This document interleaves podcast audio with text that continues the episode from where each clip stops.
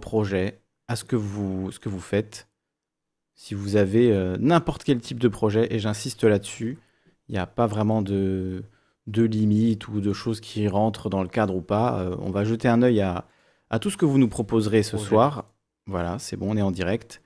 Salut aux gens qui sont avec nous euh, d'ores et déjà. Corbeau Blanc, Hunter Shadow, Pascal Garrigue, Shabstream, Tobio Kagayama, Michel Marion, Marie Degergue, Tendoc, Odilons et Sissi La Folie qui sont déjà avec nous. Et Vulgadroit également. Salut à vous tous et toutes. Soyez les bienvenus. Alors la cam ne marche pas. J'ai quand même lancé le live pour ne pas être en retard. Ah là là, les webcams. Hein. J'ai un... vraiment une malchance avec les webcams, c'est assez extraordinaire. Alors je voulais commencer, avant que qu'on parle de vos projets, euh, par faire un petit tuto. Ah, c'est bon. Faire un petit tuto en quelques secondes. On va voir si, euh, si on y arrive. Pour euh, le détourage. Parce que c'est ultra chiant. Donc on va, on va faire ça. Petit tuto pour apprendre à détourer. Si vous avez besoin de faire ça pour des miniatures par exemple ou pour euh, des infographies, pour tout et, n'importe quoi, on peut le faire très facilement. Donc on va prendre par exemple ici, on va chercher, je sais pas moi, alors Macron, disons. Donc on prend n'importe quelle photo, hein, parce que Emmerich de l'état cryptique me disait qu'il en avait marre de détourer Macron. Donc ça c'est vraiment la solution pour détourer en moins de 15 secondes. Donc on va prendre Macron. Vous allez voir. Merde, on va faire afficher l'image. Voilà, ouvrir l'image dans un onglet. On fait copier l'image. On va sur le site remove.bg. R-E-M-O-V. Oh là, la webcam qui, explose. Je vous ai dit, j'ai une chance incroyable avec les webcams. Et voyez, ça a marché. Et la webcam a complètement craché, c'est fabuleux. Donc là maintenant, je peux faire télécharger et j'ai une version euh, de Macron sans fond. Donc là, vous voyez un fond gris, mais si vous le mettez dans votre éditeur d'image, que ce soit GIMP, Photoshop, peu importe, eh ben vous pourrez comme ça avoir un Macron détouré euh, immédiatement. Et Macron ou n'importe qui d'autre, hein, évidemment. On peut prendre, euh, je sais pas moi, Gandhi, ça marche aussi. une photo de Gandhi, voilà. Là, on va, là, ça va prendre tous les, tous les gens qui sont sur la photo, vous allez voir. C'est incroyable. Non, faut pas que je fasse ça. Vous allez voir comme ça, comme c'est incroyable. Donc on va, on fait copier l'image, on va sur le site, on la colle, et ça enlève le fond. C'est incroyable. Hein. Franchement, c'est fou. Hein. Vraiment, vraiment, un outil excellent pour tous les gens qui font euh, des choses. En général, ça peut servir pour des miniatures, pour euh, des illustrations, pour, euh, pour tout et n'importe quoi, même pour des trucs personnels. Donc voilà, remove.bg, je crois que ça fonctionne avec des algorithmes de, de comment on dit, de deep learning, etc. Et donc, ils ont bien géré le truc et ça fonctionne incroyablement bien. C'est vraiment, vraiment étonnant. Voilà. On est de retour. On va pouvoir commencer à voir vos projets. Alors, non. Alors, est-ce que vous avez déjà des propositions? Est-ce que vous avez déjà des, des propositions? N'hésitez pas à mettre du coup vos, sites. Hein. Dites, euh, euh, voilà, moi j'ai ci, j'ai ça. Alors mettez pas les liens parce que les liens ça marche pas. Euh, si vous mettez juste un lien, on va pas le voir en fait. ça n'apparaîtra pas, mais moi je le verrai pas. Donc ne mettez pas des liens, sauf si vous allez sur le Discord. Sur le Discord, on va même créer un petit canal spécial. Voilà, je vais en faire un dans live. Euh, proposition, projet. Euh, est-ce que je peux faire un... Voilà, bon, j'ai fait un canal proposition projet, je vous y invite, je vous donne un lien pour y aller, et comme ça, là, vous pouvez mettre tous les liens que vous voulez, vous pouvez vraiment, euh, vraiment blaster. je sais qu'il y a Corbeau Blanc qui voulait faire un petit peu déjà sa, promo, donc je vais me mettre dans le... Ah, maintenant, on a un nouveau truc radio sur Discord, euh, on va essayer. On va essayer ce soir. Proposez vos projets. Ok. Euh, alors pardon, je suis en train de regarder le Discord là parce que du coup, voilà, là on m'entend. Enfin, on voit le, petit truc qui s'allume en haut. C'est ça qui est bon. Salut Hunter Shadow. Il me dit, eh bien moi, oui, j'ai un roman à présenter, Chaman de la montagne. Eh bien, mets-nous le lien, mets-nous euh, -nous le lien. Donc, c'est tous les projets. hein. Vraiment, j'insiste, que ce soit de la musique, que ce soit de l'art, euh, de la cuisine, de la peinture, des projets pour vivre plus en autonomie, comme on avait vu avec euh, la Gazette des Gueux. On avait fait aussi euh, la promotion de, de Jacotte, qui fait des vidéos euh, politiques, euh, voilà, avec euh, une ambition esthétique euh, importante. Euh, donc vraiment tout type de projet en fait, que ce soit euh, un projet artistique, un projet politique, un projet associatif, euh, tant que c'est quelque chose que vous défendez et dont vous estimez que c'est un projet qui a besoin de visibilité, eh bien vous êtes les bienvenus. Je vous mets le lien du Discord, je vais même le mettre, voilà, le mettre en message épinglé, comme ça, ce sera beau. Proposez vos projets. Voilà. Je vais le copier et l'épingler. Ok. Donc, euh, ben, pour, le, pour commencer, peut-être qu'on pourrait parler avec toi, Corbeau Blanc, parce que je sais que tu as commencé à faire des streams. Ah, je vois qu'il y a Tendoc qui nous a rejoint. Salut Tendoc. Yo, Kali, ça va ou quoi? Salut à toi. Eh bien, ça va bien, et toi? Ouais, ça va tranquille. Tu m'entends bien là? On t'entend parfaitement. Ok, parfait, parfait. Euh, bah alors je laisse intervenir euh, Corbeau Blanc juste avant si s'il veut. Non, mais écoute, tu es là, lui, s'il il n'est pas encore là, donc on va... il nous rejoindra juste après. Donc, quel est ton projet? Qu'est-ce que Alors euh, tu... De quoi tu vas nous parler? projet depuis, euh, on va dire que j'ai commencé ça il y a deux mois. En fait, je je fais des playlists où je rassemble uniquement des des indépendants. Ok. En gros, tu vois, je, je check un peu l'actualité de tous les, les contacts que j'ai ou les gens que je découvre via euh, les publicités Instagram ou Facebook, tout ça qui me redirige souvent vers des artistes, euh, des petits artistes ou plus ou moins euh, en, sur la route du buzz, on va dire, tu vois. Mhm. pas encore connus, mais tu sens que ça va prendre parce que c'est quand même euh, du bon travail. Et en vrai, je mélange un peu tous les styles. C'est-à-dire que c'est vrai que moi, à la base, je suis euh, un bousillé du rap. Ouais. Mais euh, très très vite, j'ai fait le tour du rap. Je me suis ouvert à tout- tous les styles de musique, tu vois, pour te dire, j'écoute même de la K-pop. Et euh, en fait, euh, je rassemble tout ça. Je fais une playlist de 20 morceaux en gros. Et euh, je contacte les artistes que je mets dans la playlist. En général, ils repartagent tous pour que tout le monde ait de la visibilité. Et après, je planifie des lives où j'organise des pseudo-interviews parce que je suis pas du tout journaliste. Moi, je fais de la musique aussi. Du coup, j'intègre à chaque fois un de mes morceaux dans la playlist. Mhm. Et euh, j'en profite eh ben, pour faire des, des sessions. C'est les lundis, les mercredis et les vendredis soirs à 20h.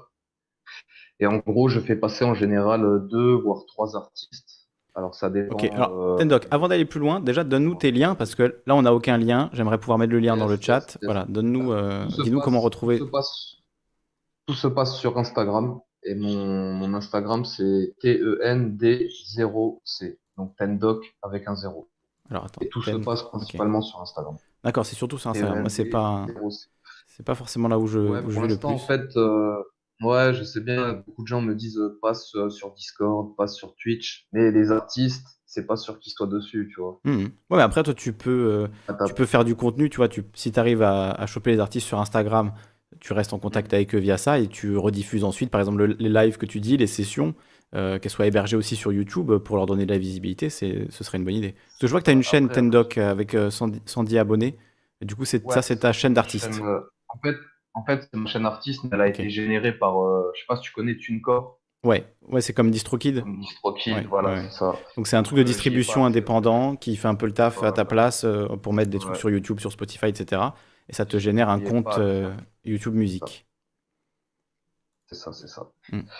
Et euh, j'ai une chaîne YouTube aussi, mais moi, je t'avoue que je suis pas très, euh, je suis pas très branché. Déjà, Discord, en vrai, je galère. Je commence seulement à comprendre le fonctionnement. Hmm. Ouais, Discord, c'est un peu particulier. Hmm. Et ouais, du coup, voilà, t'es sur, t'es sur la chaîne. là, je- Et du coup, le live, il- les lives, ils sont Et, sur euh, Instagram. Tu vois, je peux même pas regarder. ouais, j'ai tous les, en fait, j'ai tous les, j'ai gardé tous les IGTV, euh, bah, dans le compte IGTV. En général, je laisse quelques jours que les gens puissent les partager, les revoir et tout. Et Hmm. là, en fait, j'ai fini la deuxième saison. J'aime bien appeler ça saison 1, saison 2. Ouais, Et du coup, j'ai sorti un son aujourd'hui aussi qui s'appelle La vie d'adulte, que tu peux voir en, tout premier là. Et puis voilà, bah, tu as tous les visuels là, tu vois les, tous les artistes que j'ai fait passer. J'ai fait passer Kondo, je sais pas si ça te parle, KOH MDO. Ouais, ouais, carrément. Ah, un- Il est à l'ancienne, lui. Enfin, c'est un rappeur vraiment euh, Voilà, la un OG. Clica, la Clica, tout ça. Ouais, ouais. c'est ça. Et là, je, au fur et à mesure, je vais de plus en plus vers des artistes, on va dire, que je connais moi parce que je suis, comme je dis, un bousillé du rap, mais que d'autres personnes qui écoutent du rap aujourd'hui ne connaissent pas et je trouve ça un peu dommage. Donc euh, Hmm. j'essaie de, de donner un peu de force, on va dire. C'est marrant ce que tu fais parce que c'est un peu le concept euh, des mixtapes à l'ancienne, ou tu sais, des- pas des mixtapes, mais plutôt des, des trucs collectifs où il y avait. euh, ouais, c'est ça, c'est des mixtapes au final avec ça, un morceau de chaque artiste et un truc qui permet de faire découvrir en fait différents, différents artistes. Et tu, avec la playlist, en fait, tu refais un peu ça et t'impliques les artistes dedans. C'est une, une bonne approche, c'est vraiment cool. Sauf que la différence, pour l'instant, c'est que je chope les morceaux aux gens, en fait. Je leur demande pas de faire un morceau spécialement pour la Ah ouais, mais ça va sûrement venir, en fait. Ouais, ouais, en ouais. fait, ouais. je veux mettre en avant l'actualité des gens, en fait. Et Donc, tu, tu mets en avant que des rappeurs ou j'imagine il y a des producteurs aussi Non, derrière? Comment tu, comment bah, ça se passe? en fait, les beatmakers, enfin, Hmm. quand tu parles de producteurs, Oui, oui, de beatmakers, ouais. c'est des ermites. Ils veulent pas montrer Hmm. leur tête en live. La plupart, hein. Je fais pas de généralité, mais Ouais, il y a quelques gros qui le font, mais c'est vrai que ils sont Ouais, plutôt dans l'ombre, les beatmakers. j'en ai en ouais. contact à qui j'ai proposé parce que moi je pose sur des instrus euh, qui en général, euh, par exemple Stylab Beats, euh, c'est un mec qui m'a fait une instru, MSL, machin, enfin j'ai plein de blasts comme ça, mais ils me disent toujours, euh, voilà, je suis pas trop live, euh, tout ça. Du coup, je me charge de faire leur présentation en live. Donc en fait, je leur envoie des questions, ils me répondent et moi je résume euh, leurs réponses, euh, tout ça. Et puis, et puis voilà quoi. Et c'est un petit truc que j'ai commencé, ouais, bah, il y a deux mois. Là, je viens de finir la saison 2 et j'enchaîne la saison 3 le 5. Donc le 5 avril, la troisième playlist, elle sera en ligne. Et pareil, il y a 20 morceaux, euh, comme ça. Et les lives que tu as fait, tu les as récupérés? Tu les as quelque part? Ils sont là dans l'IGTV, dans l'IGTV. Tu vois, là, tu es sur publication, tu cliques sur IGTV au milieu. En fait, euh, Là, je peux les regarder? non, là, c'est mon dernier son. Ouais, C'est ouais. mon dernier son. T'as un petit En fait, décalage, mais c'est bon, je suis dessus. Ah ouais. Ouais, ouais. Ah, t'as capté. Après, si tu remontes tout, enfin, si tu Et du coup, je peux, il faut, la il me faut un compte. J'ai un compte, mais je sais pas, je suis pas Ah, connecté là. Parce qu'en fait, euh, c'est un peu anti-PC euh, Instagram. Moi, je suis un plus un mec du PC, ouais, donc euh, forcément, ça, voilà, je suis pas sur Instagram. En fait, ce que je fais, c'est que je diffuse les sons. En fait, j'ai acheté ring light, euh, tout ça. Enfin, je suis Hmm. devenu presque Instagrammeur, quoi. Ouais, Et je diffuse le son via mon téléphone en filmant mon ordinateur. ouais. Après, je mets un petit filtre pour bien caler le truc. Et après, je, je renverse la caméra vers moi quand je reçois les gens, tout ça. Et du coup, le son, on l'entend qui sort, qui sort des enceintes de ton ordi? C'est ça, c'est ça. Ouais, c'est pas forcément le plus, enceintes que je cale juste à côté de. c'est pas forcément le plus propre là, je me suis amélioré, on va dire. Hmm. Ouais, ouais. Mais là, je m'améliore un peu au niveau qualité. Mais en vrai, le but, c'est surtout de faire parler les gens plus que d'écouter leur musique parce que Ouais, dis que les gens qui sont sur live vont aller vers les, Oui, pour écouter en propre le truc, quoi. voilà. Ouais, mais du coup, tu vois, ce serait cool que ce soit aussi dispo sur, euh, sur YouTube. Moi, c'est le genre de truc que je pourrais regarder pour découvrir des artistes euh, complètement, quoi. Bah, j'y pense tout doucement, mais j'avoue que je suis, en fait, je suis dans, ma zone de confort pour l'instant sur Instagram parce que c'est assez facile, c'est assez simple. Ouais. Et je sais pas pourquoi j'ai la barrière dans la tête, euh, les autres réseaux, c'est, plus compliqué, machin. Enfin, Bah, en vrai, YouTube, euh, juste, juste créer un compte et uploader euh, tout- tous tes lives, tu vois, déjà, tu vois ce que ça donne. T'as pas besoin de te prendre la tête plus que ça. hein. Après, je sais pas si je peux les récupérer, les lives, à moins que je les screen, en fait. Ouais, ah bah là, ça Donc, va être en- encore un, vidéo. encore un degré de. Ouais. Ouais, Ouais, c'est ça aussi. C'est pour ça que je te demandais si tu pouvais les, si tu les avais un peu en, en MP4, quoi, que tu Ah les non, avais récupérés en vidéo, quoi. Insta. Il y a peut-être moyen de les extraire euh, en regardant, euh, en regardant d'un peu près. Et ouais, j'y pense tout doucement parce que beaucoup de monde me dit euh, va sur Twitch, euh, va sur Discord et tout. Ouais, Twitch en ce moment, j'avoue je fais ça, je fais ça un peu sans me prendre la tête. Alors, j'ai pas trop envie non plus de, de Ah, m'imposer euh, du Bien travail, sûr. même si je kiffe. quoi. Bien sûr. Après, c'est des conseils, j'imagine, pour t'aider aussi. euh, voilà, moi, en tout cas, c'est de ce point de vue-là que je te le dis, c'est pour t'aider à faire connaître le Ouais, truc et que ça aide en plus les artistes, parce que tu aides des artistes aussi en faisant ça, donc euh, pour que, pour que plus de monde euh, soit touché. Mais en tout cas, tu as beaucoup d'abonnés sur, euh, sur Insta, donc euh, ça, ça marche. Euh, j'ai pris, en gros, depuis que j'ai commencé, ouais, j'ai pris pas loin de 300 abonnés grâce à ça. Non, c'est un très bon délire. je vois que ça, ça, ouais, ça fonctionne assez bien, on va dire. Pour le moment, quoi. C'est très cool. euh, Alors, je après, cherche le. euh, les playlists, Ouais. les playlists sont disponibles sur euh, Deezer, Spotify et YouTube. T'as juste à taper Tendog Connexion, hashtag 1 ou hashtag euh, 2. Ok. Sur YouTube, c'est assez facile. Sur Deezer, je crois que c'est un peu plus compliqué à trouver. Le référencement est un peu bizarre, j'ai l'impression. Sur Spotify, Tendog Connexion euh, avec un S à la fin. Et euh, un ou deux, quoi, vous tombez dessus. Et franchement, moi, je suis content parce que je trouve que les playlists, elles ont vraiment de la gueule. Et quand tu vois les artistes en live, c'est encore autre chose en fait. C'est, c'est- tu découvres un peu la personne que tu as écouté, tout ça, c'est marrant. Et j'ai des petites questions marrantes, gênantes à la fin. J'essaie de faire un peu le, le comique, quoi, entre guillemets. quoi. Donc voilà. C'est bon délire. Ben, écoute, euh, c'est vraiment cool que tu développes ça. Je pense qu'il y a besoin de médias rap euh, qui viennent vraiment des, des fans de rap, tu vois. C'est l'esprit au final qui a toujours été. euh, Ah, moi, c'est le hip-hop en vrai. Ouais, le hip-hop, Après, exactement, exactement. Ouais, moi, c'est bien sûr, le- l'esprit de partage et de, complètement. de fédération, en fait, tu vois, de fédérer un maximum de personnes qui ont des choses à dire et des choses à, à faire découvrir. Mm. Et je suis vraiment pas du tout que dans le rap, parce que je veux, moi, je vise pas du tout les gens euh, possédés par le rap, parce que c'est, un peu, ça tourne en rond, en fait. Ah, mais tu vois, le, au final, les, grands médias, les médias mainstream ont soit ignoré le rap pendant très longtemps et maintenant ils le récupèrent euh, voilà, pour faire de l'argent, etc. Et en vrai, ceux qui, ont, tout, ceux qui ont bien parlé de musique euh, rap pendant toutes ces années, c'est les fans de rap, tu vois. Tous les fanzines, les trucs, euh, tous, les, tous les journaux même qui étaient, qui étaient bien, genre Radical, du Groove, les trucs Ouais. comme ça, c'était fait par des fans, c'était évident, tu vois. Sinon, ça, Mm. ça n'aurait pas marché dans ce sens-là. Donc, Bah, et, toujours aujourd'hui, quoi. C'est ça qui est bien, Plus que des fans, c'était même des acteurs du mouvement, quoi. bien sûr. Mm. Ouais. Écoute, j'ai mis le lien de ton Insta, j'ai noté. euh, Ouais, c'est génial, merci. J'ai noté tout ça et euh, bah, j'irai écouter. euh, si tu peux nous mettre tous les liens vraiment. euh, parce que là, Ouais, t'as je pas vais mis. mettre ça dans, dans- je peux mettre ça dans le chat YouTube ou euh, sur Discord? Sur le chat YouTube, on le verra pas, donc mets-le sur Discord, euh, proposition de projet, parce que les liens ne passent pas sur YouTube. Je vais répéter toute la soirée parce que j'imagine qu'il y a des gens qui mettent juste leur lien et qui attendent qu'on regarde, mais en fait, si vous avez mis un lien dans votre message, euh, je, ne, le- je ne le verrai pas. Il y a que moi qui peux mettre des liens et les modos. Donc, euh, donc voilà. Donc si les modos peuvent aider en, passant les liens, c'est cool, mais sinon je le ferai moi. Et je mettrai tout dans la description au fur et à mesure. Bah, je mets le lien des deux, des deux playlists en fait. Voilà, exactement. Mets le lien des deux playlists. J'ai mis le lien de ton Insta. Yes, merci. Voilà. Et allez vous abonner évidemment à Tendoc. Merci. Pour du ouais, rap indépendant. Des followers grâce à toi là. Ah, c'est cool. Excellent. Après, je suis pas non plus à la recherche de. Je fais pas ça pour. Comment dire pour euh, pour avoir des followers. Oui, oui, c'est- Je fais ça parce que moi, fait. Et c'est vrai que je vois que ça intéresse. Donc. Après, moi, je m'abonne en général. Enfin, je follow back en général parce que je sais qu'il y a des gens qui te follow derrière si tu les follow back pas, ils t'unfollow. Hmm. C'est un peu bizarre Instagram. C'est le game d'Instagram. Je te jure. Donc là, j'ai mis la première. Ouais, le but c'est aussi que les gens, après, euh, je vous force pas tous à vous abonner évidemment, hein, mais c'est le, le but c'est que les gens qui, entendent parler de projets qui peuvent les intéresser, et ben comme ça ils le découvrent et peut-être qu'ils n'en auraient pas entendu parler autrement, tu vois, c'est ça le but de, de cette émission. Ah, très cool, alors ça c'est la- les playlists YouTube du coup. Je mets Ouais, ça. Si si la folie c'est abonné. Kali, tu peux écouter les IGTV, faut juste ouvrir un nouvel onglet et tu n'auras pas le blocage. Ah, ok. Et j'ai reçu une artiste Ah, au bien début de, du mois de février, Ouais. euh, non mars, qui s'appelle Maria Siga. Et donc, c'est une, c'est une africaine, elle vient du Sénégal. Et euh, elle fait du reggae. Et bah là, elle commence à monter tout doucement. Euh, je viens de Hmm. poster le truc, mais en fait, il y a le lien aussi de la, de la playlist, je pense. Et elle a quand même pas loin de 18 000 abonnés, tu vois. Je me disais qu'elle me répondrait jamais. En fait, son manager m'a répondu direct et elle était intéressée. Et franchement, euh, une personne trop simple et tout, ça m'a fait grave plaisir, quoi. Parce que c'est aussi pour moi que je le fais, en vrai, pour euh, Ouais, bien sûr. connecter avec des artistes, avoir un petit réseau. gros. Ouais, et puis c'est une bonne stratégie, tu vois, de placer tes petits morceaux, euh, placer. Alors je sais pas si Ouais, tu, fais des instrus aussi Non, ou tu. en fait, moi... Non, non, moi je rappe. Je rappe, je chante un peu.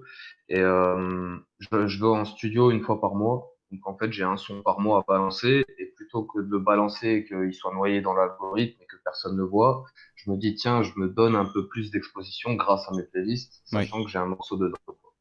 tout en donnant de la force à d'autres artistes et en connectant avec d'autres artistes. ça. Donc c'est non, c'est un, c'est un bon délire. C'est ça paraît assez cohérent en fait avec l'histoire du hip-hop, euh, ce que ça a été jusqu'à maintenant quoi, Mm, mm. comme démarche. Bah, c'est un peu ça, hein, c'est un peu ça qui m'a fait. euh, je me dis pourquoi je l'ai pas fait avant, mais je sais pas, en fait, on sait jamais, on fait les choses et puis après on se dit, ah, on aurait pu le faire avant, mais on aurait pu faire plein de choses avant, quoi. Bah oui, mais c'est c'est il faut le faire justement. C'est ça, c'est ça le truc. Et ce soir, si vous faites des choses, et ben on va leur donner de la force parce que tu peux avoir plein d'idées, mais si t'en exécutes aucune, au final, c'est comme si t'avais eu zéro idée, tu vois. Alors que le mec qui a eu une idée mais qui va la faire euh, à fond, et ben lui va peut-être réussir, tu vois. C'est Ah, bah, peut-être c'est- s'en c'est sortir grâce à ça. Donc euh, Zuckerberg, quoi. c'est là quoi? Mark Zuckerberg. À Mark Zuckerberg, ouais. Je sais pas si c'est le meilleur exemple, mais ouais. Je prendrais pas forcément un exemple. Mais ouais, lui, c'est sûr qu'il a eu son idée et putain, il, la pousse au bout. Mais merci à toi, Tendok. Très cool. Je vais, pas, monopoliser le truc, mais en tout cas, euh, je veux juste préciser que ça revient en gros le 7 avril. Et euh, après, j'enchaîne les lundis, mercredis, vendredis à 20h. En général, ouais, deux ou trois artistes par, euh, par live et tu vois. En live sur Insta. Hmm. Que ce soit clair. Et maintenant que tu me dis ça, je vais essayer de faire en sorte de, on va dire, de, de diffuser sur YouTube en fait. Tu peux, tu peux faire. Euh, vraiment de... Tu peux faire du multistream hein, aussi. Après, je sais pas par rapport à Instagram, mais moi, par exemple, je suis en ce moment sur Twitch et YouTube en même temps. Ok, parce que moi, après, j'utilise beaucoup le portable. C'est ça Ouais, c'est vrai qu'avec le portable, c'est un autre truc. Ouais. Bah écoute, en tout cas, euh, continue à te faire plaisir et continue à, envoyer du son et, on suivra ça. N'hésite pas à revenir à l'occasion si bah, tu veux parler de, voilà, de projets qui se développent, de trucs. C'est cool. Ça marche. Bah, merci à toi. Merci Tendok, merci à toi. Évidemment, il y aura tous les liens. Ouais, voilà, je l'ai mis dans à la cafétéria un peu, un peu vite. Mais il reste avec nous. On le reprendra plus tard. Salut Corbeau Blanc. Est-ce que tu es avec nous, Corbeau? Je l'ai pris un peu.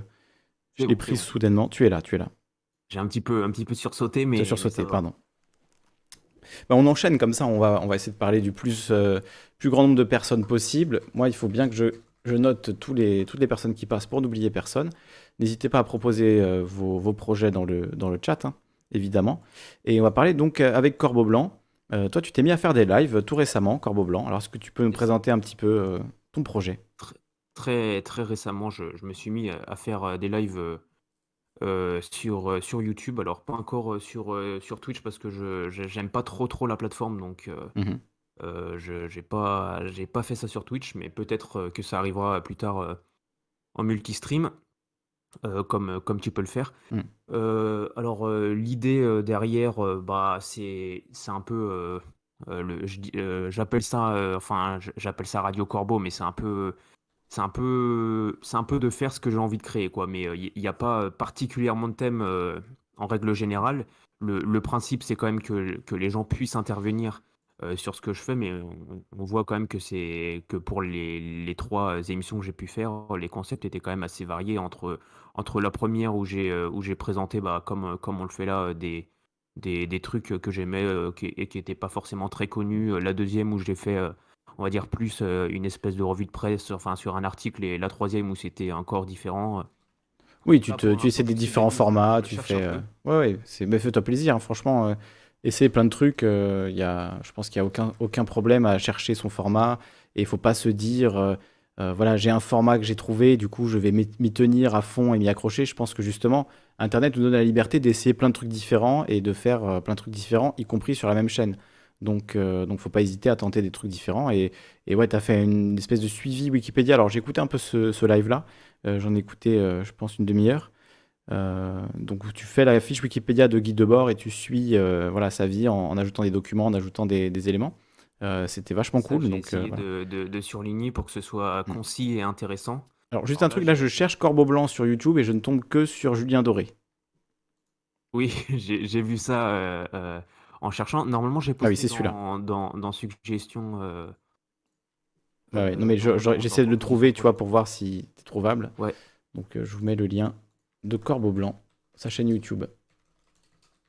Donc euh, voilà, alors là, oui, les, deux derniers lives, j'ai eu quelques, quelques petits soucis qui, se sont réglés, qui, qui s'entendent même pas dans le live, mais, euh, mais euh, le, le, le, deuxième live, j'ai eu une coupure de, connexion, et, et, le troisième, j'ai eu un, un énorme phallus qui est apparu sur mon écran euh, en faisant une recherche sur euh, ah. une pochette de Sex Pistol. Ah. Donc euh, j'ai dû pareil monter la vidéo pour cacher ça et puis voilà quoi. Hmm. Mais sinon en règle générale aucun souci, tout se passe très bien et puis bah comme, comme je te dis je, cherche. Ouais, maintenant sur YouTube quand on fait des lives il y a un outil vraiment vraiment pratique c'est l'outil de montage.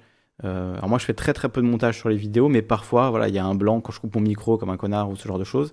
Euh, il y a des blancs et du coup euh, il y a un outil de montage qui permet de modifier la vidéo sans avoir à la reposter. Avant il fallait la télécharger, la modifier, la reposter. Maintenant on peut la modifier directement via YouTube et ça c'est vraiment un, truc euh, très très pratique.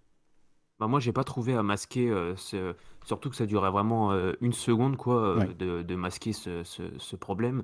Mais du coup, comme j'ai comme j'ai pas trouvé, bah, j'ai fait, vieille technique, Ah d'accord, tu téléchargé, ouais, il y a un il y a un banc de montage maintenant sur YouTube qui qui fonctionne plutôt bien. Faut attendre quelques heures après le après la diffusion de de ta vidéo. Voilà, le temps que ça qu'elle traite et ensuite tu peux la modifier et ça reprend quelques heures à à charger mais c'est plus pratique que oui, c'est effectivement la vieille technique bon, qui marche, hein, de, de, le prendre et puis de le faire, euh, de le faire sur l'ordi, euh, sur un, un, logiciel de montage. Ouais. Mais euh, ouais, du coup, il y a, y, a, un autre problème avec Guy Debord, c'est aussi, je sais pas si tu as regardé ses films, qui sont excellents, hein, mais où il y a beaucoup de photos de femmes nues. Donc euh, je pense que ça, pareil, ça va. Et bizarrement, d'ailleurs, ils, sont sur, ils sont sur YouTube, ces films. Mais moi, je me risquerais pas à les diffuser dans, dans un de mes lives. Je pense que ça. Ça, ça j'ai pas, pas eu ce problème parce que au final, on n'a pas, on pas vraiment regardé les, les films de Guy mm. J'ai passé des trailers, enfin des, des, trucs assez courts parce que je ne trouvais pas ça forcément intéressant. Euh, notamment un de ses films, enfin son premier, euh, qui est Succession d'écran blanc-noir, blanc-noir. Oui. Ça peut être assez, euh, assez déroutant, mais Moi, je euh, pensais à Injirum Nocte et le film La Société du Spectacle, qui, mm. qui pour moi, c'est vraiment des, des, films incroyables hein, que j'adore. Mais je, je m'endors souvent devant, mais je les adore quand même. C'est, ouais, moi, ça m'hypnotise un peu. J'ai essayé de regarder euh, La Société du Spectacle, donc du coup, son mm. film. Et c'est vrai que je me suis vite endormi devant, mais, mais ouais.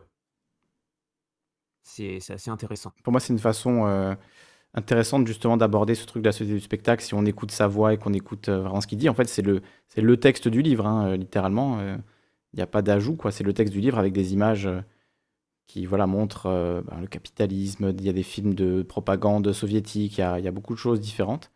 Et c'est des, des, des films qui sont, qui sont voilà, très originaux, expérimentaux n'y a pas beaucoup d'équivalents, quoi. Et où le rythme, justement, cinématographique est volontairement cassé pour euh, créer une forme de, voilà, de sensation de malaise chez le spectateur aussi. Il y, a, un peu cette idée-là. Moi, ça, me faisait penser soit euh, un, un, petit peu à, certains euh, courts-métrages de. comment il s'appelle déjà? De. ah mince, je l'avais en tête il y a deux secondes un, un, un, cinéaste de gauche euh, de la période euh, mai 68, euh, Godard, voilà. Hmm. Ça me faisait penser à certains courts-métrages de Godard, ou sinon un mec aussi qui, met, qui, a fait beaucoup beaucoup de films et qui met tous ses, tous ses films en ligne, c'est Gérard Courant. C'est aussi assez intéressant. Donc ça me faisait penser un petit peu à tout ça. Mais sinon, du coup, pour revenir sur, sur mon, mon projet, euh, bah, en fait, euh, là, oui, comme j'ai comme j'ai dit, euh, les les sujets sont divers et variés, mais c'est parce que aussi vu que j'ai j'ai beaucoup de centres d'intérêt, j'ai j'ai aussi un peu envie de parler de tout, donc j'aurais tendance à m'éparpiller et puis, oui, ne pas se contraindre aussi à un seul, à qu'un seul truc, quoi. Bah, ouais, enfin, surtout, toi, tu tu m'as dit que tu étais plutôt dans la biologie. Du coup, a priori, rien à voir avec, avec Guy Debord, donc tu peux te permettre de parler de différents sujets. Je pense que ce sera pas tu seras pas forcément en dehors de de, C'était plus, euh, c'était plus euh, ma, ma passion de, de, la philosophie et un peu de la politique euh, pour, enfin, c'est pour ça que j'ai parlé de ça, quoi. Mm. Et que je vais en reparler d'ailleurs. On demande si tu pensais à Pasolini aussi, le cinéaste italien. bah, je connais, mais après, je, je, je, le connais assez mal, mais au moins, au moins de noms et, mm. et aussi certains de ses films, je, les, je les ai en tête. Mais de toute façon, je, vu que ça, fait partie aussi de, de, mes centres d'intérêt, le cinéma, je pense aussi en, en parler. Enfin, voilà. Ok, donc euh, sujet, tu, tu, as écrit sur ta chaîne euh, Actualité, art, radio libre.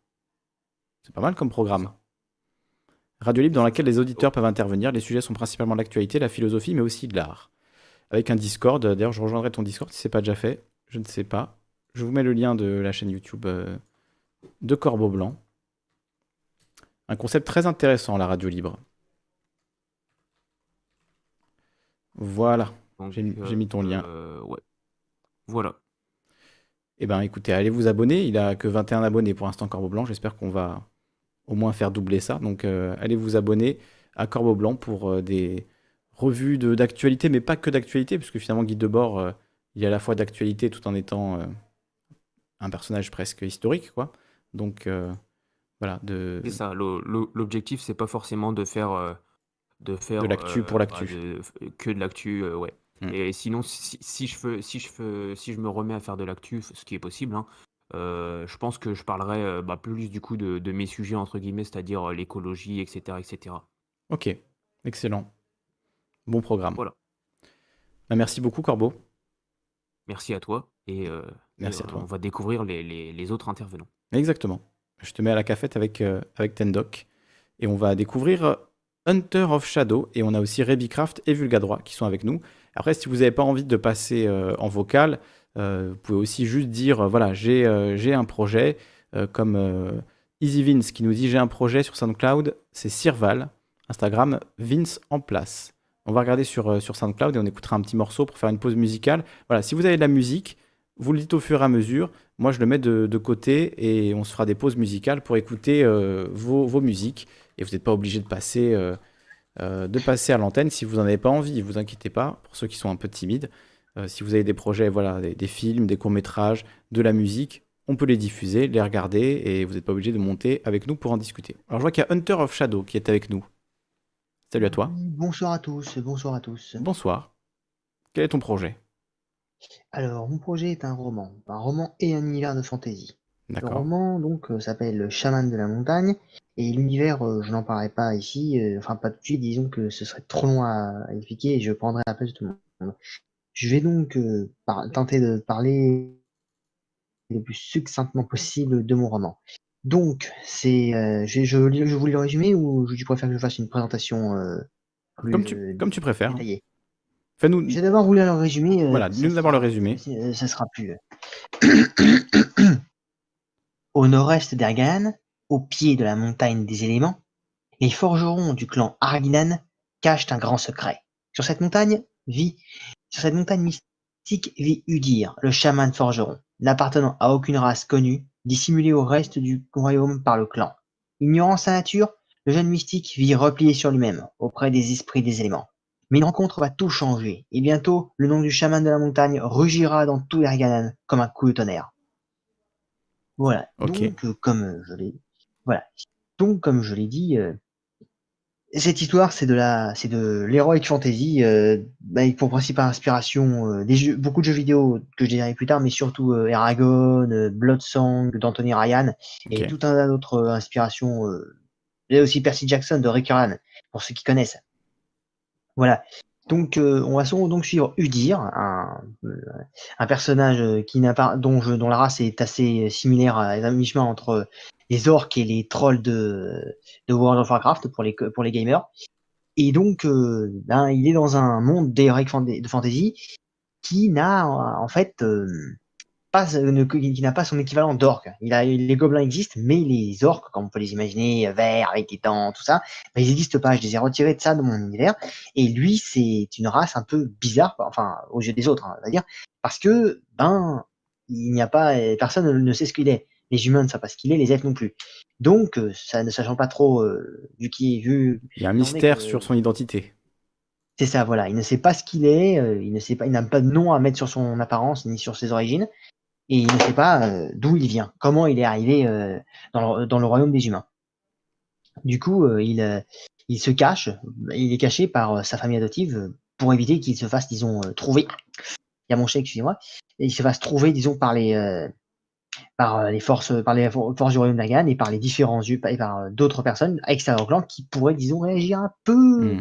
difficilement en voyant une chose qu'ils ne connaissent pas. Il y, a, un rapport avec euh, le, héros de League of Legends, Udir Ça me fait penser à je ça. Je plaide coupable, j'avoue. Oui, Parce que je vois l'ours en plus sur la, sur la pochette. donc, je, plaide coupable, c'est bel et bien lui qui m'a inspiré pour le nom. Mais j'ai l'orthographe, je l'ai changé, c'est pas un Y, c'est deux I, pas Y.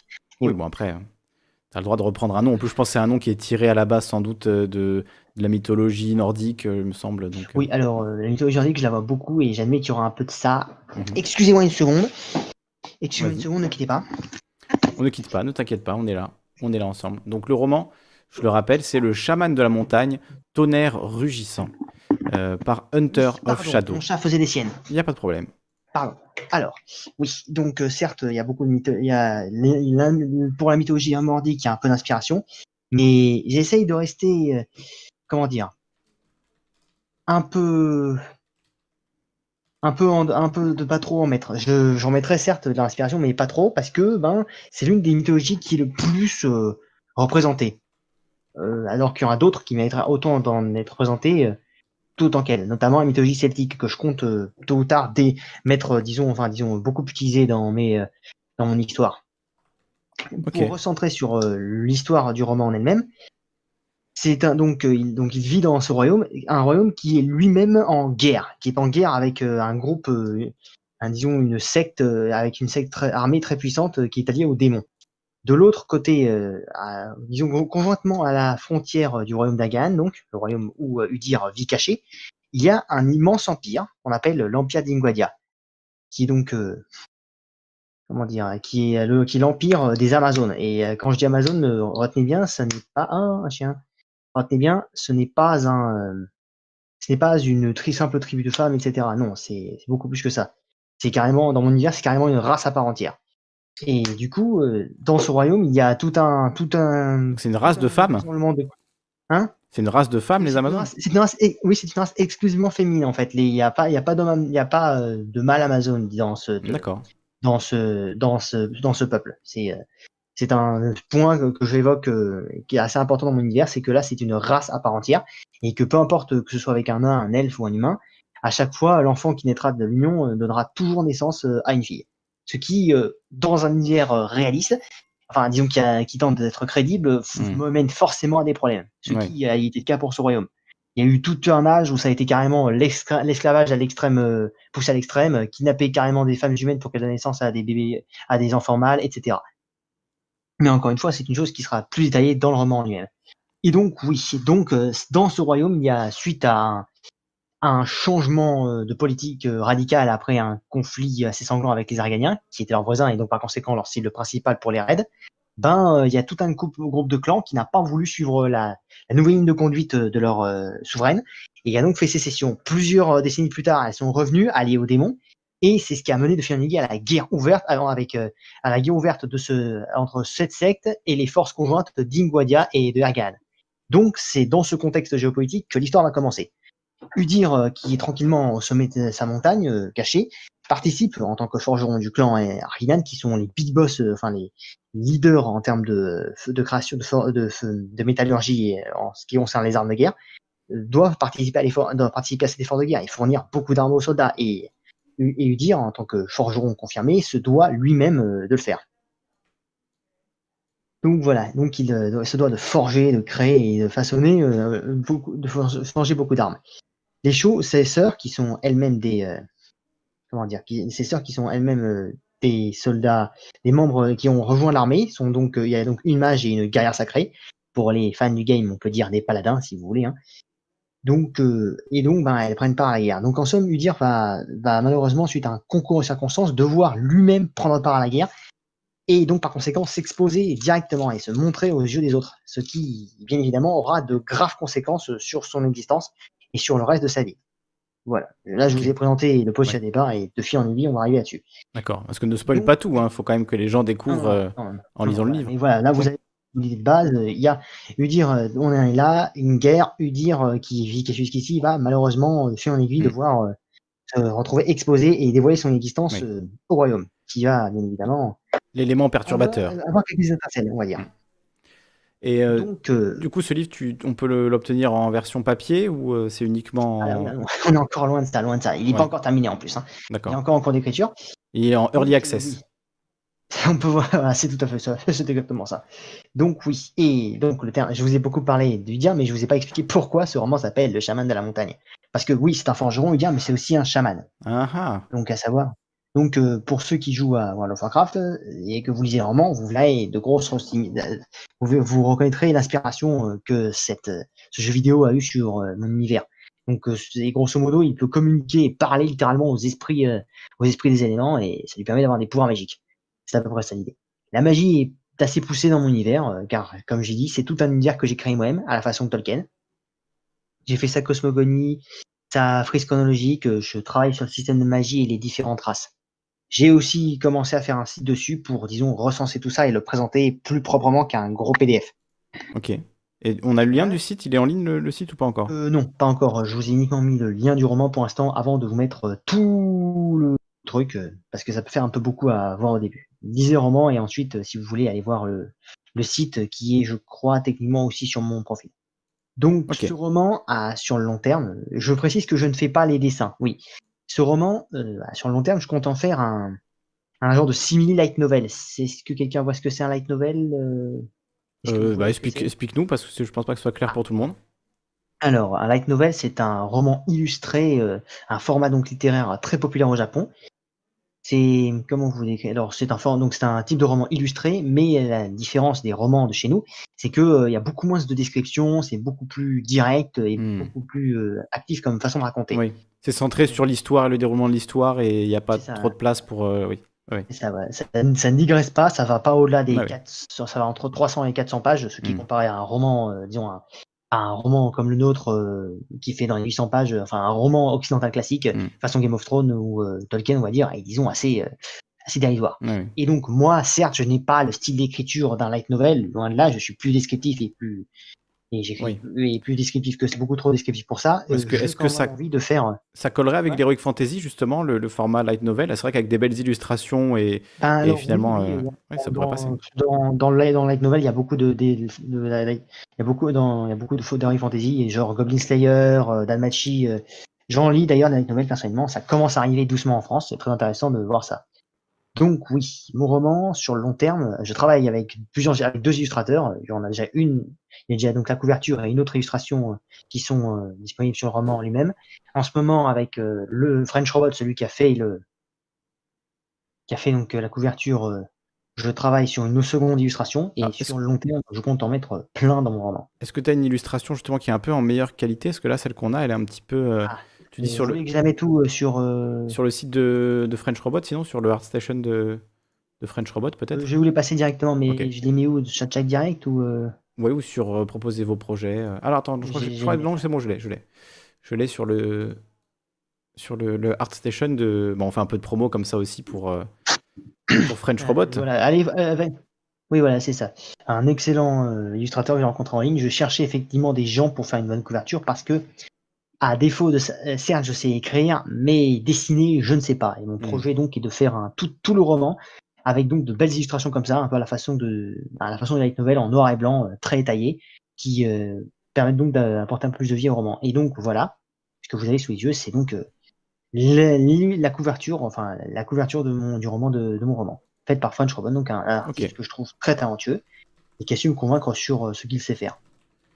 Bah, je le rajoute. vous avez je le rajoute à la liste du coup, euh, French Robot. On aura parlé un peu de lui comme ça aussi. Voilà, donc c'est ça. Alors, il n'est pas là malheureusement, il est un peu timide, mais voilà, c'est un bon artiste, très doué, un, autodidacte, soit dit en passant, ce qui est assez impressionnant. Voilà. Oui, et puis c'est cool de pouvoir, tu vois, s'allier avec d'autres gens qui, qui débutent, qui ont besoin de se faire la main, et tu vois, de travailler ensemble et de monter ensemble, c'est une super démarche. Ça. Et par conséquent, comme il a beaucoup progressé depuis la dernière fois, enfin depuis l'époque où on a fait cette euh, couverture, je pense qu'on va la retravailler et ajouter euh, et la, disons, la remettre euh, au goût du jour, si on peut dire. Car quand je vois la, qualité de cette couverture comparée à la dernière illustration sur laquelle on est en train de travailler, c'est juste absolument ahurissant. Bref, le roman. Donc voilà. Donc comment est-ce que je suis arrivé à faire ce roman? Je pense que ça peut faire entre 2 et 3 ans que je travaille dessus maintenant. Et l'origine même de tout ça, enfin, lorsque j'ai commencé à écrire, j'étais encore au collège. Ça doit faire 7, 8 ans, je ne suis plus tout à fait sûr, mais c'était d'être à peu près à ce moment-là. Donc, euh, au départ, j'avais un style très moche, assez proche, enfin, moche, disons plutôt plus proche du script euh, de bande dessinée ou de série euh, que vraiment du vrai roman façon, bah, façon heroic fantasy. Après, donc, je me suis exercé, j'ai beaucoup lu, et donc finalement, j'ai finalement réussi à à m'améliorer, à atteindre un style plus propre.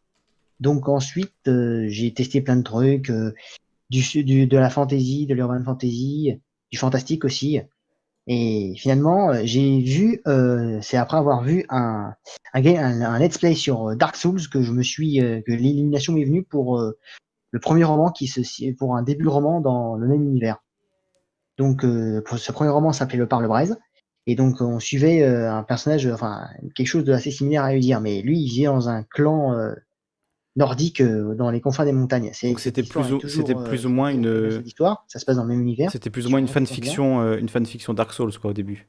Hum, alors au départ, au départ, je t'avoue qu'en fait ces deux ces deux histoires là, le Parle-Braise et Chaman de la montagne, ce sont deux fanfictions, mais l'un c'est effectivement essayer de prendre d'emprunter sur Dark Souls et de le coller dans Goblin Slayer, l'univers d'un manga. Et pour ben pour le Chaman de la montagne, c'est la même chose en fait. Et avec une influence du coup plus World of Warcraft, World of Warcraft, LOL sur ton influence sur le projet euh, Chaman de la montagne, c'est plus euh, World of Warcraft et, LOL du coup Alors euh, LOL, à part pour le nom du dire, pas beaucoup. Hein. Ah d'accord, c'est juste que ça t'a marqué. Parce que moi, il se trouve que j'ai écrit, des fan... j'ai écrit une fanfiction League of Legends. Je crois qu'elle est toujours trouvable d'ailleurs quelque part sur les forums. Ah il y a des années de ça. Hein, sur le personnage de Cassadine. Oui. Cassadine, c'est qui celui-là déjà? Celui qui traverse les dimensions et qui est un peu Lovecraftien. Le chasseur du vide. Euh, je suis plus sûr de le voir, désolé. On demande si tu, as fait de, si tu as fait de l'érotique fantasy. C'est Gazette des qui demande ça. Euh, moi? Non, pourquoi? On te pose la question. Je crois que c'est un peu une blague. Hein, c'est un peu un truc. Euh, non, non, non. Alors non, non, non. Franchement, non, non. De la Gazette des non, désolé. Même si effectivement mes romans seront plus euh, pour des adultes. Parce que je ne compte pas prendre des bien de le préciser. Pour les mm. combats, je suis descriptif sur le sang qui coule. Et euh, en ce qui concerne les scènes sexuelles, il va effectivement en avoir. Bon, pas non plus ultra détaillé de façon pornographique, hein, je ne suis pas là pour faire ça. Le, trône de fer, c'est une influence euh, pour toi parce que ça a quand même. Euh, c'est évidemment influencé par Tolkien, mais le travail de Martin a quand même pas mal apporté à l'heroic fantasy dans un style dark fantasy, un petit peu réaliste, un petit peu cru comme ça. Est-ce que ça t'a influencé ça? Alors, je n'ai pas lu George R. Martin à mon grand regret, ni Tolkien. Tolkien, j'ai lu son univers plus Tolkien sur la façon, la cosmogonie, la façon de créer l'univers, j'admets. Pour ce qui est de George R. R. Martin, sa façon, disons, assez brute, euh, enfin, la, série en elle-même tirée de ses romans m'aide un peu. Et il y a aussi donc euh, Andrei Tsapowski avec sa saga du sorceleur, euh, l'univers du sorceleur. Hmm. Il y a un peu de tout ça en fait. Tout ça, c'est un peu tout ça mélangé qui m'aide. J'essaye donc, surtout en fait pour l'aspect vraiment politique pour Mère Martin et pour Martin et aussi narratif. Je te conseille vraiment de lire, euh, de lire la série de bouquins des, euh, de Trône de Fer, du coup en, français. Oui, oui je, c'est sur, sur ma liste à faire, mais c'est tellement énorme que j'ai un peu. Oui, alors c'est vrai que c'est d'énormes morceaux. Chaque tome est un énorme morceau, il y en a cinq, donc euh, bientôt six, on espère. C'est dans les projets de l'acheter un livre audio et d'écouter. Hein. Mais je pense que c'est, ça peut être une, une bonne inspiration parce, que, parce qu'il a un style justement assez cinématographique tout en restant très littéraire, et du coup il a réussi à faire du Tolkien, mais sans les longueurs de Tolkien. C'est vrai que Tolkien, moi, c'est ce qui m'a toujours un peu rebuté. Euh, tu commences et il y a 100 pages de description quasiment, euh, et donc ça avance très très lentement. Euh, le Trône de Fer, ça avance lentement, mais quand même plus vite et de manière un peu plus moderne, quoi. Je ne sais pas si, c'est le bon mot, mais il y a quelque chose comme ça. Donc je pense que ça, pourrait être pour toi une bonne lecture. Je, comme j'ai dit, c'est ma des choses à faire. Hmm. Euh, voilà, donc euh, oui, donc euh, je n'écris pas que ce roman bien entendu, car parfois je bloque. Donc j'ai fait aussi une fanfiction sur mon sur l'un des mangas dont j'ai parlé, Goblin Slayer. Là, c'est une vraie fanfiction, mais qui est quasiment aussi longue que le roman en lui-même pour l'instant. Elle fait presque 100 pages. Donc je n'en parlerai pas ici. si vous voulez, c'est plus ça, c'est plus vraiment pour les fans de cet univers et de Donjons et Dragons. Mmh Il y a ensuite deux nouvelles qui sont de mon univers là, enfin d'un autre univers. L'une, c'est du fantastique, dans, de la fantaisie dans notre univers euh, moderne. Genre, c'est un, jeune homme c'est un jeune sorcier, euh, chasseur d'esprit en fait dans le monde des hommes et qui, euh, dans le monde, moderne et qui, de fil en aiguille, va devoir se retrouver à contrer une menace comparable à celle des hommes poissons dans le cauchemar Smooth de Lovecraft. Si tu vois ce que c'est. Ouais, ouais, carrément. Ça s'appelle Esper. Le premier, la première nouvelle s'appelle Esper, déferlement sur Valinsmos. Si tu ne vois pas la référence et que tu connais mal Lovecraft. Et donc la deuxième, là, c'est j'ai essayé de faire de la fantaisie un peu décalée euh, façon Nalbuck, mais je, mon ma nouvelle ne fait pas forcément rien. Et c'est en ligne, tout ça, on peut le lire quelque part en ligne. Tout est en ligne, tout est sur Wattpad. Hein, tout est sur... D'accord, sur Wattpad, donc sur ton compte Wattpad. C'est ça. Et donc, euh, cette deuxième nouvelle s'appelle donc L'errance du Gaï Cuisto. Voilà, là c'est un peu décalé. Je voulais en fait faire un personnage qui se battait avec une poêle façon sérieuse, comme dans Dead Cells, ce jeu vidéo. Seulement, le mettre dans l'univers du chaman de la montagne, c'était pas possible parce que c'était trop décalé. Hmm. En comparaison euh, du chaman du ton que je donnais dans le chaman de la montagne. Ouais, ouais. Là, c'est plus humoristique, du coup. euh. Et t'as même repris l'image de Dead Cells avec la poêle. Bah oui, Qui devient un peu un mème. C'est pas dessiné et que en l'occurrence. Ouais, ouais, pas l'illustration, ouais. hein. Voilà, je, j'utilise Canva et je fais des, et je fais ça. C'est ce que je faisais avant de, c'est ce que je fais encore pour beaucoup de mes trucs. Je prends des images plus ou moins libres de droit. Je travaille un peu sur Canva et voilà. Bah, c'est pas toujours très propre, mais Non, mais c'est cool. quelque chose comme ça. Voilà. C'est cool. Il faut progresser. C'est ça, aujourd'hui, il faut aussi. C'est pour ça que je vous ai montré le petit tuto au début. Je sais pas si vous l'avez vu sur euh, comment détourer en une seconde parce que c'est tellement pratique et ça permet d'un gain de temps énorme. Et, et progressivement, moi aussi, au début, euh, je galérais vraiment. Enfin, mes miniatures sont toujours un peu dégueulasses, mais j'ai un peu progressé par rapport au début, en tout cas. Et euh, c'est vrai que voilà, faut, faut aussi, en fait, euh, tu vois, tu peux avoir des idées euh, pour faire de la musique, pour faire euh, des, bouquins, des nouvelles, n'importe quoi, et ne pas ensuite pouvoir le mettre en image ça peut être frustrant et c'est un art qu'il faut, enfin ouais, un art ou une technique qu'il faut maîtriser en fait pour tous les artistes et tous les gens qui font des choses aujourd'hui quasiment.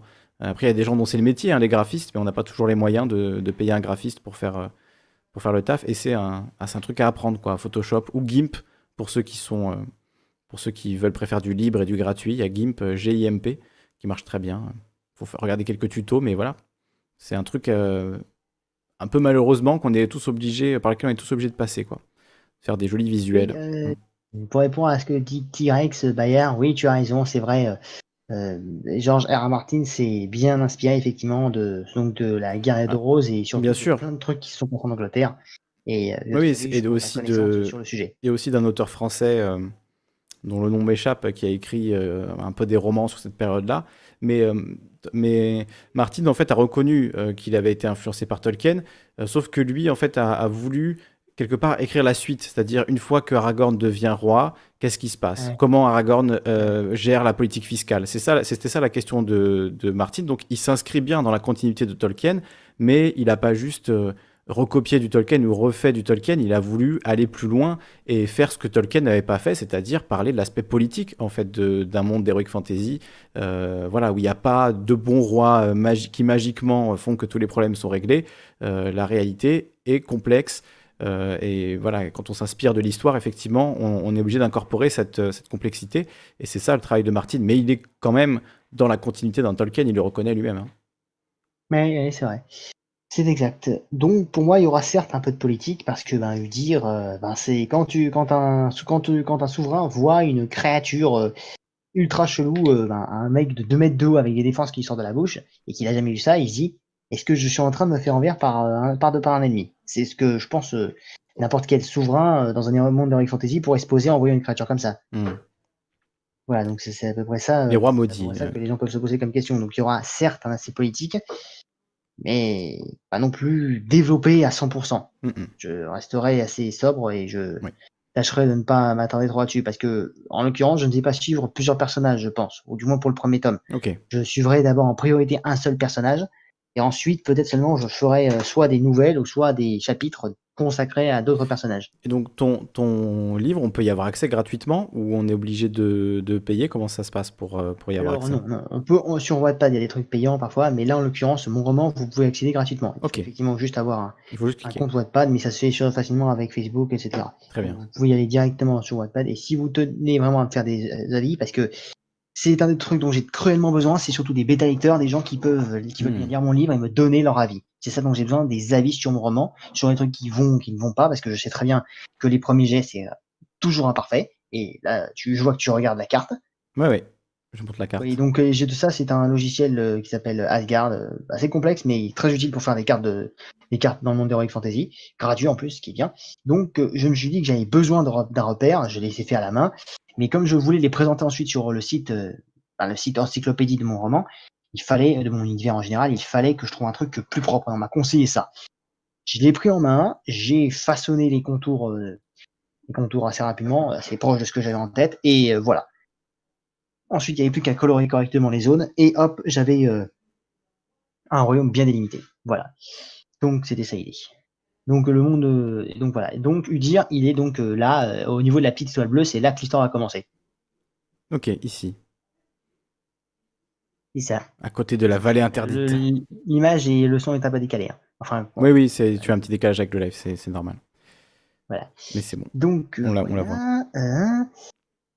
Euh, Bah écoute, on va mettre, on va mettre tous les liens pour que les gens puissent aller voir ça et, et on va peut-être passer à la suite puisqu'il y a du monde qui veut présenter euh, je ses, oui. projets.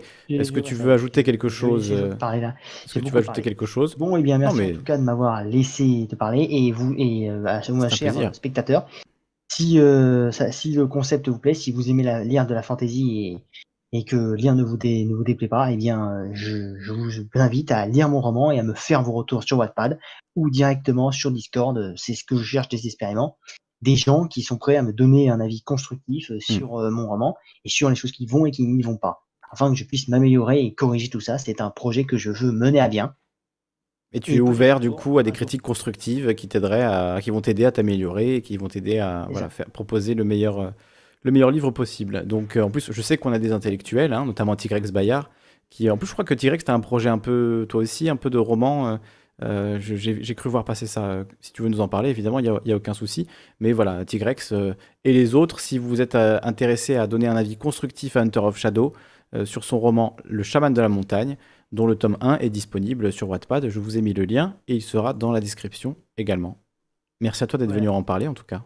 Merci à vous. J'espère qu'un jour on se retrouvera et que je vous annoncerai fièrement que j'ai réussi à m'auto-éditer ou à faire éditer mon roman. Et ainsi, vous aurez un code de réduction pour l'avoir plus. Ah, cher. serait génial. Bonne- Ah bah, j'espère. J'espère que tu nous donneras un petit code de réduction pour, euh, pour les gens qui te soutiennent depuis le début. Non, mais j'espère, tu vois, qu'on qu'on verra euh, tous vos projets évoluer dans le bon sens et, euh, et que voilà, et vous allez grandir. Et si on peut vous filer un petit coup de pouce, c'est le but de l'émission et, et on est très content. Merci à toi, Hunter. Et on va accueillir à présent euh, Rebicraft.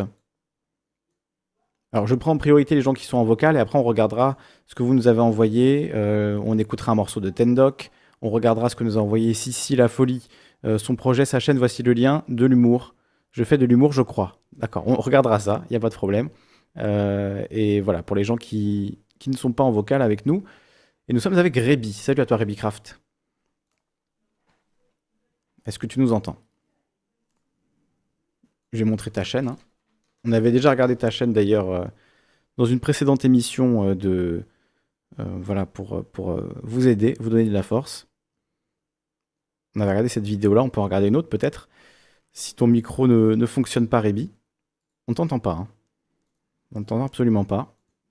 Je ne sais pas si toi tu m'entends, mais moi je ne t'entends pas. Ok, là, tu m'entends? Ah, là c'est bon. Ok, c'est parfait.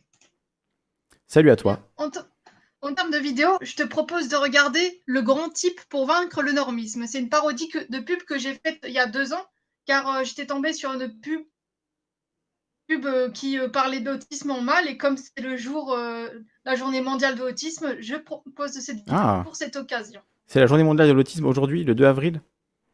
Ouais, Ok, alors attends, tu m'as dit il y a deux ans. Comment, comment elle s'appelle, tu m'as dit? T'as beaucoup de vidéos? Grand Type pour vaincre le normisme. Le grand type? Alors je vais en finir avec la constipation. Parodie, pub crème anti-rides. Pas Ouais, possible. dans les parodies. La synchrolabiale, non. La grande abolition pour vaincre le proxénétisme, non. Là, ça- Ah, le grand type, c'est bon, elle est là. Le grand type pour vaincre le, pour vaincre le normisme. On regarde ça. Alors attends, je vais mettre l'écran comme ça, tu vas, tu vas nous entendre. Normalement, tu vas, t'entendre toi-même du coup. C'est parti. En France, 65 millions de personnes sont atteintes de normisme, soit 99 personnes sur 100. Le normisme est une maladie dont les symptômes peuvent être combattus, à condition de s'en donner les moyens. Il y a autant de personnes que de façons de vaincre le normisme. Même si vous êtes enfermé comme Mathias, prostitué comme Josiane ou SDF comme Stéphane, vous aussi vous pouvez agir. Ils ont décidé de vaincre le normisme. Mobilisez-vous avec le grand type pour vaincre le normisme. Vaincre le normisme.org. Il existe le site vaincre-le-normisme.org, j'ai envie de te regarder maintenant. Tu l'as pas créé, non, t'es pas allé jusque-là quand même. T'es pas allé jusque-là. Ah mais t'as mis quand même plein de sources, euh, plein de sources sur euh, l'autisme et la neurodiversité. Euh, ah bah, excellent. Blog de personnes autistes. fait euh, plus tard une vidéo où je témoignais en tant qu'autiste pour expliquer en gros euh, ce que c'est, comment, comment ça se passe de mon côté, tout ça. Mais Ok. elle est beaucoup plus longue par contre. Ah, t'as Là mis aussi, Il y a plus, beaucoup de matière en termes de description. T'as mis plus de sources dans la description que certaines personnes qui font des vidéos de 50 minutes et qui mettent euh, aucun, aucune source dans la description. Toi, tu as fait une vidéo de 45 secondes et tu as mis euh, voilà, de, quoi, euh, de quoi lire jusqu'au bout de la nuit, là, des, plein plein de sites, plein de sources. Donc, excellent. Excellent. Donc, tu fais de l'animation, tu, tu travailles. Voilà, tu travailles toute seule. Tu, je crois que tu nous avais dit ça la dernière fois. Euh, oui, enfin, je fais euh, presque tout toute seule, sauf Mm. certains trucs comme par exemple le doublage, car comme je sais pas faire des imitations Salut. de voix et qu'il y a Ouais. toujours des personnes qui aiment bien euh, faire euh, des voix, bah, ça fait que je propose à des personnes, personnes de mon entourage ou que je trouve en ligne, par exemple. Ok. Si tu veux que je fasse des voix à l'occasion, il n'y a pas de problème. J'ai ce qu'il faut, j'ai un bon micro. C'est parfait. Avec plaisir. En plus, je recherche en ce moment une voix pour euh, parodier Psychodélique, donc euh, Ah, oh oui, oh oui, oui, oui, moi je me propose. Moi je me propose.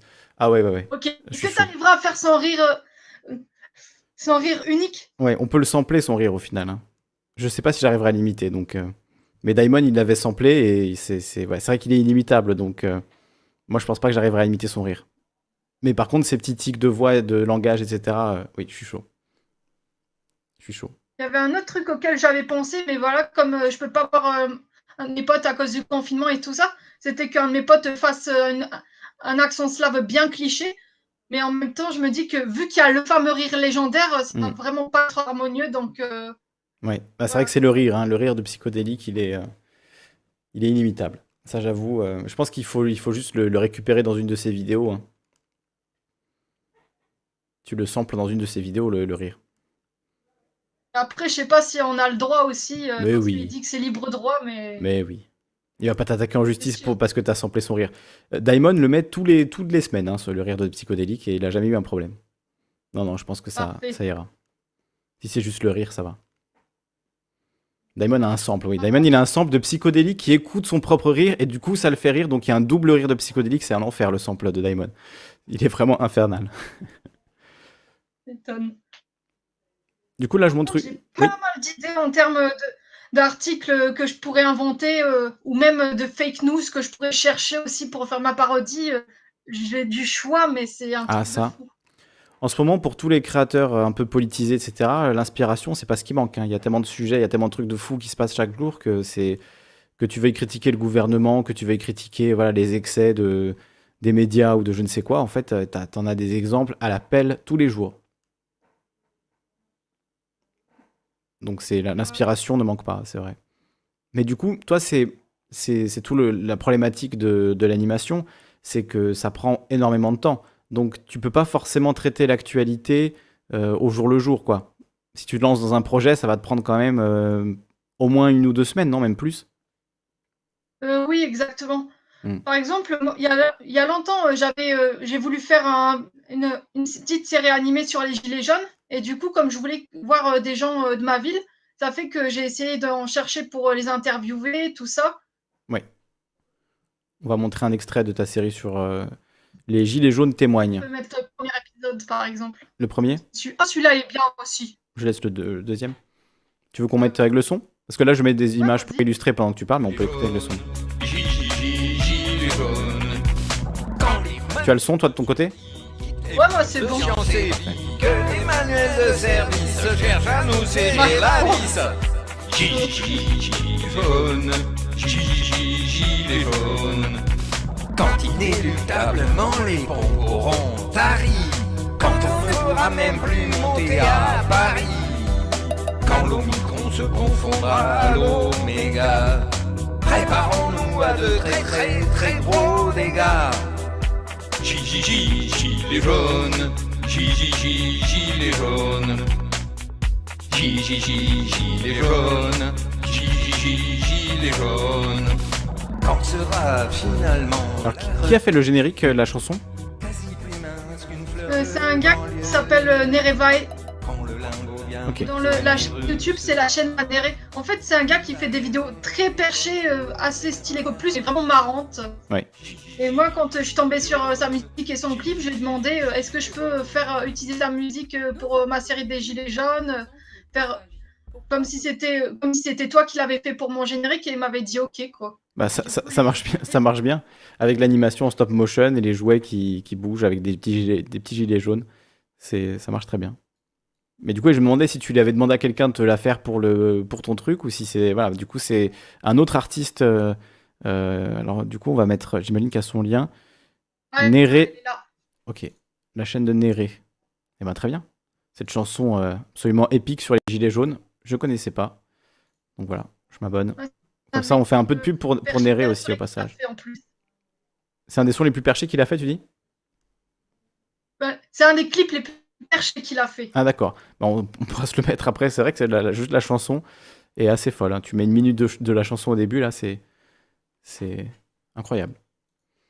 Alors, on va on écoute un petit extrait de la vidéo sur les gilets jaunes? Te mobilises-tu Tout simplement pour une euh, raison sociale, pour lutter pour nos droits sociaux et faire en sorte de nous faire entendre euh, et ainsi pouvoir faire, en- pardon, pouvoir faire en sorte que la justice soit rendue et les, les revendications légitimes des Gilets jaunes soient enfin acceptées par un gouvernement. Ben, Aujourd'hui, bah, le salaire n'est plus très valorisé. euh, tu payes ton loyer, tu payes tes assurances, euh, tu payes ta bouffe, euh, t'as plus rien en fin de mois. Et le problème, c'est que au-dessus de toi, bah, ça paye que dalle, ça licencie à mort. Et voilà, on sait pas où partent les sous, des impôts et, tout ça. Je me mobilise euh, pour, euh, pour tout le monde, pour euh, les personnes âgées, pour euh, mes collègues, pour moi-même et euh, pour euh, les enfants euh, que que j'occupe. Pour une égalité sociale qui n'existe plus dans ce monde. Moi, je m'accroche énormément au mouvement des Gilets jaunes parce que vraiment, j'ai ressenti cette euh, solidarité qu'on avait perdue, cette convivialité, cette entraide.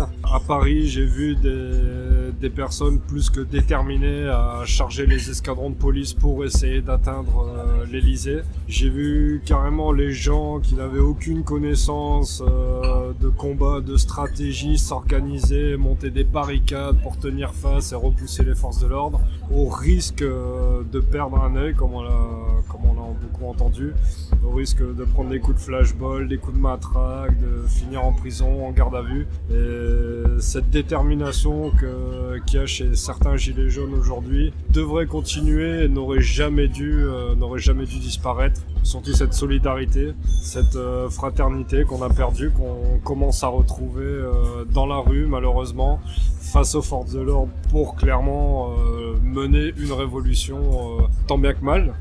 Tant bien que mal parce que c'est pas une euh, pas une situation qu'on vit tous les jours. C'est pas tous les jours que les gens descendent dans la rue pour renverser un gouvernement.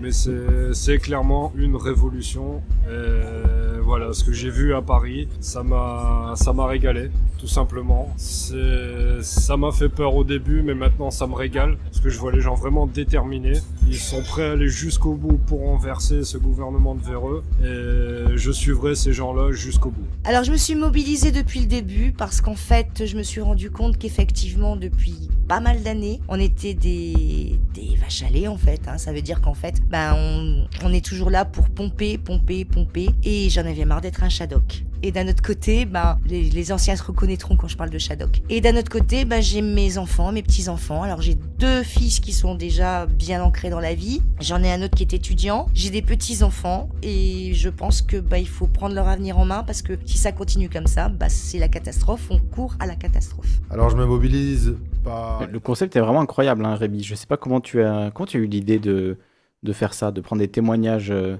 de, de gilets jaunes et de les mettre sur des, des animations en stop motion. Euh, comment ça t'est venu? Bah, C'est fou, fait, hein, ça marche très bien en tout cas. L'idée m'est venue à l'époque quand ça commençait à immerger Mm. et je sentais qu'il y avait quelque chose de spécial par rapport à ce qui se faisait euh, dans tout ce qui était militant en général. Mhm. Et c'était comme ça que ça m'est venu euh, l'idée de base euh, de faire euh, cette série animée. Pour retrouver les voix, je suis d'abord, euh, j'en ai déjà, j'en ai d'abord parlé à des potes que je connaissais, qui ont parlé à d'autres gens qui connaissaient, soit via des groupes ou par message ou autre. Ouais, t'as reçu un, Avoir eu les voix, je, t'as je reçu. pensais euh, lancer tout de suite le projet, mais comme j'étais étudiante et que j'avais pas de temps par rapport à ça, et qu'en plus euh, j'étais très perfectionniste, par exemple dans le premier épisode, euh, je trouvais qu'il n'y avait pas assez de profils diversifiés. Je me suis dit, bon, au moins qu'il y ait autant de femmes que d'hommes, et finalement, euh, comme je suis restée qu'à cette personne, j'ai préféré laisser comme ça, et puis c'est tout, comme, Et- simplement. T'as eu beaucoup de témoignages parce que je vois les autres épisodes, euh, 7 minutes, 10 minutes, 20 minutes, euh, un autre de 10 minutes, donc t'as eu plusieurs, euh, enfin beaucoup beaucoup de témoignages. Ouais, il y en a eu 7 en tout, et en tout ça doit faire presque une heure quoi. Ouais, à peu près. quand j'interrogeais les gens, ça, ça durait à peu près ça. Quoi. Après, ça Mm. dépendait parce qu'il y en a qui parlaient, qui étaient très à l'aise à l'oral, d'autres qui étaient beaucoup, qui étaient beaucoup moins. Ça dépendait vraiment des personnes, tout simplement. Il y a Furling qui demande dans le, dans le chat, euh, il y a une explosion du VTubing. Il dit, et tes animations m'ont tout, de suite fait- tout de suite fait penser à ça. As-tu déjà pensé au VTubing pour animer ton personnage? Donc euh, VTube, c'est des les virtual euh, YouTubers, je crois qu'on dit comme ça. Euh, donc c'est en fait des, des animations qui euh, miment plus ou moins quand tu parles, ils, ils bougent en même temps et donc ça, ça permet de, de se mettre derrière un personnage. Et c'est vrai que du coup, ça anime beaucoup plus facilement. J'imagine que tout le travail que ça te demande de faire du stop motion, c'est c'est énormément de boulot. On sait que c'est très difficile. Donc, euh, est-ce que tu as pensé à ça pour pouvoir faire peut-être du contenu un peu plus rapidement et avoir quand même de l'animation euh, sur ta chaîne? Est-ce que c'est un truc sur lequel tu te penches? Euh, une des particularités avec le logiciel que j'utilise, c'est que je peux installer un plugin qui me permet de faire quelque chose de similaire. Mhm. Mais comme euh, je fais pas encore des lives ou des choses comme ça, euh, je préfère euh, animer avec la méthode que je fais en, faisant soit mes propres animations ou en utilisant des animations que j'ai déjà dans mon logiciel. Mhm. Et je me dis que c'est vraiment quand, euh, quand je serai un petit peu plus connu que je passerai à ça. Quoi. Après, pour du VTubing en 3D pur et dur, je sais pas car je suis vraiment pas très très à l'aise avec la 3D. Mhm. Ok. Bah c'est, en tout cas, c'est un truc qui se développe vachement. Moi, je regarde pas trop de, de VTubers, mais je sais que certaines personnes l'utilisent pour euh, bah, justement pas trop s'afficher. Pour les gens qui sont un peu plus timides, qui ont, qui pas envie forcément de s'afficher directement, ben de, euh, voilà, de se mettre derrière un personnage qu'on a créé euh, en 3D qui réagit. Tu as retiré ta vidéo d'hier soir? Non, j'ai retiré. Hier soir. La vidéo d'hier soir, elle est. La vidéo avec Daemon, c'est bizarre. Non, elle est en ligne. Je vais regarder ça. Euh, du coup, euh, combien de temps ça te prend pour faire une animation, là, comme par exemple euh, celle sur le confinement qui dure 7 minutes? C'est combien? Qu'est-ce que ça représente en termes de travail? Parce que tu es étudiante, tu l'as dit, donc j'imagine que tu peux pas faire ça toute la journée, du soir au matin. Tu fais ça sur ton temps libre. J'étais étudiante, je suis plus du tout étudiante depuis janvier 2020, car Ok. j'avais arrêté mes études en cours de route. Hmm. Mais avant, je l'étais, ce qui fait que j'avais beaucoup moins de temps contrairement à maintenant. Oui. Enfin, pour le temps d'animation, pour une minute, ça prend d'animation un petit peu type traduit, traduit, ça peut prendre un mois. Wow. Une minute. Ouais, quand c'est de l'animation traduit. Hmm. Mais comme je fais plus souvent d'animation en quête, ça fait que le minimum, ça va me prendre euh, au moins deux semaines quand je fais des nouveaux dessins et beaucoup et juste quelques petits jours euh, quand j'utilise des trucs que j'ai déjà fait. Donc, euh, et des trucs que tu as déjà fait, c'est-à-dire des animations que tu as déjà créées et que tu vas réutiliser. euh, que tu vas réutiliser du coup? Euh, par exemple, c'est par exemple, je vais dans dans la, la partie custom de mes templates, Mhm. je sélectionne un personnages que j'ai déjà fait et je fais parler, bouger quand je veux. Ah oui, quoi, ok. Ah d'accord, parce qu'en fait, tu... tu- dois d'abord créer le perso, faire les... enfin, l'ancrage, la colo, les Ouais. rigs et tout. Et à partir de là, je peux faire euh, de l'animation sans trop me casser la tête. Ok. Après, ça va pas être un résultat aussi incroyable que du tradi euh, pur et dur, mais on a déjà quelque chose en fait. Quand même, c'est propre, hein, c'est fluide. hein. C'est... Après, oui, je, vois ce que tu veux dire par rapport à du, des trucs traditionnels. Du coup, il y a ce côté euh, euh, squelette. Enfin, on voit le, le squelette avec les, les animations, etc. Mais c'est quand même euh, Voilà. extré- extrêmement propre, quoi. Donc, la partie la plus longue, en fait, c'est de créer euh, le personnage, de faire la, la couleur, de faire euh, le, le design du personnage, quoi. Ouais, voilà, c'est ça qui est le plus long au final. Ok. Ah, c'est c'est excellent. Il y a des formats pour lesquels je fais des storyboards, d'autres euh, Ouais. où j'en fais pas nécessairement. Quand c'est de la parodie, j'ai pas vraiment me casser la tête car soit je fais à la lettre, soit je réinterprète. Hmm. Quand c'est des parodies, donc tu, ouais, soit tu réinterprètes comme, comme la vidéo qu'on avait vue euh, sur le, les jeunes entrepreneurs, là, euh, euh, la question est vite Ouais, répondue, tout ça. exemple, ou encore celle du normisme aussi. Oui, c'est du normisme aussi. Mais tu fais aussi des, des parodies, du coup, tu reprends le son original et tu fais une animation euh, pour créer un décalage, quoi. Enfin, pour parodie, pas vraiment. Je, ref- je refais plutôt le son euh, Mm. comme un petit peu comme j'avais entendu dans le truc original, mais différemment. Par contre, là où je reprends vraiment le son, euh, c'est surtout dans les animation memes. En fait, ça, c'est un format qui est très connu chez les anglophones. C'est qu'en gros, il y a une musique qui devient un mème. Mm. Et, en f- et le but, c'est de faire des petites animations assez simplifié pour, euh, pour que ce soit au rythme de cette musique. Il y a un petit côté un petit peu humour pour certains euh, Oui. assez dark, mais ça dépend des gens en fait. Il y en a qui- pas mal qui utilisent des furies, mais c'est pas obligé. Les furies, c'est euh, c'est comment tu définirais les furies pour ceux qui connaissent pas C'est des animaux qui sont euh, qui sont, infor- qui ont, une forme humaine. euh, c'est ça. C'est des animaux qui, oui, qui, ont, qui ont forme humaine, souvent des loups des, ou des chiens, des chats aussi. des chats, oui. D'accord, et du coup, là, je peux pas mettre la musique parce que c'est un l'animation meme, euh, sinon la vidéo va être strikée, mais on voit que ça, du coup, ça, ça prend moins de temps à faire parce que c'est finalement une boucle. Il faut la caler sur la musique, mais après, une fois que c'est calé, euh, c'est c'est pas aussi complexe à animer euh, que qu'un autre projet. La plupart de ces animations-là sont, sont assez économes, mais des fois, il y a des gens qui vont encore plus loin. euh, Ça Mm. dépend. Il y en a qui respectent un certain code par Ouais. rapport à la musique en question, d'autres qui inventent complètement. Il y en a qui font un petit peu comme tout le monde, mais chacun sa sauce aussi. Et ça, ça marcherait sur euh, euh, TikTok? De faire des animations sur des musiques mêmes comme ça? Tu as pensé? Je sais pas, parce que je me suis inscrite sur TikTok et il n'y a rien qui vient euh, comme par magie. Hmm. Il y a des gens qui s'inscrivent dessus et qui sont tout de suite connus et tout, mais d'autres, euh, genre comme moi, ça n'est pas du tout arrivé. Hmm. Et t'as essayé de mettre des animations sur, euh, sur TikTok du coup? Euh, ouais, je- surtout des trucs que j'avais déjà fait ou alors des petites animations vraiment ultra simples où je me suis vraiment pas cassé le cul et que- où j'ai repris des choses et tout. Ou alors celle du jeune entrepreneur que j'ai adapté à ce format. Mhm. C'est vrai qu'il y a beaucoup plus de vues euh, passives parce que c'est pas euh, parce que moi ce que je vais partager c'est plutôt mes vidéos YouTube et non pas TikTok. Mais bon, Oui. il y a interaction et tout, c'est pas encore ça quoi. Ouais, TikTok, moi je connais pas du tout, donc euh, je te dis ça parce que parce qu'il y avait ce truc de l'animation même, et c'est vrai qu'il y a un peu ça sur TikTok, quoi, prendre une musique même et puis faire euh, faire de la merde par-dessus. Enfin, c'est l'image que j'en ai en tout cas. Ouais. Donc je me dis ça pourrait être intéressant de d'attaquer le truc avec justement des animations, euh, tu vois, comme toi tu en fais, qui sont qui sont travaillées, qui ça changerait de ce qu'on a l'habitude de voir euh, de TikTok, quoi. Qui sont plus des gens qui dansent devant leur caméra, quoi. Donc euh, ça peut être intéressant, toi justement, vu que tu fais quelque chose de différent, de proposer ça là-bas. Mais bon, si tu dis que ça marche pas très bien, c'est peut-être parce que c'est pas c'est pas ce que TikTok veut mettre en avant. Ouais, voilà, c'est ça. euh, Donc, bon, ce qui fait que si je veux poser une, poser une petite animation là comme ça, soit je reprends un truc que j'ai déjà fait, ou alors je me casse pas le cul, quoi. J'ai pas Oui. envie de mettre tous mes œufs dans TikTok. Ouais, je comprends, je comprends. Et du coup, qu'est-ce que tu nous prépares pour, euh, pour les, là, je suis en train de faire une nouvelle animation meme euh, sur euh, une autre musique qui avait déjà été faite aux US, euh, mais avec euh, d'autres euh, personnages à moi. Il y aura une anorexique et une boulimique, Ok. qui sont à la base euh, deux jolies blondes. D'accord. Et ça va sortir quand, tu sais? Bah, normalement, ça va sortir vers milieu ou fin de semaine prochaine, euh, d'après mes estimations.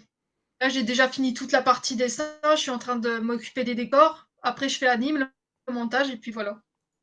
Ok. Et ben abonnez-vous à la chaîne de à la chaîne de Rebicraft si vous voulez avoir euh, voir la suite dans les semaines à venir. Je vous remets le lien. Et après cette animation meme là, euh, si va bien, hop, euh, ce sera la parodie de Psyodélique. Ah, ça je pense là tu vas buzzer. Avec la avec la parodie de Psychodélique, à mon avis, tu peux faire un gros coup. Il faut surfer sur la vague. T'inquiète. J'ai hâte de voir ça en tout cas. Ça tease, ça tease euh, énormément.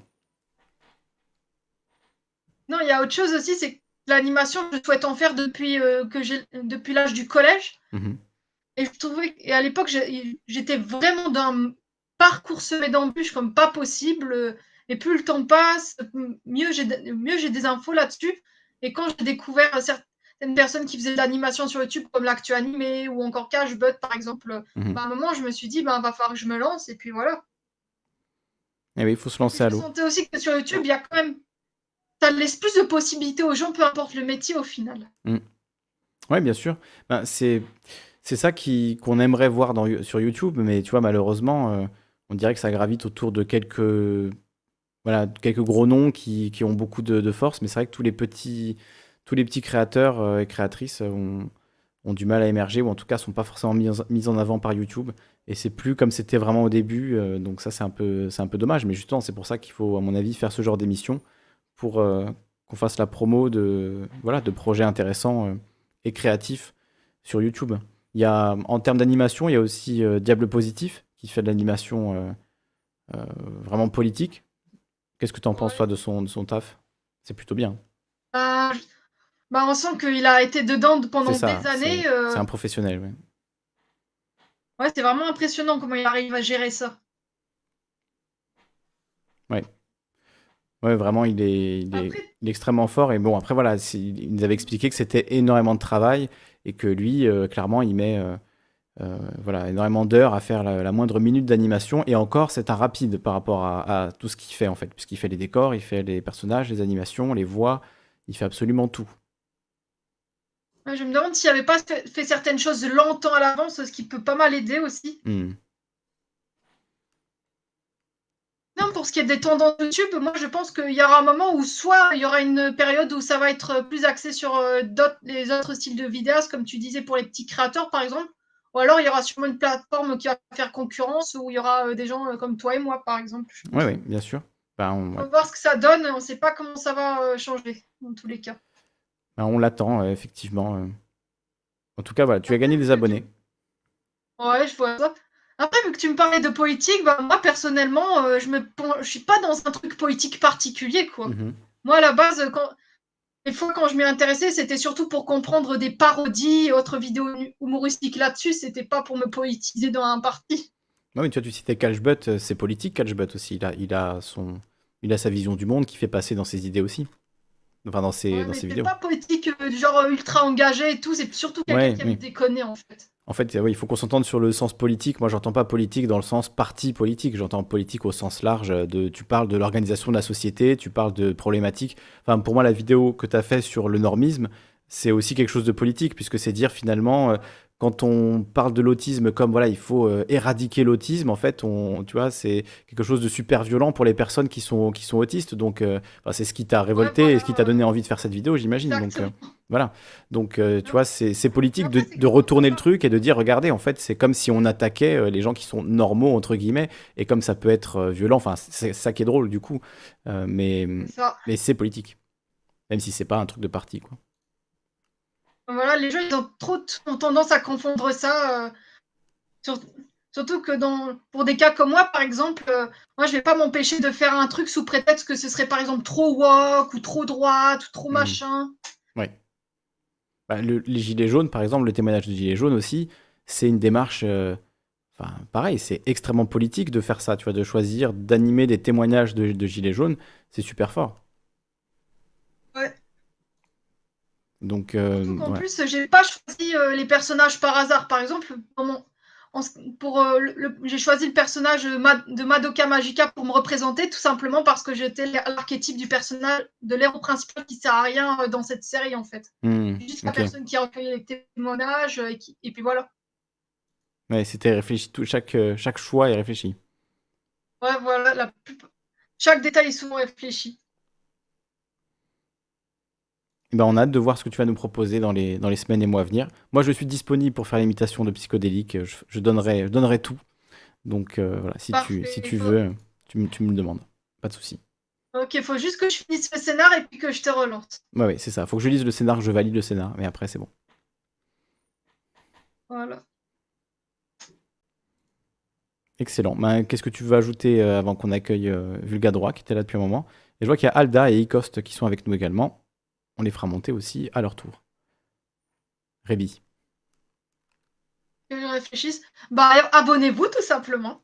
Tout simplement. Je vous remets le lien de, de la chaîne. Rebicraft. Et je recommande aussi la chaîne de Vulga Droit également. Tu recommandes la chaîne de Vulga Droit. De On va attendre. euh, Ah, il est là depuis un moment, Vulga Droit, il travaille dur. euh, C'est vrai que voilà, on- ça va finir par. euh, enfin, il a passé les 1000, les 1000 abonnés d'ailleurs, Vulga Droit, donc euh, ça, ça paye tout doucement. Ça prend du temps tout ça. Hein. C'est faut, faut pas lâcher. hein, C'est ça le, c'est ça le truc aussi. Il y a, y a ce côté où on a des exemples en fait de gens qui ont explosé en faisant trois vidéos, et donc on se dit c'est facile. Mais même Cyprien qui, euh, qui tu vois, voilà, était un des gros, était le plus gros youtubeur de France pendant un long moment. Euh, il a commencé sur Dailymotion sous le nom Monsieur Dream. Ce qu'il faisait, c'était pas terrible.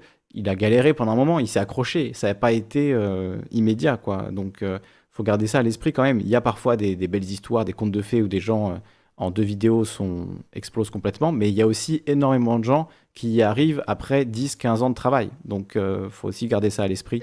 Et c'est important de ne pas lâcher, de croire en ce qu'on fait, de s'améliorer, de chercher à, à toujours s'améliorer, aller de l'avant et continuer à rester euh, voilà, honnête avec soi-même, en tout cas franc dans ce qu'on fait et honnête euh, par rapport à ce qu'on a envie de proposer. Quoi. Ne pas essayer de se, de se limiter, ce que tu disais, quoi, de se censurer parce que tu dis oui, mais ça, ce serait trop comme ci, ce serait trop comme ça, ça plaira pas à telle personne. Bah, en fait, c'est pas grave. Il y aura toujours quelqu'un pour dire de toute façon euh, qu'il y a un truc qui lui a pas plu dedans.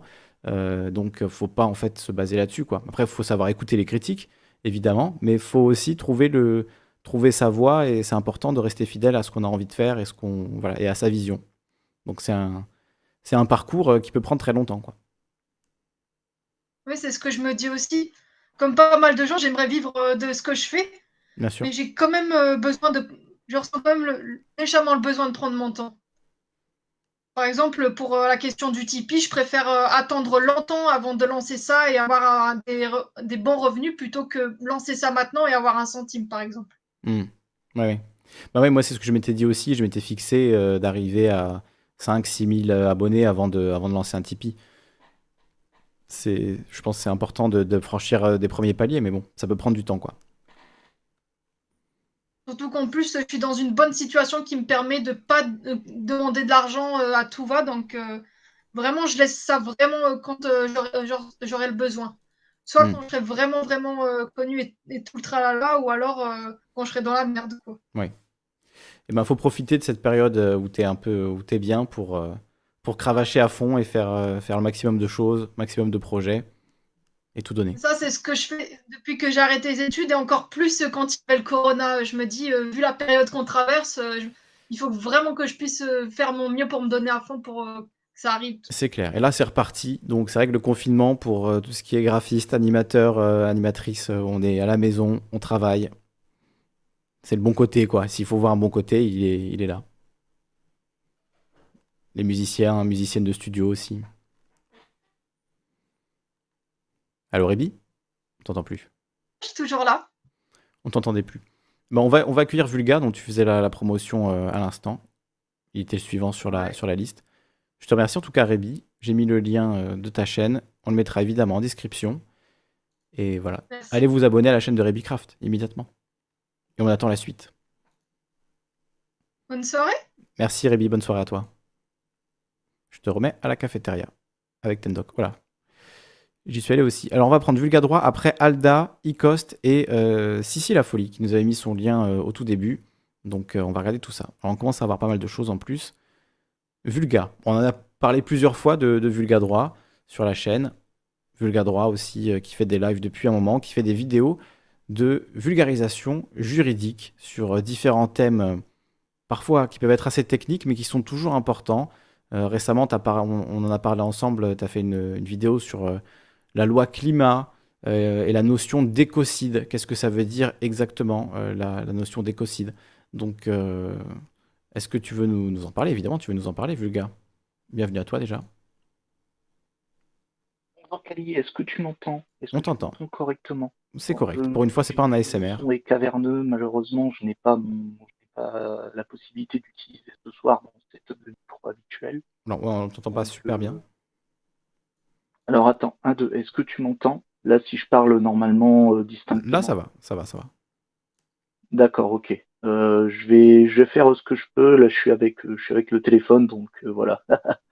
Euh, alors, donc, euh, pour en revenir justement, euh, oui, je venais, je venais pour faire la promotion, bah, justement, de ma dernière vidéo, donc comme tu l'as expliqué, euh, sur euh, la, sur la notion euh, d'écocide. Donc, alors, pour faire euh, un espèce de résumé de la vidéo, euh, sans trop vous spoiler, parce que sinon, euh, ça n'aurait pas d'intérêt de vous inviter à voir la vidéo. Oui, tu vas pas nous refaire la vidéo de 12 minutes ici, ce serait... Oui, voilà, oui, voilà. Ce serait ambitieux, mais pourquoi pas relou, donc- Ce serait un peu relou. Mais, euh, les, gens, les gens iront la voir, mais effectivement, donne-nous envie d'aller la voir. Alors, euh, dans cette vidéo, déjà, je vais vous expliquer une chose, c'est que dans le projet de loi climat, euh, il n'y a pas euh, de crime d'écocide euh, qui a été consacré. Et juste pour rappel, euh, l'écocide, euh, c'est une infraction euh, qui a été, disons, envisagée dans la Convention citoyenne et le but, c'était de sanctionner les personnes, plutôt les entreprises qui commettent des pollutions extrêmement graves sur l'environnement. Et malheureusement, le crime d'écocide donc euh, n'a pas été euh, retenu euh, pour des raisons qui sont liées à la Constitution, mais je ne vous en dis pas plus. Par contre, ce qui a été, ce qui a été créé à la place, c'est un délit d'écocide avec euh, des peines qui sont euh, moins importantes que celles qui étaient prévues pour le crime d'écocide. Et, et en plus, à côté du délit d'écocide, vous avez d'autres délits qui ont été créés pour sanctionner euh, d'autres euh, d'autres infractions qui sont liées à la pollution. Et du coup, euh, bah, dans ma vidéo, euh, je vous parle, de ça. Et petite précision euh, très importante, euh, on est encore sur un projet de loi. Donc, euh, le texte peut être modifié en cours, de route euh, et il est amené à évoluer.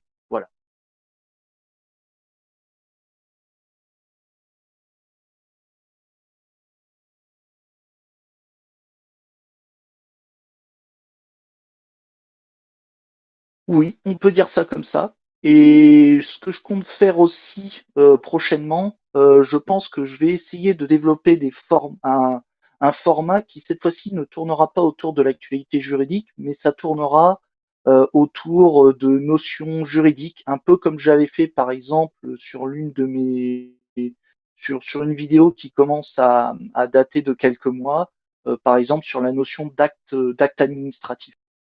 Donc euh, ça, ce seront plus des vidéos qui s'adresseront euh, davantage aux étudiants en droit ou aux personnes qui cherchent justement à s'initier un peu au droit euh, et notamment no- notamment au droit public. Voilà, principalement. Et pour et juste pour faire très simple, le droit public, euh, c'est l'ensemble des règles qui régit euh, les relations entre nous administrés et l'administration, l'État, les collectivités territoriales, etc pour faire extrêmement simple.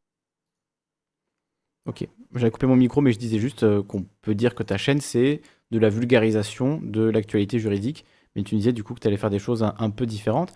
Est-ce que tu comptes euh, parler d'un sujet alors, euh, qui est un peu abscon, je te l'accorde, mais qui, revient parfois, c'est la, la question de la fraude du nom, qui est un peu une théorie, alors je sais pas si c'est complotiste ou pas, bon, j'ai une théorie assez bizarre euh, qui vient des États-Unis et qui dit que, alors je ne pourrais même pas la résumer honnêtement, mais est-ce que ça te dit quelque chose? Est-ce que tu as déjà entendu parler de ça? Est-ce que tu comptes euh, faire une sorte de débunkage là-dessus, étant donné que toi tu, tu es vraiment au clair avec le droit, vu que c'est vraiment une question, en fait, une notion juridique euh, qui est liée voilà, à une fraude qui serait faite lors de l'état civil. Enfin bon, désolé, c'est assez obscur dit comme ça, mais est-ce que tu as déjà entendu parler de ce, de ce? Alors, alors euh, moi j'y vois plus une espèce de question euh, d'usurpation d'identité ou peut-être après après ce- cette fraude au nom, ça je, je te, je te dis honnêtement ça ça, ça ça ne me dit pas grand-chose euh, parce que ça ça, ça, encore une fois c'est un peu trop en dehors obscur. de mon de c'est- en gros c'est en dehors de mon champ de, com- de, de compétences.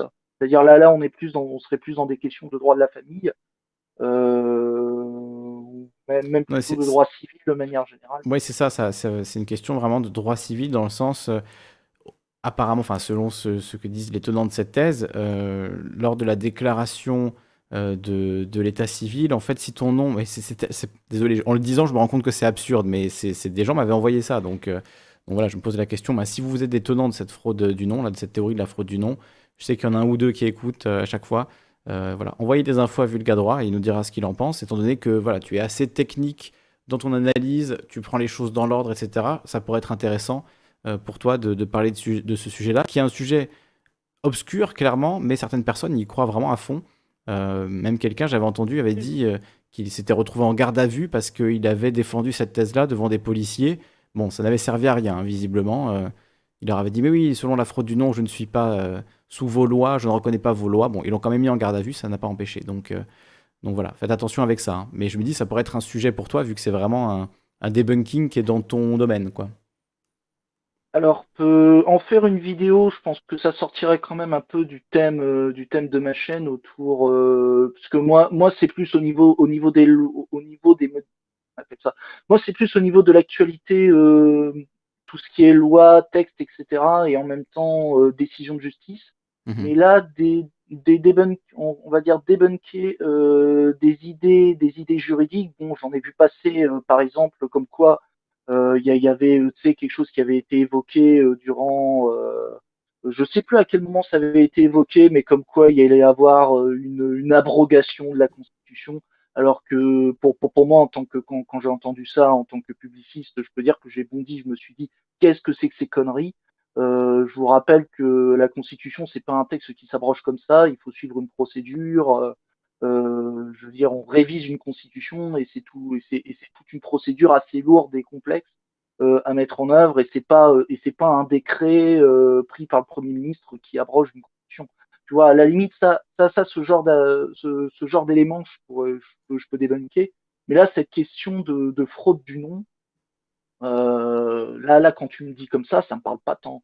Ça, ça me parle pas. Mais, mais, mais peut-être que peut- peut-être que je pourrais y réfléchir et on pourra peut-être aborder le sujet dans dans dans une émission. Si bien sûr le sujet n'est pas trop euh, n'est pas trop technique pour moi, parce que parce que si c'est du droit civil pur, euh, il y aurait peut-être, je- j'essaierai de faire gaffe à, par- à, à ne pas dire de conneries. Oui, voilà. mais je pense que tu es, tu es plus au fait du droit que les gens qui défendent cette thèse. Donc, à mon avis, tu aurais quand même des choses à dire parce qu'il y a peut-être Oh, des possible. absurdités. Il me semble qu'il y a des absurdités qui sont assez, assez évidentes. Mais- on en reparlera peut-être à l'occasion. Après, encore une fois, co- comme, dirait Diamond, je n'ai pas envie de tomber dans, dans le, dans le crépidarnianisme, si je ne dis pas de bêtises.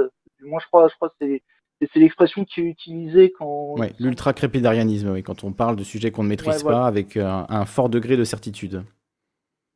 Ouais, voilà, moi, je, je n'ai pas envie de, de manger de ce pain-là. Hmm. Mais bon, euh, je veux dire, je veux, je- si j'ai le temps, je me renseignerai un peu sur cette théorie qui, qui a l'air encore de relever du complotisme, du moins vu, vu, vu comment tu me le présentes. Je t'avoue, je- ma présentation n'est pas, n'est pas très précise parce que justement, c'était très confus euh, ce que j'avais lu. Après, on m'a dit tu n'as pas lu les bons textes, tu n'as pas lu les bons trucs. Bon, j'ai- je sais toujours pas vers qui il faut que je me tourne, mais euh, euh, ma Magali Robin, anciennement QAnoniste, euh, maintenant euh, est partie sur cette thèse-là. Donc, euh, donc c'est quand même quelque chose qui circule dans certains milieux un petit peu, euh, un petit peu extrêmes. Ouais, mais, mais, mais malheureusement, on trouve quand même, euh, parce que encore une fois, c'est comme euh, le, le droit, comme toute science, euh, bah, co- comme c'est quelque chose qui n'est pas qui est pas facile nécessairement à, Mm. à, à, à cerner, eh ben tu peux tout de suite tomber dans, tu peux tomber dans du tout et du n'importe quoi. On peut même dire que c'est excessivement complexe et que la plupart des gens n'y comprennent rien. Enfin, moi qui suis quand même la politique d'assez près, il y a des trucs de droit, ça me perd, ça me perd complètement. Enfin, toi-même, tu es en études de droit, faut faire des études super longues pour y comprendre quelque chose. C'est, c'est pas à la portée de tout le monde, en fait. Et, et même pour te, pour, pour être tout à fait euh, humble euh, et, et honnête, euh, il y a des, il y a des pans du droit que je ne maîtrise, euh, Mm. que, que, que, que je maîtrise pas, pas très bien, euh, voire, voire même où je En suis surface, ouais. euh, ouais, voilà, en, surface. Et encore une fois, c'est comme toutes les sciences. Je veux dire, il y a des, il y a des branches. euh, c'est, pas, euh, je veux dire, euh, encore une fois, c'est comme dans toutes les sciences, il y a des spécialités, etc. Et, et malheureusement, ben, nous, on a tendance à se, à, à se spécialiser. Et de toute façon, en droit, on apprend, euh, on apprend constamment. On apprend constamment et on, et on entre, et on entretient, en fait. On entretient histoire de, histoire de rechoper les automatismes, etc. Et bon. Nul n'est censé ignorer la loi. Oui, alors encore une fois avec des guillemets, avec des guillemets, parce que bon, certes, certes, il y a, il y a des choses euh, qui sont plus ou moins évidentes, et il y en a euh, clairement, euh, ben, si t'as pas de conseil juridique, ben, tu peux te planter. Quoi. Ma- malheureusement, c'est la, c'est la, c'est, c'est la réalité. Euh, ben là, pour te, pour, pour te donner un peu mon expérience euh, en tant que juriste, je, suis- je suis juriste en cabinet d'avocat, et nous, on accompagne euh, des, comment on appelle des, des industriels en fait. On accompagne des industriels ou alors des associations qui veulent défendre, ben, on va dire, ben, des droits, on va dire qui veulent contester des projets, etc. Et parfois on tombe vraiment dans des procédures qui sont extrêmement euh, extrêmement complexes euh, où, tu te retrouves par exemple à devoir euh, analyser un dossier de permis de construire et tu dois vérifier ben, que ben, ben, que l'autorisation a été délivrée dans les règles, etc. Et, et, le but, encore une fois, ben, c'est de rassurer, euh, c'est de rassurer les clients en essayant ben, de sauver leur autorisation, parce que si des personnes perdent leur autorisation, bah, c'est le projet qui capote et c'est des, et c'est des enjeux financiers euh, assez importants. Voilà. Hmm. Alors Vulga, il y a du monde, il y a plein de liens euh, que les gens nous envoient, donc on va, on va essayer d'avancer et de regarder tout ce qui nous est proposé. Oui, oui. Merci en tout cas d'être venu Ouais, présenter ton travail. Je, pourrais t'en, parler pendant des heures, mais je Ah, bien sûr. est compté. Eh ben, pour ceux qui veulent en parler pendant des heures, il faut s'abonner à la chaîne de Vulga Droit pour parler de droit et d'actualité juridique pendant des heures. Rentrer dans le détail, dans la précision. C'est important, la précision. Je vous mets le lien de sa chaîne pour suivre euh, son travail. Tu fais toujours des lives le samedi après-midi? Alors, euh, ma- ma- malheureusement pour les lives, euh, c'est plus possible. Je veux dire, par rapport à la connexion, à moins que je trouve une, euh, une technique, euh, si tu as une connexion pourrie, mais, mais malheureusement, je pense qu'il n'y a pas de miracle. Ah oui, tu nous avais expliqué ouais, que c'était j'ai- mais bon. que c'était plus possible avec ta connexion, Voilà. c'est vrai, tu nous avais dit ça. ouais. Et on reçoit un don de 5 euros de The Poison Fan. Merci beaucoup, Poison Fan. Force à toi de l'anarcho démo gauchiste. C'était très long, mais merci infiniment, Poison Fan. Très cool de ta part. Je dirai ton message euh, Bon, bah, quand du- je le retrouve. Bah, du coup, merci, merci Vulga. On va, on va prendre Alda qui était là, et ensuite Sissi la Folie et Icost qui sont là avec nous. Je te remercie. Salut Alda, je te laisse allumer ton micro. Temps de nous rejoindre. Qu'est-ce que tu fais? J'ai pas vu ce que tu, ce que tu avais proposé dans les liens. Salut. Salut Alda. Bienvenue à toi. On t'entend bien, parfaitement. Merci. Euh, ouais, non, c'est vrai, j'ai rien, j'ai rien envoyé en lien euh, tout encore dans le chat. Euh, en fait, je, du coup, moi, je suis, je suis sur, enfin, j'ai- fondé un collectif de fiction. On a une chaîne sur YouTube. Alors, on, on j'avais déjà présenté vite fait via le chat il y a quelques semaines quand tu avais fait Ah un, oui. un autre live comme ça. On avait regardé un de vos films. C'est ça, ouais. Oui, c'était Café 36 Euh, 19. Café 19, ouais, bon, j'avais plus le chiffre. Café 19. T'inquiète. Comme Mais, ça, je- euh. Comme, on n'a pas encore eu de. voilà, je, pa- je passais au cas où, mais comme on n'a pas encore. euh, ça va venir dans la semaine, là, mais comme on n'a pas encore posté de nouvelles vidéos par rapport à la dernière fois, je sais pas si tu voulais en reparler ou pas. ou- Oh oui, on peut en reparler, hein, bien sûr. Surtout si vous avez une vidéo qui arrive euh, prochainement. Ouais, même, euh, même deux, en fait. D'accord. Vont pas tarder. Alors, est-ce que tu peux présenter un peu ce projet, ce collectif euh, du coup de cinéastes, de vidéastes Ouais. Euh, ouais, bah, alors du coup, c'est un truc qu'on a monté avec deux amis. euh, en... en fait, on l'a on l'a monté vraiment en 2018. Euh, mais, euh, mais il est, il est arrivé euh, vraiment sur, sur Internet et sur YouTube en début 2019. Et euh, donc voilà, donc les- on l'a reconstruit un peu comme une, pas, pas vraiment comme un collectif d'auteurs si tu veux, mais comme une, comme une équipe, Mhm. une équipe de tournage finalement Ouais. euh, où on est euh, au début on était deux réalisateurs donc euh, mon, un, un ami et moi puis après du coup il y a un autre un autre pote avec qui on avait déjà bossé sur des trucs avant que le collectif existe qui nous a rejoint et euh, en tant que réal aussi potentiel et, euh, et voilà donc on a fait euh, on a fait on a commencé par un court métrage qui était hors concours voilà qu'on a voulu produire nous-mêmes comme ça Qui s'appelle Instant. on a lancé ensuite une web série comment? Qui s'appelle Instant. Ouais, c'est ça, ouais. Alors, je, je sais pas si tu veux, si tu veux passer. euh, Je mets des images en même temps. Je passe des, je passe des illustrations euh, pendant que tu expliques. Non, mais vas-y, explique d'abord. Après, on peut passer à un court métrage, ouais, bien sûr. La dernière fois, on avait regardé. euh, C'était quelle fois, émission Émission 2557. C'est ça. Ouais. C'était vraiment, ça, vraiment coup, cool. c'est, ouais, merci beaucoup. Et ça, ça c'était un, c'était un 48 heures. On fait souvent les concours 48 heures. Alors, tu peux expliquer un peu Et, comment euh, ça se passe, hein, un concours de, de 48 heures pour faire un film? Moi, j'ai des amis qui travaillent un peu dans ce domaine, donc je connais un petit peu, mais je pense que c'est pas quelque chose d'extrêmement connu. Ouais, bah c'est, en fait, c'est un organisme euh, qui est, enfin, qui existe euh, au niveau du, du monde entier, quoi. Et qui, euh, qui, qui organise ce truc-là dans plusieurs villes du monde, un peu dans toute l'année. Et euh, c'est, euh, du coup, comme son nom l'indique, on a littéralement 48 heures pour faire un court-métrage qui doit durer entre 4 et 7 minutes. Et euh, du coup, ce qui se passe, c'est que le vendredi soir, euh, il y a un, il y a un kick-off où on, on, on pioche des, des genres au hasard. Et euh, donc, il faut en respecter un des deux. On en pioche deux, il faut respecter un des deux qu'on a pioché. Et ensuite, toutes les équipes de ce week-end-là ont les trois mêmes éléments imposés qui sont à caser dans le film euh, impérativement. Il y a un personnage euh, qui est identifié par son nom et son métier, et, euh, enfin, ou une activité. Ouais, pour éviter, le dialogue. Pour éviter que les gens euh, préparent des trucs à l'avance, euh, il y a tout un tas de contraintes à respecter qu'on ne connaît que au début du concours, quoi. Voilà, c'est ça, ouais, exactement. Et, euh, et, et du coup, ça se passe comme ça. Et du coup, l'idée, c'est qu'il y, a des- y a des prix qui sont distribués dans, par ville, en fait. Et il y a, donc, il y a des gagnants de chaque ville, etc. Et le gagnant, l'équipe gagnante de chaque ville, concourt ensuite à la finale internationale avec tous les films, tous les gagnants du monde entier. Et euh, après, voilà, il y, a des- il y a des passerelles vers Cannes et compagnie. Et, euh, et, et voilà, c'est ce qui est, ce qui est assez chouette dans ce concours, c'est que vraiment, euh, disons qu'il n'y a, pas vraiment de passe droit, euh, tu vois, sur le, sur le côté, bon, ben, euh, de, entre guillemets, de backchiche ou trucs comme ça. Ouais, de- de- Le côté mondanité, réseau, connaître les bonnes personnes. Voilà, c'est ça. Genre, nous, par exemple, tu vois, en 2019, on, on a gagné à Toulouse avec l'émission 2557. Et, euh, et je veux dire, on est personne, quoi. Enfin, on, Mm. a- on est, on comme on est plutôt mauvais en relations, etc., en construction de réseau et tout, on est assez mauvais.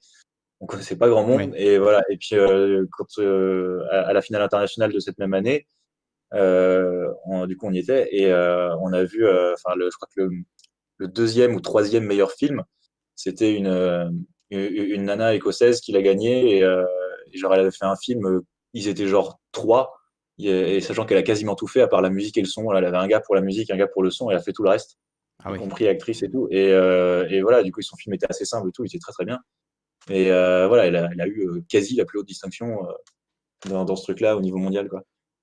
Donc il y a un côté vraiment méritocratique dans ce, dans ce concours-là.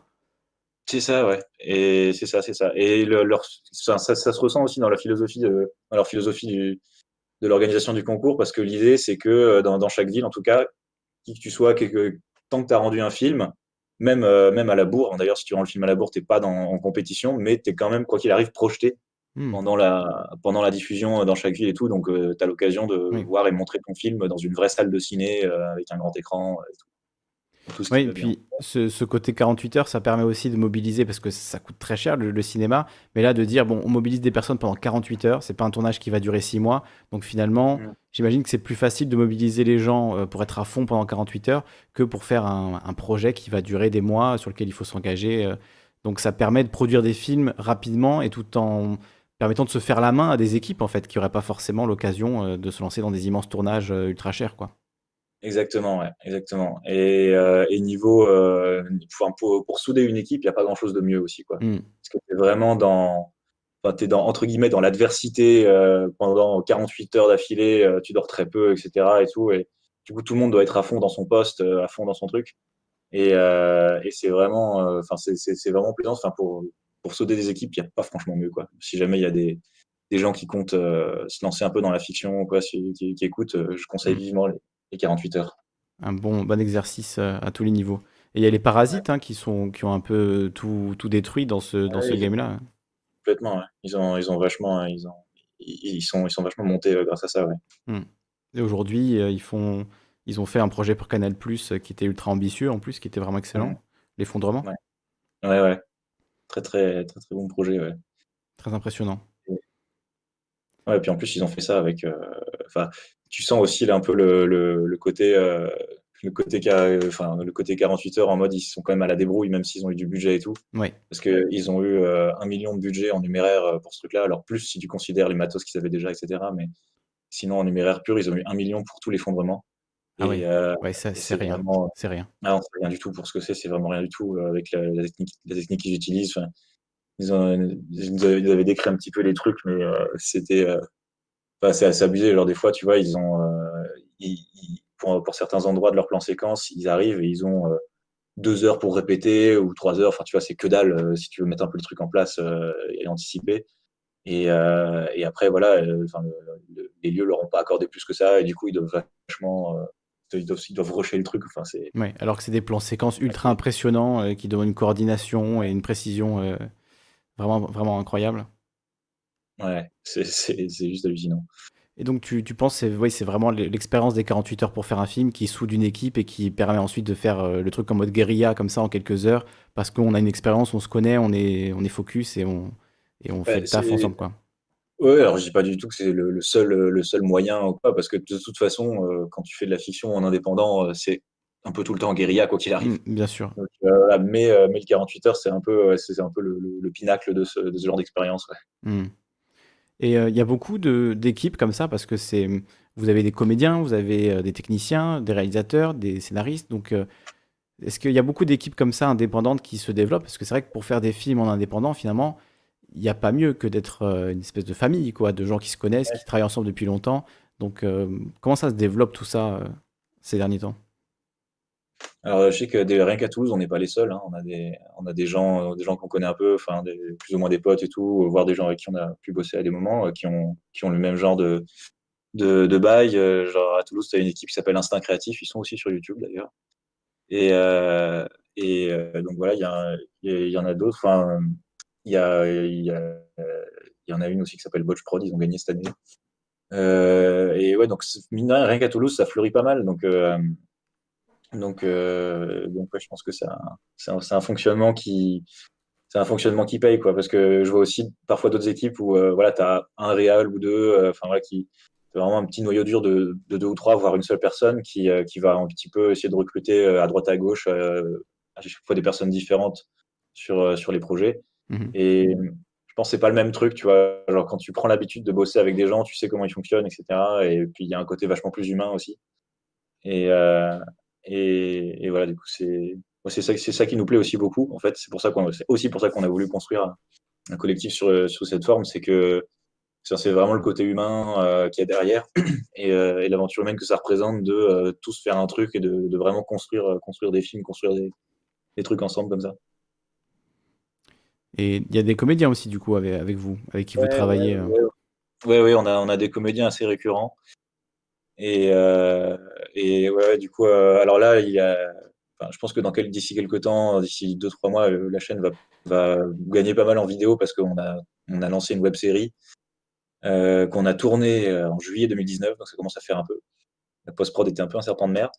Mais, euh, mais voilà, on a, pas mal d'espoir dans cette web série-là, parce qu'on voudrait faire une, on a fait une première saison assez simple, on voudrait en faire une deuxième vraiment plus, plus ambitieuse. Et, euh, et, euh, et voilà. Et du coup, là-dedans, on avait euh, deux, deux principaux, euh, on avait deux personnages principaux et euh, une dizaine de secondaires. Et du coup, dans les secondaires, on a, on a pris un peu, un peu tous les, enfin, un peu tous les acteurs avec qui on a déjà bossé avant et tout. Et donc, euh, on Mm. commence à avoir des acteurs récurrents, ouais. Et c'est, je trouve dommage que, que YouTube n'ait pas euh, saisi ce virage.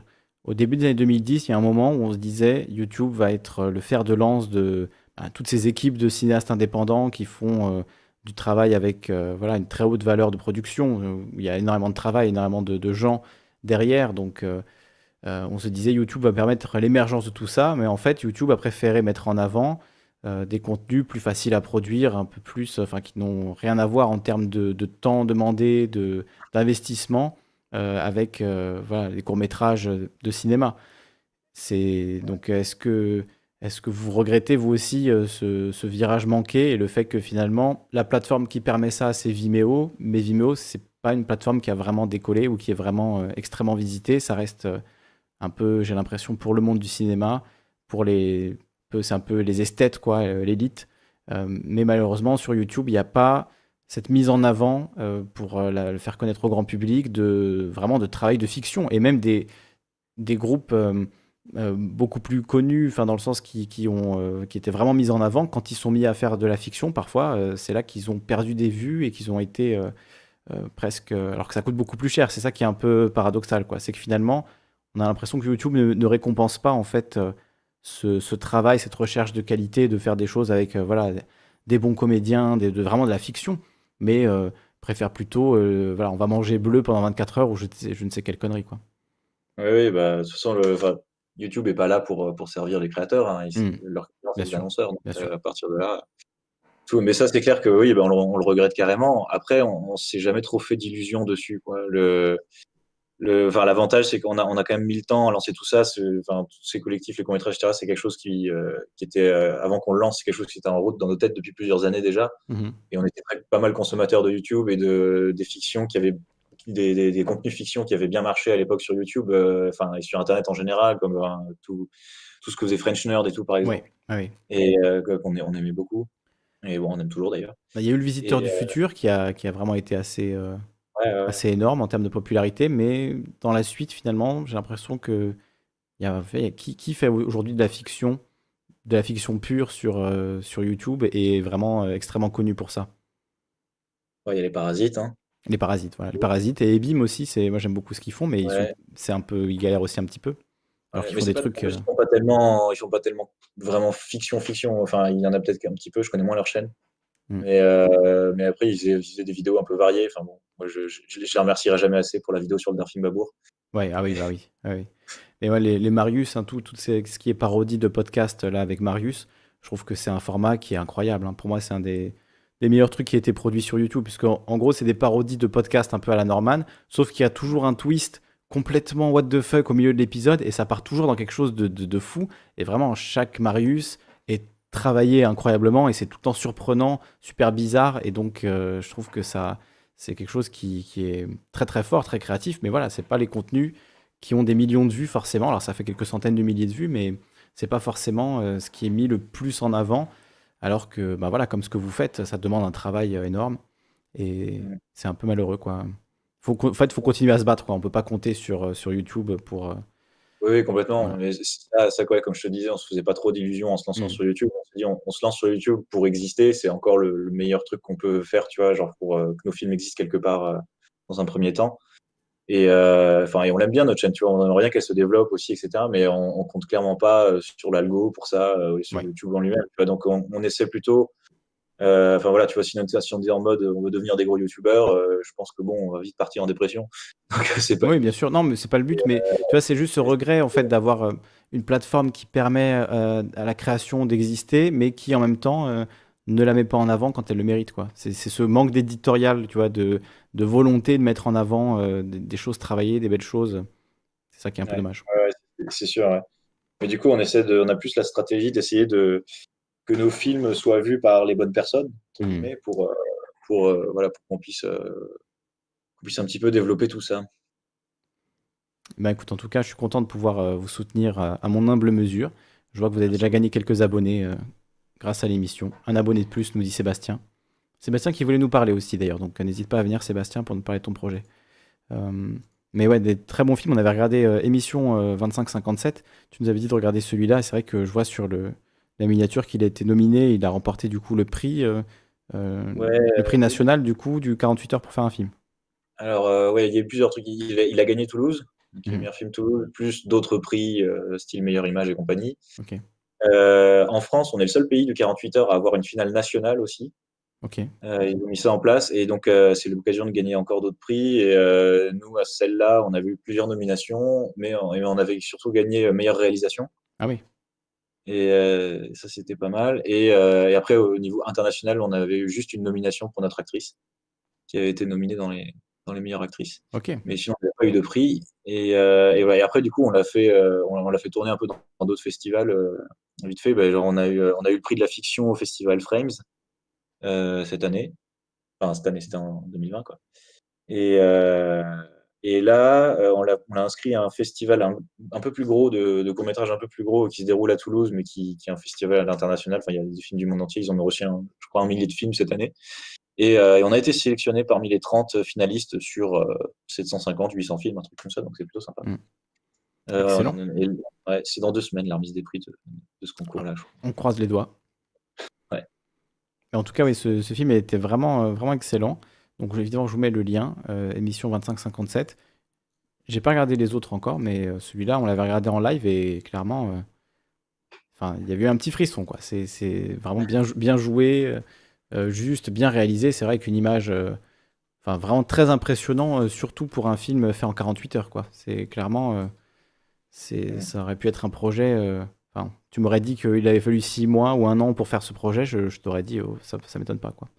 Euh, vraiment. euh, Voilà. Après, je suis pas un fin cinéaste, hein, mais en tout cas, euh, vraiment euh, touchant et tout le monde avait adoré dans, le- dans le chat aussi. Et, et voilà, je vois que plein de gens se sont abonnés également. Donc, donc Ouais, voilà. Merci à tous pour le chat. Merci beaucoup. Ah, pas de souci. Alda. Et Un dernier mot avant qu'on accueille Icost ou Sissi la Folie. Je ne sais pas qui était là d'abord. On va voir. Euh, un dernier mot, bah, euh, force à, force à tous, parce que j'ai euh, suivi un petit peu le, le stream, je n'étais pas là au tout début, mais j'ai suivi un petit peu euh, les chaînes des autres et tout. Euh, je me suis abonné à Rebycraft, c'est très cool, j'aime beaucoup. Et Vulga Droit aussi, ça a l'air vraiment, vraiment intéressant. Donc, enfin, merci de faire ce format. Ça permet ben, pour nous de, grand- de, de- de grandir un tout petit peu, d'être un tout petit peu plus vu et puis de découvrir le contenu des autres qui n'est pas forcément mis en avant par YouTube alors que c'est de qualité. Donc, euh, ben, voilà. Ça. Merci pour les derniers mots. Ben, merci à toi, euh, merci pour votre travail et ben, on va suivre la web série du coup qui arrive et les vidéos qui arrivent et puis on, on en reparlera à ce moment-là comme ça tu reviendras nous faire un petit peu le, la promo des nouvelles choses qui arrivent sur la chaîne. Ouais, merci. Bah, dans, dans la semaine, là, il y a au moins euh, une, une vidéo qui va arriver, qui est le, le, le 48 heures qu'on a fait euh, en 2020, c'est le, le, dernier, quoi. Ok. Euh, qu'on a fait à tout. En 2020 ça devait être compliqué en 2020. Ouais, ouais, bah, on est passé un peu entre les gouttes. Ouais. euh, Ouais, Il y a eu l'été où c'était un peu plus tranquille, c'était l'occasion quoi. Mm. Et ben on suivra ça avec plaisir. bah, Et n'hésite pas à repasser euh, nous en parler à l'avenir. Bah, ça marche. Merci. Merci à toi. Merci beaucoup. Je te remets à la cafette.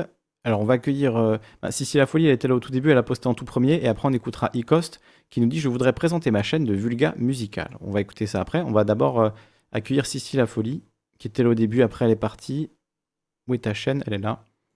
Tu l'avais mis quasiment en, premier. Euh, ok. Hop là. Va, on va l'afficher. La chaîne, est-ce qu'on en regarde une vidéo? Alors, est-ce que tu es avec nous, euh, Sissi? Est-ce que tu nous entends? Est-ce que tu peux allumer ton micro? Oui, bonsoir. Bienvenue. Je m'abonne à ta chaîne. Euh, Faites de même. c'est gentil. Je vous mets le lien. Sissi La Folie. Alors, est-ce que tu peux nous présenter un petit peu ta chaîne et nous donner une vidéo qu'on peut regarder ensemble?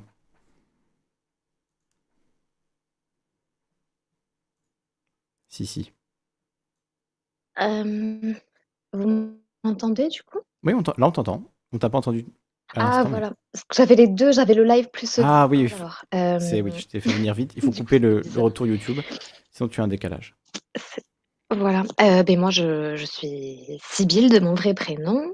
Euh, j'habite à Toulouse, j'ai une trentaine d'années et j'ai repris ma chaîne euh, que j'avais commencé il y a 4 ou 5 ans, mais comme ça, hein, j'avais abandonné par la suite. Et en début d'année, là, je, je suis au chômage, donc euh, j'ai plus de temps pour euh, faire des vidéos du coup humour, divertissement, sketch. bon là, c'est un peu podcast à l'époque, euh, on va dire un peu Norman, tout, voilà, le début de YouTube, Natou et Mhm. compagnie. Peu- Oui, tu as commencé il y a 4 ans. voilà. Oui, ma première vidéo, elle est. Pas- Oui, c'était un livre euh, qui recueillait euh, des, des témoignages de, de femmes euh, Ah oui. de- sur le harcèlement de rue en milieu urbain. Et Oui, oui, c'est un. Tumblr. Et c'est vrai que j'avais acheté ce bouquin et j'étais là, c'est fou, il faudrait l'illustrer au premier degré sous forme d'une vidéo, quoi. Et bon, je l'ai laissé, mais c'est vrai que le montage à l'époque, j'avais pas, bon, j'avais pas un Ouais, super c'était logiciel, débuts. compétence. et- Mais bon, du coup, j'ai évolué, on va dire, enfin, j'espère depuis. Et, et j'ai relancé là en janvier ou février. euh, Ouais, voilà, j'avais pas d'éclairage, c'était Mm. très. Et même le upload, il est pas en HD. Enfin, je l'ai laissé Ouais, parce que c'était du travail et que, que c'est ma première vidéo. Mais euh, euh, voilà, depuis, bah, je suis repartie sur, on va dire, de sorte de parodie euh, de YouTube, euh, des formats qu'on voit un peu partout, comme euh, les morning routines ou euh, euh, de l'urbex, de l'ASMR. J'ai envie de regarder celle sur l'Urbex, euh, Révélation chocolatine, ça me donne envie de, de regarder ça. Urbex Eh bien, horreur. Allez-y. On se met ça? Je vous mets le lien. C'est la chaîne de Sissi la folie.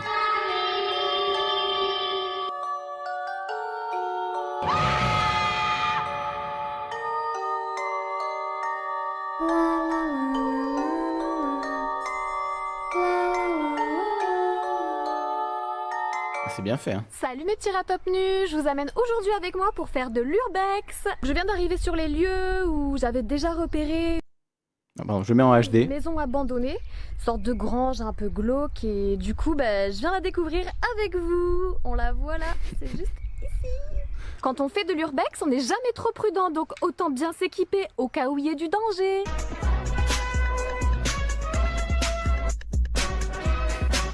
Carrément. Allez, c'est parti Bon, j'espère qu'on peut rentrer assez facilement. Là, je vois que c'est verrouillé. Alors, où j'escalade? Où j'essaye de trouver une autre entrée? Ça a l'air, ça a l'air ouvert quand même. Ouais, Ah, il y a une clôture, mais, euh, C'est pas fou, quoi. J'adore la clôture qui s'arrête au bord du ravin. J'espère que je vais pas faire des mauvaises rencontres. Ouais, c'était pas Je compliqué. suis arrivée par là, je viens de rentrer par la pièce qui était ouverte. Ça ressemble à, comme qui dirait, un genre de cuisine. Un petit peu abandonnée, ma foi. Normal, c'est une maison abandonnée. Hmm, je pense que ça, ça devait être le plan de travail. Ils ont oublié de débarrasser la salade. Impressionnant.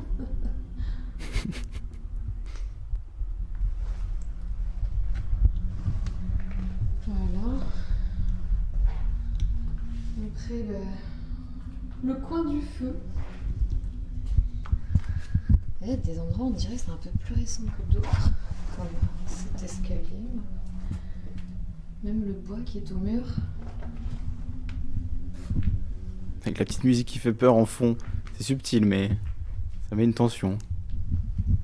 Ouais, c'est discret. C'est discret, oui. Vieille tôle.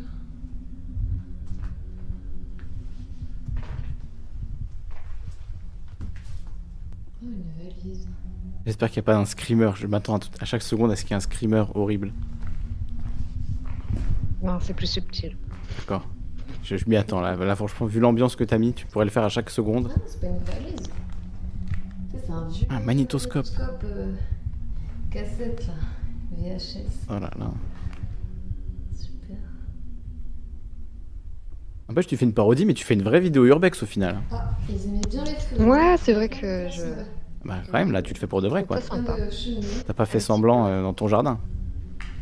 Non, non. Ça, c'est hyper grand quand même. hein. Avec les revues. C'est angoissant, hein. ça, ça m'angoisse. Ah, c'est la, la petite musique, hein. la petite musique là, ça rajoute. Solitude trahie. Voilà. Le nom du livre, c'est. La revue du praticien.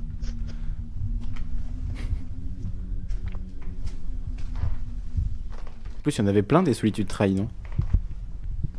Ouais, du coup, moi aussi, ma solitude va être trahie après. On dit pas ça. Astrapi. Ah, C'est encore en francs. Astrapi. Juillet 1984. Ah, il est bien conservé, hein. Eh, j'étais pas née, les gars. Bon, je crois que je vais pas m'aventurer plus loin parce qu'il reste d'autres pièces derrière, mais. Ça fait un petit peu peur, ma foi. Bon, j'ai fait un bon petit tour de la maison. hein, euh, elle est un peu plus grande sur le fond, mais j'ai peur de me perdre, euh, de voir des bêtes un peu bizarres. Et. euh, Attendez, j'ai entendu un bruit. Putain, j'ai vu un truc, j'ai vu un truc. Un a un truc qui a bougé. Non Non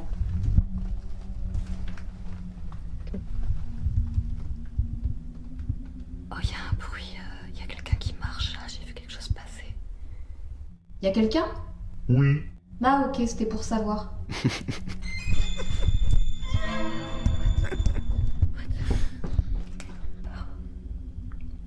J'ose plus bouger, je suis restée dans une pièce trop bizarre en plus. Il y a des bruits de bêtes par terre, ça fait trop peur en vrai. T'avais vraiment peur là? Qu'est-ce que vous voulez? On dirait que t'as vraiment peur. J'ai faim. Ah, je veux bien alors. C'est ça. Mais vous êtes un fantôme, vous vous êtes pas censé manger J'ai faim. Ok, euh... Mais si vous voulez, euh, je crois que j'ai une chocolatine euh, dans mon sac. Pain au chocolat. Chocolatine. Pain au chocolat. Chocolatine. Pain au chocolat. On dit chocolatine ici, hein. euh. Allez, si tu veux, vas-y, donne-moi ton truc là. J'ai faim. Ok, je, je vous la donne. Je vous la mets juste là. hein. Voilà. J'éteins la lumière si vous avez peur de vous montrer. Je sais pas si on a vu à la caméra ce qui vient de se passer, mais genre la chocolatine elle est partie comme ça, j'ai vu personne. Je, je me suis cachée dans un coin, presque au niveau de l'entrée, mais j'ai entendu des bruits à l'entrée. Je... J'ai pas peur, j'ai j'ai une arme. Je tire, hein. Je, j'ai pas peur de toute façon, même si c'est une fausse. Je j'ai pris des Monster Munch. Qu'il vous soyez comme fantôme. Moi, les fantômes, j'en fais qu'une bouchée. Tout placement de produit. J'ai pas peur de vous. J'ai pas peur. Et n'empêche, j'ai été gentille. Je, je vous ai donné une chocolatine. Pain au chocolat. Une chocolatine. Pain au chocolat, je t'ai dit. De toute façon, je vais sortir de cette maison. je- Et puis avec ce que j'ai filmé, là, je vais faire le buzz sur ma chaîne YouTube. Quoi, comment ça? Et le droit à l'image, j'ai pas donné mon accord pour cette vidéo. Tu vas mourir. c'est juste une vidéo. Je... J'étais sûr qu'il y avait un screamer à la fin. Obligé. Bah excellent. Hein. Mais merci. Je mets un pouce bleu, évidemment. Je vous mets le lien. Excellent, excellent. Bah écoute, force à toi. De- de merci, ouais. Du coup, là, c'était le test euh, horreur avec l'urbex. Tu fais de l'ASMR. Psychosimulator, c'est quoi ça, Psychosimulator? C'est bah, c'est la dernière vidéo que j'ai sortie dimanche dernier. C'est c'est un dialogue avec moi-même, on va dire. D'accord. Je vais en laisser quand même pour, euh, pour que les gens découvrent. Je, je vous mets les liens. Je vous mets les liens de sa chaîne. Abonnez-vous là, au moins que, que si ici dépasse les, les 100 abonnés, ce serait bien. Ah ouais. Une fois que tu as 100 abonnés, après c'est bon, t'es dans le game. Donc je vous mets le lien. Je le mettrai évidemment dans la description. Donc euh, ce qui t'inspire en ce moment, c'est de faire des parodies du coup de, des tendances YouTube et d'essayer de- d'aller un peu euh, sur ce, sur ce Ouais. terrain-là de parodier? Ouais, c'est ça, le, bah, le gros format que, que je croise, ou s'il y a des choses qui m'inspirent, Hmm. ou euh, euh, les marronniers, comme là, ça va être Pâques, et je suis partie dans un délire avec des, un micro-trottoir avec des œufs. euh. Enfin, j'en dis pas trop, hein, ça, ça sortira sûrement dimanche ou lundi. Ah, t'as prévu le Euh, coup à l'avance pour, euh, pour Pâques? Ouais, j'essaie de me mettre des. Bah, j'essaie de sortir une vidéo par semaine, voire toutes les deux semaines selon les projets, vu que j'ai du temps et voilà, pour avoir comme un, un ren- donner un rendez-vous aux gens quand même de- sur ma chaîne. Et C'est un bon conseil, la régularité. mm. Moi, c'est ce que je me suis dit hein, au début. hein. Je me suis dit tous les lundis, voilà, pas d'excuses, je fais un live tous les lundis. Maintenant, j'en fais quasiment tous les jours de la semaine, mais au moins le lundi, c'est resté pendant, pendant longtemps et ça crée un rendez-vous. Et c'est vrai que voilà, même maintenant, le lundi à 21h, ben, il y aura du monde en fait, quoi que je, fa- quoi que je fasse, euh, peu importe le sujet, il y aura du monde qui sera au rendez-vous et qui attendra l'émission. Donc c'est vrai que créer un rendez-vous, euh, après, ça peut être dur quand on fait de la fiction comme toi, parce que parfois on n'a pas d'inspiration, parfois on met plus de temps qu'on avait prévu, parfois le tournage n'est pas possible parce qu'il pleut ou je sais pas quoi, et donc euh, euh, c'est plus dur d'être régulier. Mais c'est vrai que c'est bien d'essayer de s'y tenir, surtout au début. Ouais, j'essaye. Du coup, je, bah, je bosse avec Trello. C'est un logiciel de gestion de projet en ligne où je me fais des listes avec des dates, avec ça Mhm. m'organise un petit peu, moi, qui sont un peu, euh, un peu mélangées dans ma tête. Ah ouais, c'est du Enfin, taf. hein. coup, et, et là, j'ai j'ai- j'ai quelques projets de, de cover de, de chansons connues. mais ça aussi, c'est toute une, c'est toute une technique euh, que j'ai pas forcément le, le son euh, bien enregistré, faire des échos, voire un, tout petit peu d'autotune parce que je suis pas chanteuse de base. Euh, ouais, j'ai plein d'idées. et voilà. Et t'es toute seule, du coup, tu fais vraiment tout, toute seule, montage, tournage, euh, t'as personne qui, Mm. qui te file un coup de main? Quasiment, oui. J'ai mon ami qui, qui m'aide un petit peu des fois pour, euh, pour des vannes euh, sur les vidéos, choses comme ça. Mais sinon, euh, je suis quasiment toute seule. Enfin, je tourne toute seule. Je, je fais mon montage seule. Je, voilà, je- de base, je suis hum, chargée de communication, donc euh, j'ai fait des études en, en communication digitale. Ok. Ça un petit peu, surtout pour la partie euh, bah, promotion euh, autour des réseaux et compagnie. Mhm. Même Bah, si c'est j'ai ce que- galéré au début avec Discord, mais C'est ce que j'allais dire, c'est propre, euh, le- le- l'esthétique, euh, les miniatures, l'esthétique de la vidéo qu'on a, qu'on a regardé. Euh, l'image est bonne, le son est bon, euh, le montage est, est bien, tu vois, c'est, c'est, voilà, on sent que déjà tu pars avec des très bonnes bases, quoi. Ah, ben merci. Je j'étais pas trop sûre. J'ai j'ai pris un micro pas trop cher et Non, ça va, franchement, ça j'avais passait très bien. ouais, Ouais, OK. pour, Après, on peut toujours tout améliorer, c'est sûr, hein, mais tu vois, c'est, c'est... je trouve que par rapport déjà à la première vidéo que tu as fait il y a 4 ans, c'est, Oui. c'est sûr que déjà il y a, il y a du progrès, mais même pour quelqu'un qui lance sa chaîne, qui débute, je trouve que c'est, c'est très propre, niveau technique. Ouais, merci. Voilà, les gens s'abonnent et, et cloche. Abonnez-vous à la page de, de Sissi la Folie. Je regarde combien vous combien sont abonnés. Allez, il n'y en a que 5 là. Rejoignez la folie. Rejoignez la folie. folie.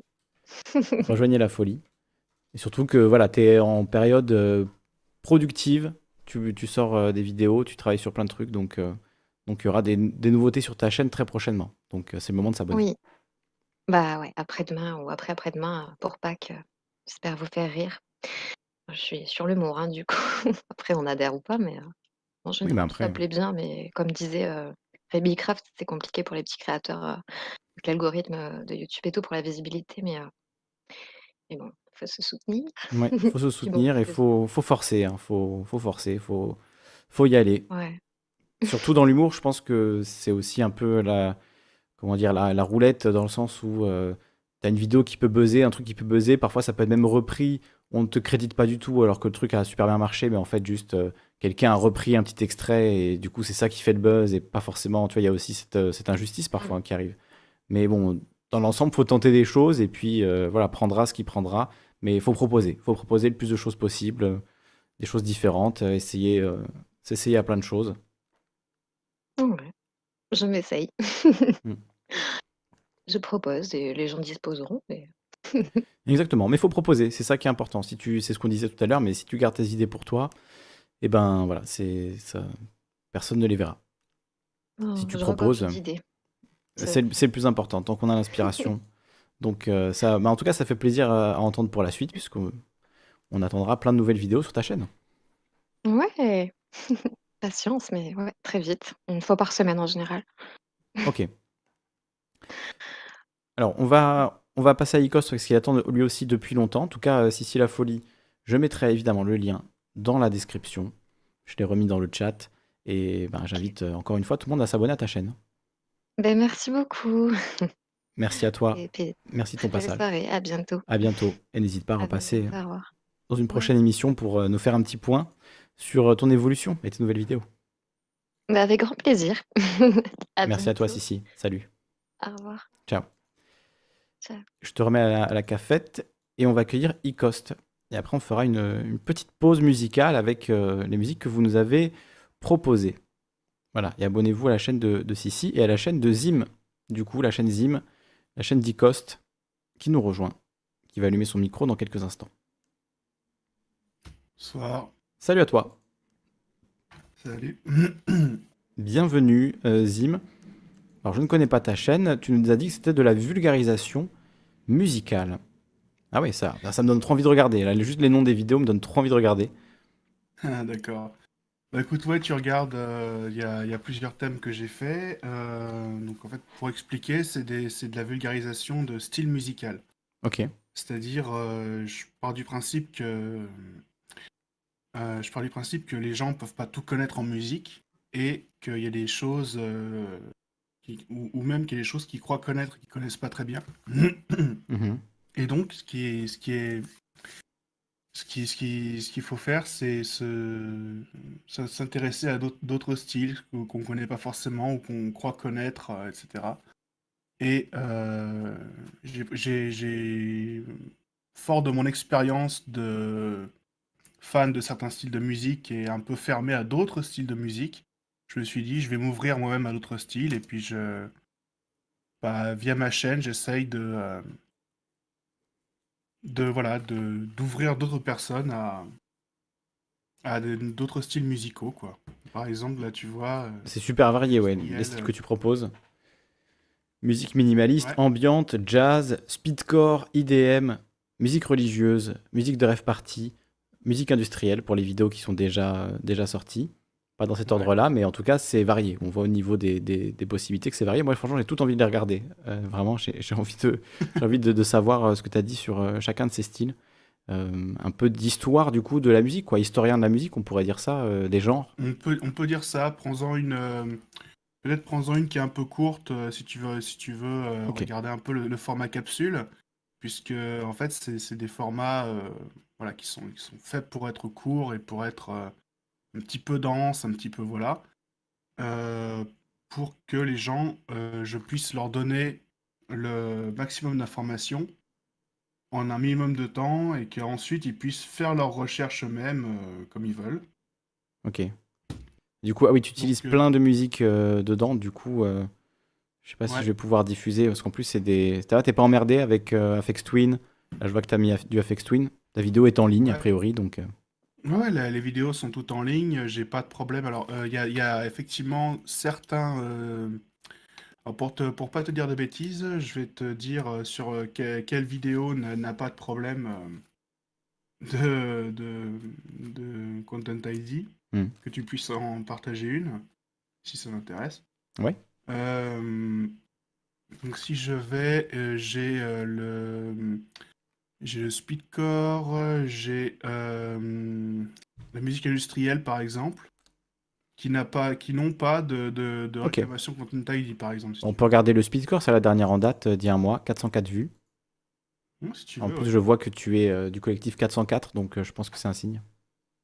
J'ai vu ça dans, le, dans la description. Vas-y, on peut regarder ça là. Le speedcore.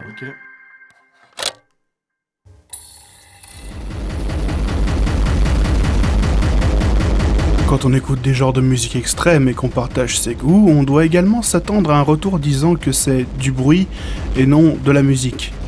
Comme chaque personne possède sa propre tolérance et sa propre définition de la musique, il est compliqué de conclure le débat qui peut émerger de ces différences d'opinion.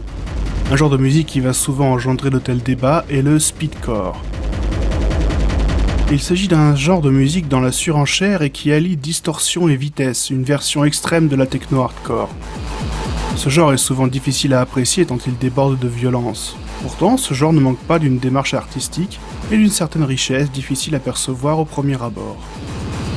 Dans cette petite vidéo, je vous présenterai les caractéristiques de ce genre, son histoire, ainsi que différents sous-genres. Enfin, je vous partagerai quelques albums à découvrir si le cœur vous en dit. Je remercie ETK de Speedcore Network pour avoir accepté de relire et de corriger mon script. Un lien vers sa chaîne serait disponible dans la description de la vidéo. Ça, c'est bon, ça.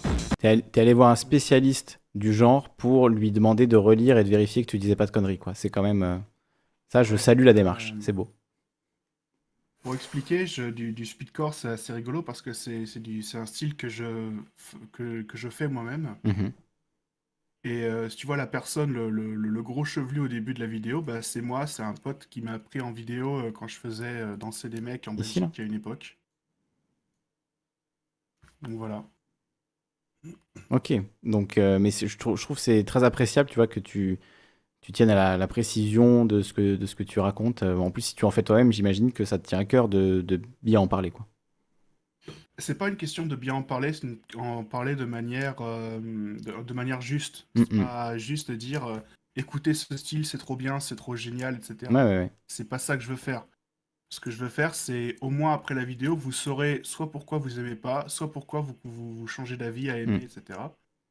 Euh, J'oblige pas les gens à aimer ce que je veux pas. voilà.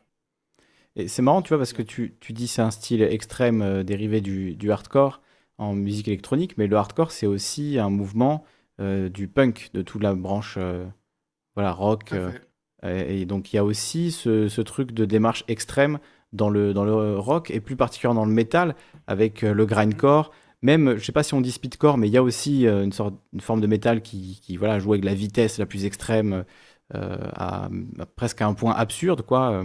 Euh, Il y a aussi le slam, euh, enfin voilà, des styles extrêmes. Il y en a aussi dans le métal, et c'est marrant qu'il y ait cette même recherche et cette même existence de plein de sous-courants, à la fois dans la musique électronique et aussi dans la musique rock, pour parler très généralement. C'est vrai. Euh, tu, tu- as effectivement ce- cette idée de, de faire d'aller toujours plus loin, etc. Tu, peux, tu, veux vraiment retrouver ça dans plein d'éléments différents. Euh, tu, même, en- même en musique, je dirais classique, tu vas aussi avoir des, des gens qui font des expériences. euh, Ouais. Je pense à Sérialisme. si tu vois Stockhausen ou des choses comme ça. Ouais, les choses Mm. comme ça. ou Stockhausen qui disait à quel moment est-ce qu'on considère que c'est encore de la musique si on enregistre un concert dans un. Enfin, si on, en- si on enregistre les instruments dans un hélicoptère et qu'on n'entend que l'hélicoptère? c'est assez perché, tu vois. Ouais. Je comprends. Bon, alors, on regarde cette vidéo sur le speedcore. Vas-y, vas-y. La première chose qui marque les auditeurs à l'écoute d'un titre speedcore, c'est évidemment la rapidité du rythme. Pour quantifier cette rapidité, nous allons aborder la notion de rythme en musique. En musique classique, on a longtemps utilisé un terme de tempo pour désigner la vitesse d'exécution d'une pièce. C'est une notion qui est restée très vague pendant plusieurs siècles, souvent laissée à l'appréciation du compositeur ainsi que du chef d'orchestre.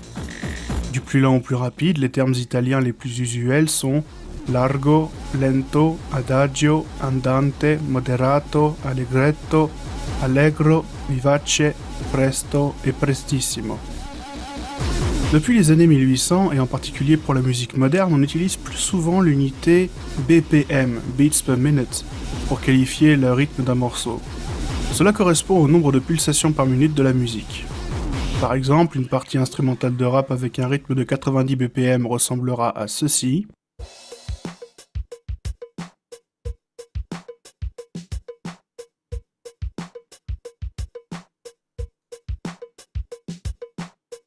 Un morceau techno à 130 BPM pourra ressembler à ceci.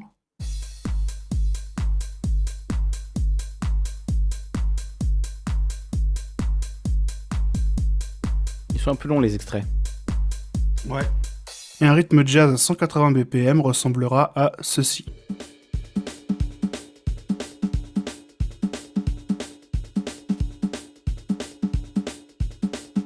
À 180 BPM ça Outre d'autres critères, on considère qu'un morceau doit posséder C'est le tic tic tic derrière la, la cymbale quoi qui est, qui est ultra rapide. Ouais. un BPM supérieur à 200, 250 ou 300 pour faire partie du genre speedcore suivant la décennie. Cela rend la musique extrêmement nerveuse et la rapproche de certaines expérimentations bruitistes issues de la musique industrielle. On désigne par kick un son proche de la grosse caisse de la batterie, qu'il soit issu d'une véritable batterie ou synthétisé. Pour introduire un autre élément de violence dans le style, les compositeurs de speedcore vont quasi systématiquement appliquer une distorsion très marquée sur les éléments rythmiques de la musique, en particulier sur le kick. Une distorsion est une modification d'un son utilisé principalement sur les guitares électriques, du rock et du blues, et dans de nombreux styles électroniques. En speedcore, l'application d'une distorsion à un kick permet d'en démultiplier l'aspect agressif.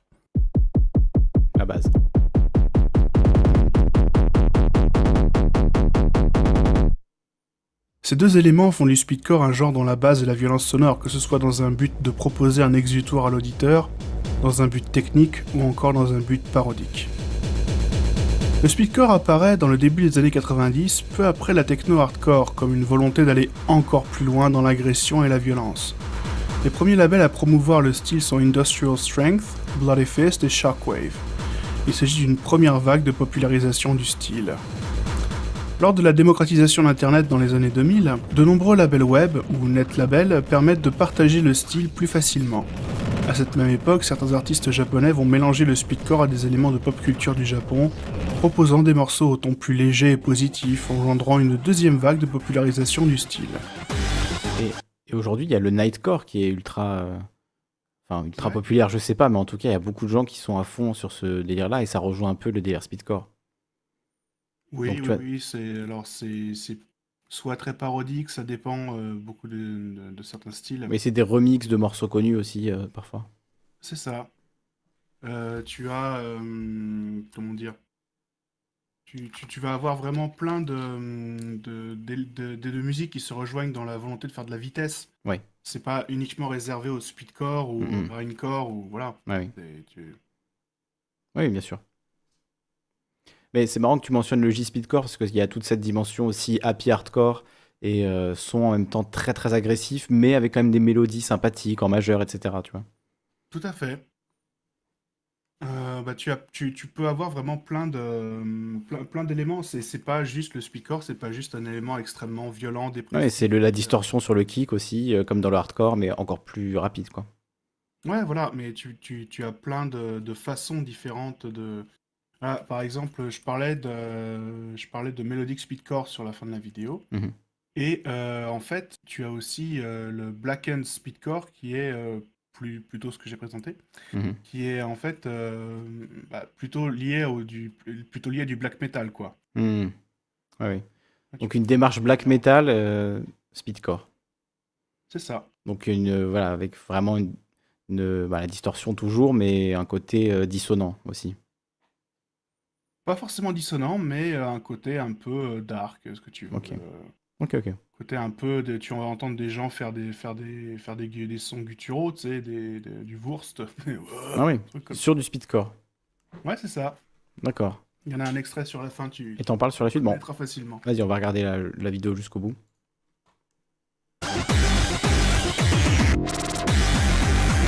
Ça envoie.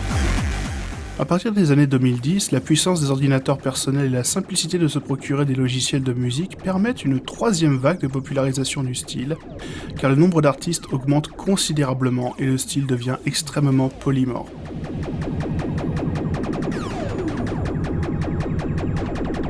Voici quelques sous-genres du speedcore. Le splittercore est un sous-genre qui se caractérise par un son qui évoque celui d'une mitraillette. Pour obtenir cet effet, les artistes utilisent un tempo entre 600 et 1000 BPM. Oh là.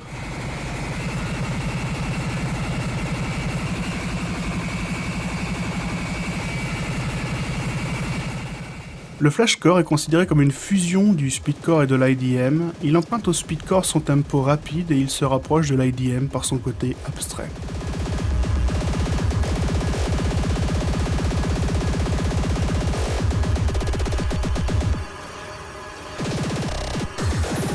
L'extratone est un sous-genre du speedcore qui est caractérisé par un tempo si rapide que les kicks se collent ensemble pour former une note. Voilà. Pour atteindre cet effet, le BPM d'un morceau doit dépasser 1000. Il s'agit du style de musique électronique le plus rapide au monde. Le mélodique speedcore. Je pense que quand tu as une crise d'épilepsie, c'est à peu près ce que tu ressens et ce que tu vis. On peut dire ça. Corps mélange. Voilà, il faut pas. euh, Après, moi, c'est un style que j'ai beaucoup écouté euh, euh, en, en arrière- en arrière-plan au bureau Hmm. quand je travaillais. Quand je travaillais. Ça- Extratone ça, ça a l'air bizarre.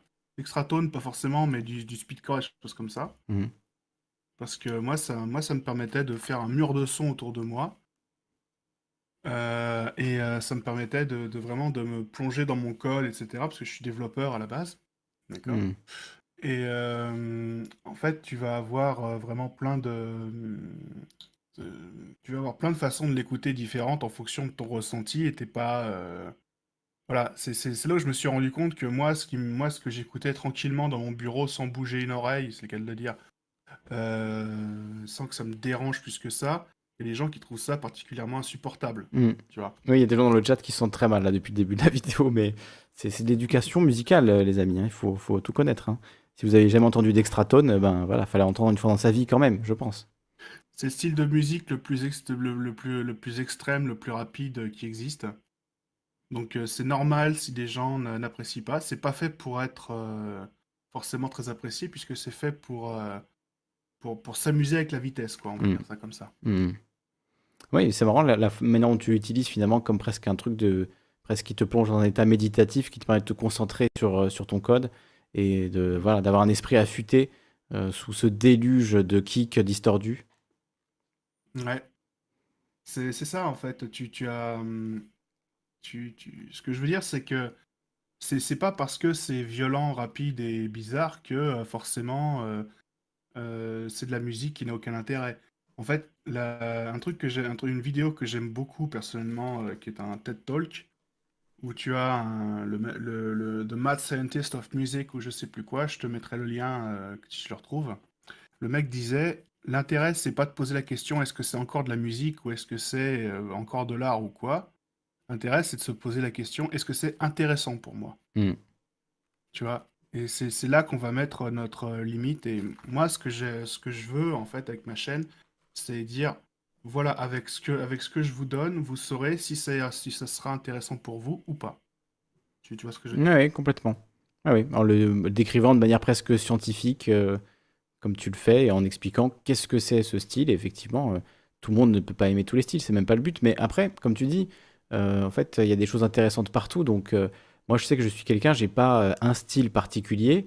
Par contre, il y a des artistes dans plein de styles différents que j'apprécie particulièrement et qui me parlent, mais ça veut pas forcément dire que je vais être fan du style qu'ils pratiquent. Tu vois ce que je veux dire? C'est genre, je vais plus euh, entrer en résonance avec certains artistes qu'avec un style, même s'il y a des styles que j'apprécie plus. Et donc, je pense qu'il y a vraiment ce truc qu'en fait, quand on, quand on est ouvert, on va trouver des choses intéressantes dans tous les styles, des choses qui nous parlent dans tous les styles, parce que, en fait, dans chaque style, les gens mettent de leur cœur, mettent de leur âme, font les choses avec passion, avec envie. Donc, il y a forcément quelque chose à en retirer et il y a forcément euh, une manière aussi de comprendre une autre façon de penser, etc.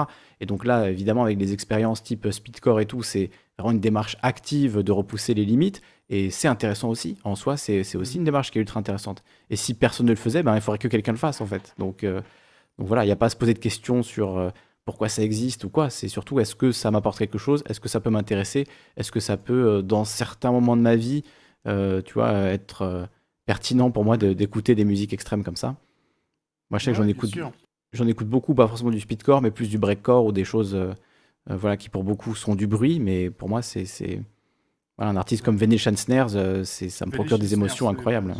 J'allais le dire, bah, c'est Mm. le papa du, du breakcore. hein. Oui, complètement. Pour moi, Ouais, c'est voilà, c'est euh, monumental, quoi. Alors, il a sorti ouais. beaucoup d'albums, ils sont peut-être pas tous au même niveau, mais certains albums sont des purs chefs-d'œuvre, quoi, clairement. Ouais, c'est clair. Et euh, ouais, sans, forcément parler de Venetian Snares, que j'apprécie énormément. hein. J'ai beaucoup d'albums de lui euh, dans ma, dans ma CD Tech. Oui, j'achète encore des CD, je fais partie de cette génération-là. Et euh, en fait, euh, c'est. pour moi, c'est quelqu'un qui aussi qui a beaucoup de choses à dire et il utilise la musique pour le dire. Il a une vision de beaucoup d'aspects. Euh, visiblement, il a de la synesthésie euh, Mm. quand, il, quand il fait la- l'album Making Orange Things, que tu connais sans doute, hein, le Oui. plus violent qu'il ait jamais fait. Oui, oui, oui. Voilà. Et euh, bah, c'est pareil, tu as plein de gens qui ont des univers musicaux très très bien définis, comme par exemple, je sais pas, ouais, l'univers musical de Stupéflip, tu, tu- que tu connais aussi peut-être. Oui.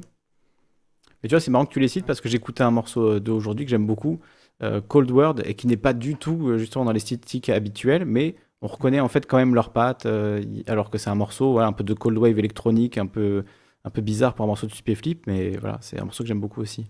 Et donc, euh, tu vois, il y a quand même une identité, en fait, ils mélangent les genres, en fait, tous les artistes intéressants mélangent d'une manière ou d'une autre différents genres euh, dans leur musique à un moment ou à un autre. Tout à fait. Bah, c'est un moment, quand tu es dans une démarche créative, euh, il faut que tu arrives à te, te renouveler parce que justement, quand tu, quand, quand tu fais quelque chose où tu t'exprimes, où tu. Voilà, c'est très difficile de rester dans un seul, euh, dans un, dans un seul ensemble de règles trop petit, quoi. Que je veux dire?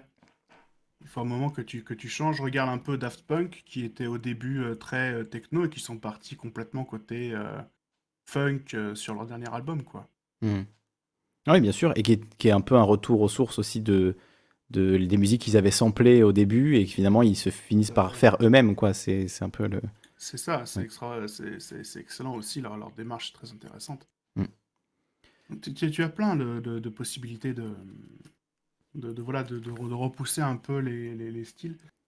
Euh, ça, c'est. Bah, t'a- T'avais Moby qui avait fait le premier son plus ou moins euh, speedcore avec le morceau Thousand, euh, où il essayait vraiment de faire une musique qui, qui allait à, 100, à 1000, à 1000 BPM.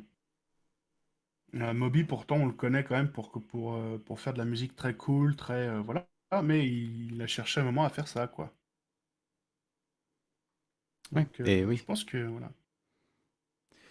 Si je peux te donner un conseil, ce serait de mettre euh, quelque chose dans le nom de ta chaîne du type euh, Zim euh, éducation musicale ou voilà vidéo sur la musique ou quelque chose comme ça pour identifier directement ton ton contenu.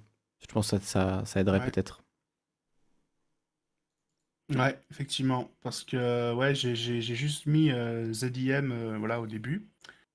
Euh, C'était, ouais. euh, Bah, vu que ta chaîne a une thématique vraiment bien, tu vois, c'est pas un- une chaîne où visiblement tu vas faire des, des vidéos sur 1000 sujets différents.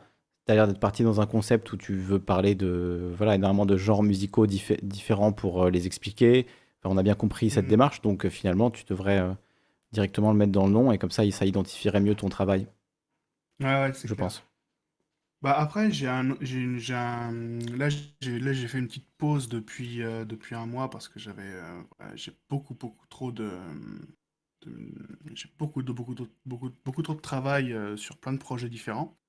Donc là, je vais essayer de, de reprendre la, la création sur ma chaîne et j'ai justement l'idée d'un format dans lequel ben, j'invite une personne, tu vois, j'ai déjà, j'ai déjà une proposition d'invité et on va parler d'un d'un artiste qu'il aime beaucoup, tu vois. Ok. Et donc ce serait de faire une introduction à cet artiste-là.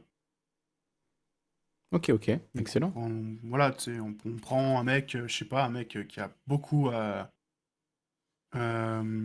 qui a beaucoup de euh, in- influencé un style ou quelque chose comme ça. Je sais pas, tu prends Michael Jackson pour la funk et la pop, Mhm. quelque chose comme ça, ou ou typiquement typiquement des gens comme ça, quoi, Steve Reich ou des choses comme ça pour la musique minimaliste. Et puis euh, si c'est un style qu'il aime, on en, on en parle un peu et puis voilà quoi. Oui. Bon, ce serait toujours monté, hein, évidemment. Ce serait pas non plus de- du live parce que j'ai clairement pas la DSL, euh, enfin la connexion internet pour ça, quoi. Ok. Voilà. Mais dans l'idée, c'est. Bientôt la 5G. Eh oui, avec le vaccin et tout ça. Non, Voilà, avec le vaccin. oui. Tout à fait. Non, pour faire des vidéos, au moins, ça sera pratique. Même si, bon, Ah ouais. on peut douter de l'utilité de la 5G. Dans Mais, le... ouais, parfait, c'est magnifique. mais du coup, ouais, ça, va être euh, un concept intéressant à développer sur ta chaîne. Et, et j'ai hâte de voir euh, ben, déjà toutes les vidéos là que je vois les noms. J'ai vraiment envie de toutes les regarder. Euh, celle sur le speedcore, là, super intéressante. J'ai envie de la regarder en entier aussi. Donc, non, vraiment super concept. Et ben, très cool. Très, très cool. J'espère que tu vas en faire plein d'autres et que ta chaîne va monter. En tout cas, les gens s'abonnent. Je vois que ça plaît dans le, dans le chat. Les gens sont contents. Ah ben, merci beaucoup le chat, hein, ça fait super plaisir. Et justement, puisqu'on parle de musique, on va faire une petite pause musicale. J'en ai vraiment besoin en plus. Donc euh, voilà, petite pause pipi. Et Moi, je crois que je suis un optimiste, mais ça n'empêche pas d'être. voilà, et on, on va voir euh, avec les gens qui sont encore là après. euh, si tu restes avec nous, Ecost, on fera peut-être une petite discussion justement, vu qu'on est entre personnes qui créent des choses. On peut, on peut aussi discuter un petit peu de tout ça.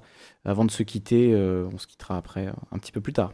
Donc euh, petite pause musicale avec la vie d'adulte de MSL Music. Et on va regarder tout ce qu'on a eu dans le chat, toutes les propositions qu'on a eues ce soir avant minuit, puisque ça fait déjà euh, 2h40. Ouais, on, va, on va faire une petite pause musicale avec la vie d'adulte, petite pause pipi, petite pause ravitaillement, et on se retrouve tout de suite. Moi, je crois que je suis un optimiste, mais ça n'empêche pas d'être lucide et réaliste. Ça veut dire effectivement que Alors, pardon, les artistes, c'est Soso et Tendok. J'avais lu le nom de la, de la chaîne. Soso et Tendok. On écoute. Moi, je crois que je suis un optimiste, mais ça n'empêche pas d'être lucide et réaliste. Ça veut dire effectivement que ce qui a été fait jusque-là n'est pas forcément bon, mais qu'en tout cas, c'est peut-être suffisant pour partir sur des bases nouvelles. Et si on a une possibilité de trouver des raisons de s'aimer, essayons vraiment de les trouver et puis ensuite de les cultiver. J'étais un enfant innocent et pur, devenu mature. La vie d'adulte, c'est dur. Ouais, des fois, chature. J'ai eu beaucoup de blessures, pas mal de cassures. Mais psychologiquement, j'ai une épaisse carrure. Souvent, je souris qu'il y ait du soleil ou du temps pourri. Ce qui ne tue pas te rend plus fort. Ouais, ça dépend pour qui. La force morale à tout le monde, c'est pas donné, c'est compliqué. Déprimé pour tenir combien ce comprimé. Et ouais, la vie d'adulte, c'est pas de tout repos. Pour ton futur, assure, y a pas le temps de faire dodo. Faut payer ses factures, se trouver un bon boulot. Faire les choses bien pour pas finir la tête sous l'eau. Ça passe vite, 38 piges, vois déjà apparaître des rides. Des problèmes, des soucis, à s'arracher les tifs. Je voulais la belle vie, amasser des bifs. Sentimentalement, j'ai ramassé des gifles. On vieillit, décrépit, on n'est pas immortel. Faut se contenter de ce qu'on a, vivre bordel. Après, c'est sûr qu'il faut pas trop jouer le paresseux. Oui, oui, on peut être heureux, même avec peu. Avoir une mif à des enfants, à mes yeux. C'est là qu'est le vrai bonheur pour moi, mesdames, messieurs. La vie d'adulte est pleine de responsabilités. Pourtant, petit, on veut vite atteindre la majorité. Ouais, Soso, tout dit, mais je me permets de rebondir. De Metz à Nice, c'est la même, gros, je vais pas te contredire. Je voulais le monde, mais j'ai eu des emmerdes. J'ai croisé l'amour, je l'ai vu se foutre en l'air. Je comprends hop l'amitié, elle boycotte l'entraide. Beaucoup moins entouré depuis la trentaine. J'ai appris la vie d'adulte, c'est pas la fête tous les jours. On reste solide sans armure, pas de larmes sur les joues. On cherche le bif pour la mif, pas pour les bitches en talons. On se tue au taf, fait des primes devant le bulletin de salaire. La vie d'adulte, gamin, on en rêvait ce soir, je sais plus. Je suis à combien de revêts et je regrette ces années passées à l'arvée. On me disait bouge ton cul, engage-toi dans l'armée. Mais c'était pas dans mes plans, moi je voulais profiter. Être libre de mes pas, fixer mes priorités. Et je n'entends plus les anges, dans ma tête les démons hurlent. Moi je sais pas trop ce que ça change de mettre une voix dans une urne. J'ai toujours eu l'impression d'être paumé dans ma vie, comme si mon ambition était partie sur la lune. J'ai les impôts, ma banque et un huissier au cul. Ils veulent ma peau, je me planque et prépare un gros tube. La vie c'est pas gaufrette, elle te pète les dents. Les mains faites pour l'or, mais je gratte des caches perdants. Y a qu'en boîte d'intérim que bleu travail est séduisant. La vie d'adulte rime avec angoisse, rien d'excitant.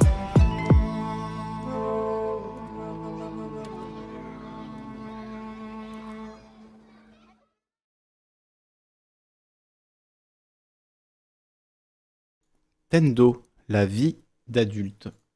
Avec le micro, ça fonctionne. On est là. Donc, euh, bah, super morceau, ça kick. hein. Ça kick à l'ancienne. Très lourd. Donc, euh, MSL Musique pour la chaîne. Et je vous mets le lien, évidemment, dans le, dans le chat. La vie d'adulte. Corbeau Blanc qui nous dit Tu vois que ça plaît quand même le partage d'artistes, Kali. Alors, oui, je, je- il y a des gens qui apprécient ça, évidemment, heureusement.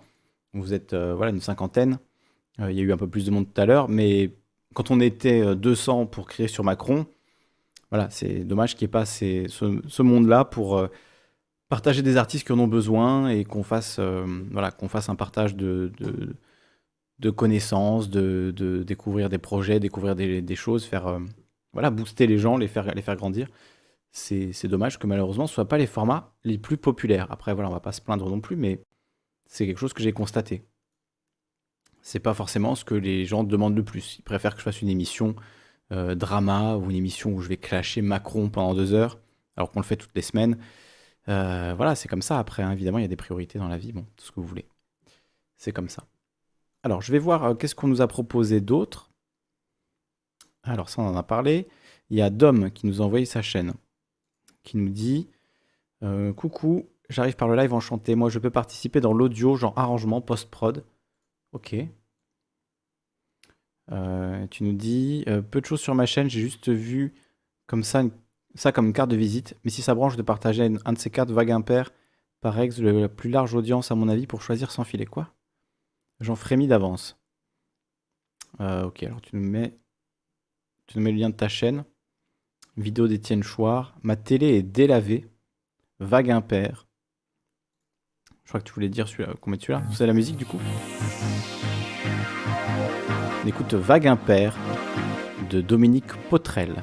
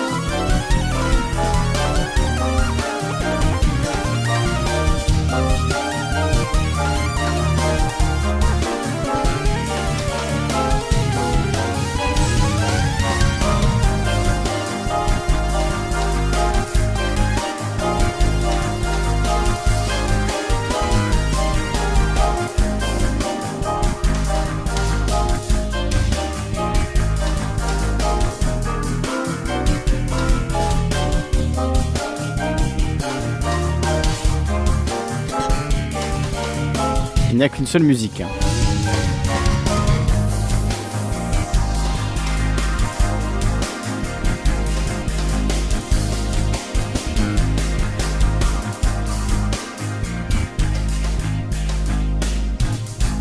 On le ralentit.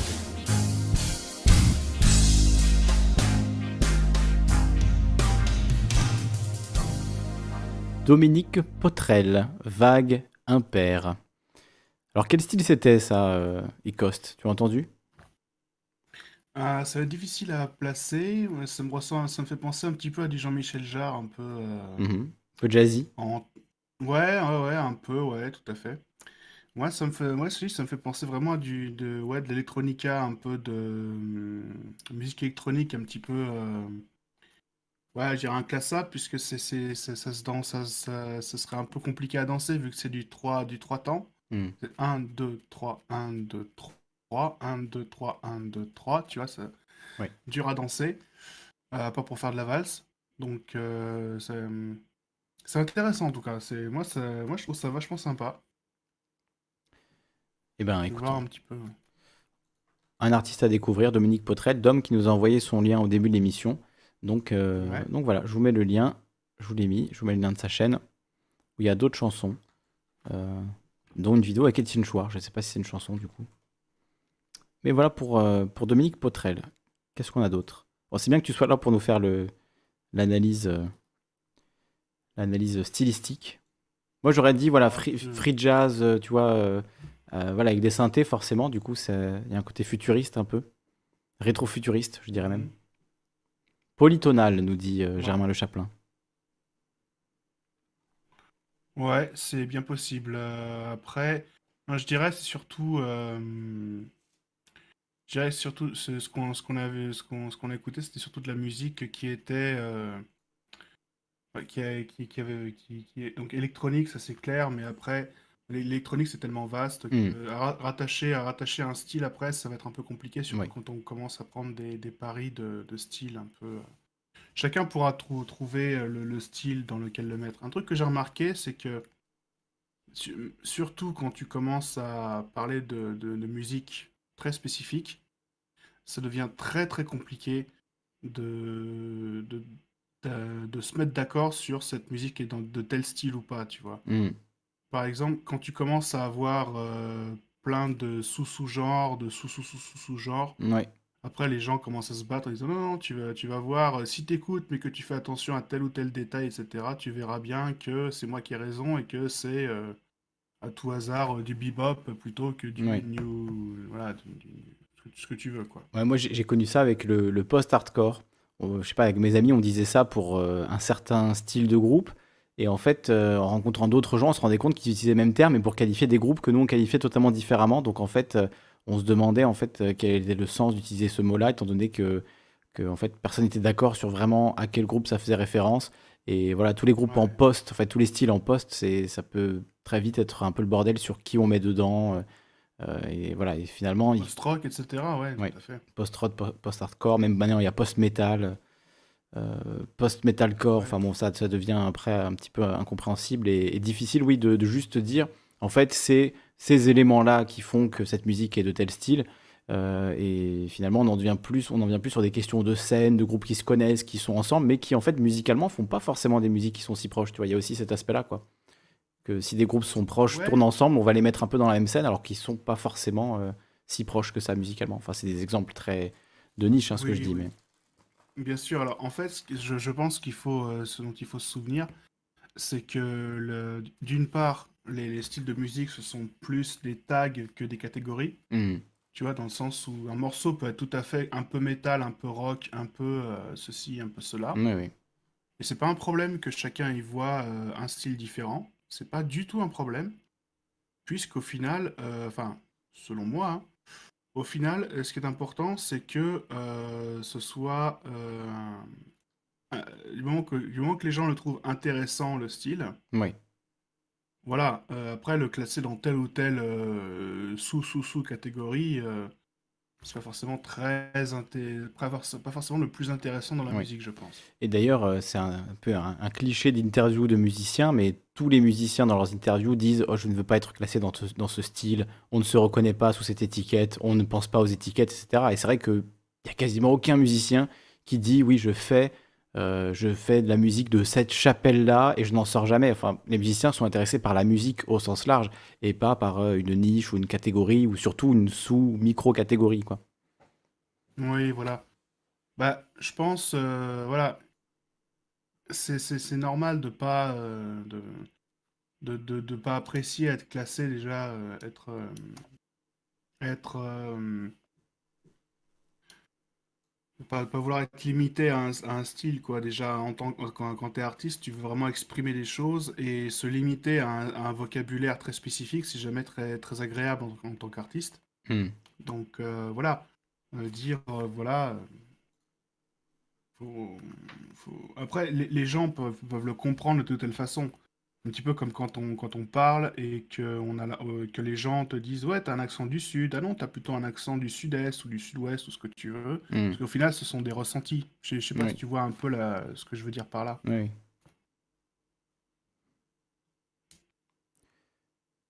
Alors, en, en image, je vous mets euh, des images de Pascal Garrigue, Pagali, qui nous a envoyé euh, son, euh, son lien, son site euh, poterie-vexin.fr.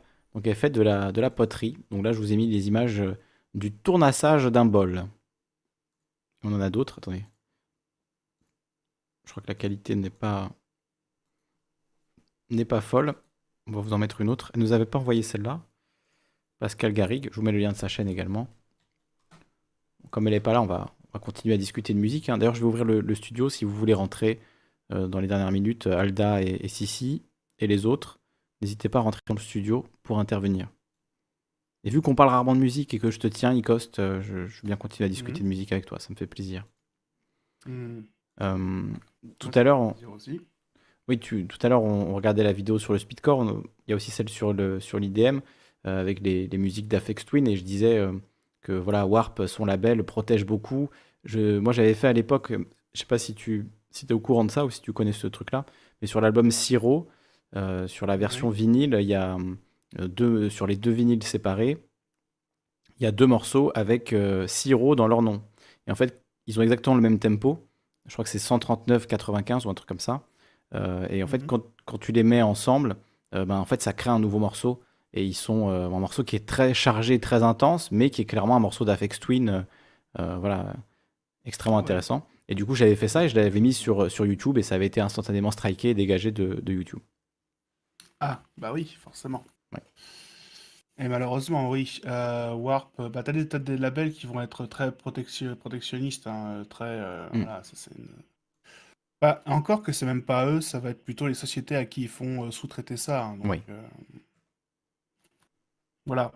Euh, moi, je- moi, j'ai pas été vraiment striké dans, dans la mesure où euh, euh, j'utilise des extraits et puis surtout, je me limite à 30 secondes, tu vois. Ok. euh, je me limite à mettre 30 secondes, 45 secondes maximum d'un morceau. Et j'essaye de prendre des éléments qui sont pas forcément les plus connus. Par exemple, euh, quand j'essaye de parler de, de- jazz, je vais prendre des, des, des- morceaux qui datent des années, euh, d'années assez anciennes, tu vois. Mhm. Oui. Donc il y a moins de chances qu'ils soient strikés euh, par les robots, les algorithmes. Bah, en fait, le, le- le- moi, je peux pas faire de. Il y a, il y a beaucoup de. Il y a beaucoup de, de, de mes vidéos sur lesquelles je peux pas euh, monétiser. Oui, bien Ce sûr. qui me dérange pas, hein, euh, ça Hmm. me dérange pas pour le moment. C'est pas le but. Voilà, c'est ça. euh, parce que l'ar- de l'argent, euh, moi j'ai moi j'ai un taf à côté, euh, c'est pas un problème. Moi je fais ça par vraiment pour, par, par passion sur ma chaîne. Euh, donc c'est Et, pas- et c'est bien que tu le fasses parce que moi je trouve qu'il y a, un- il y a vraiment quelque chose à faire euh, dans ce domaine-là, tu vois, le domaine des musiques extrêmes en général. Euh, sur, sur YouTube, euh, c'est voilà, il y a des sites euh, comme, euh, bah, je pense que tu connais, euh, ça s'appelait, Gods of Darkness, je crois que c'était ça le, le nom, euh, qui recense voilà, avec plein de Mhm. chroniques, euh, de, d'albums obscurs, etc. Mais je trouve que sur YouTube, dans le métal, ça va, il y a quand même quelques YouTubeurs assez installés, mais euh, je connais pas beaucoup de chaînes qui, comme, comme toi, font euh, des, voilà, des dissections de genre, euh, du speedcore à l'IDM, au jazz, euh, voilà, par des styles très très variés, très différents, et qui parlent de musique en fait, euh, au sens large, et en parlant de voilà, des spécificités, de trucs un, peu, un peu moins connus. Quoi. Donc, donc ça, c'est plutôt cool. Et il y en a un qui fait ça et qui, est, qui donne un peu d'espoir, je, pense, à tous les youtubeurs qui essaient de faire ça, c'est An- Anthony Fontano, qui est un Américain, qui a une chaîne qui s'appelle Needle Drop, où il fait des chroniques de, disques et il parle de musique en général. Et lui, il a dû renoncer à mettre des extraits dans ses vidéos parce que euh, quand il a voulu commencer à monétiser sa chaîne, bah, en fait, toutes les, toutes les chaînes, euh, toutes les, les vidéos où il avait mis des extraits de musique et ben automatiquement ont été strikés, ont été dégagés. Donc euh, maintenant, il n'y a plus, quasiment plus aucun extrait de musique dans ces, dans ces vidéos. Ils parlent de musique, mais sans en mettre. C'est un peu, voilà, un peu dommage. Effectivement. Bah ouais, après, je pense ce qui. Je sais pas, je sais pas, je sais pas comment dire ça. Tu vas, tu vas te retrouver forcément à un moment à, à, à- à devoir jouer avec les règles de, de YouTube. Et euh, effectivement, si tu. Moi, moi j'ai peut-être, j'aurais peut-être pas trop ce problème-là, je sais pas. Euh, dans la mesure où, euh, dans, dans les styles, dans la, dans la plupart des styles, tu auras toujours des morceaux qui seront libres de droit, hein, relativement inconnus, mais quand même de qualité, Mhm. parce que simplement l'artiste n'aura pas eu la chance de connaître ou de ou de euh, ou d'avoir fait les bonnes rencontres ou euh, d'avoir euh, voilà où il aura simplement la volonté que sa musique reste libre de droit, ce qui permettra de d'en parler sans avoir ce genre de problème. Hmm. C'est ce que je veux dire? Oui, bah, faut juste en parler sans en diffuser, quoi, pour pas avoir le problème. Bah, Après, tu où, tu- trouver les artistes, comme tu dis, petits artistes, mais même, même tu vois, ces artistes-là, euh, ben, il y avait un groupe, par exemple, un groupe de démo français euh, qui s'appelle Amanda Woodward. Euh, pendant très longtemps, leur musique était disponible sur YouTube euh, sans aucun droit. Et récemment, il y a eu une réédition de leur discographie, ce qui est une excellente nouvelle, hein, au demeurant, parce que c'est un groupe qui mérite d'être plus connu.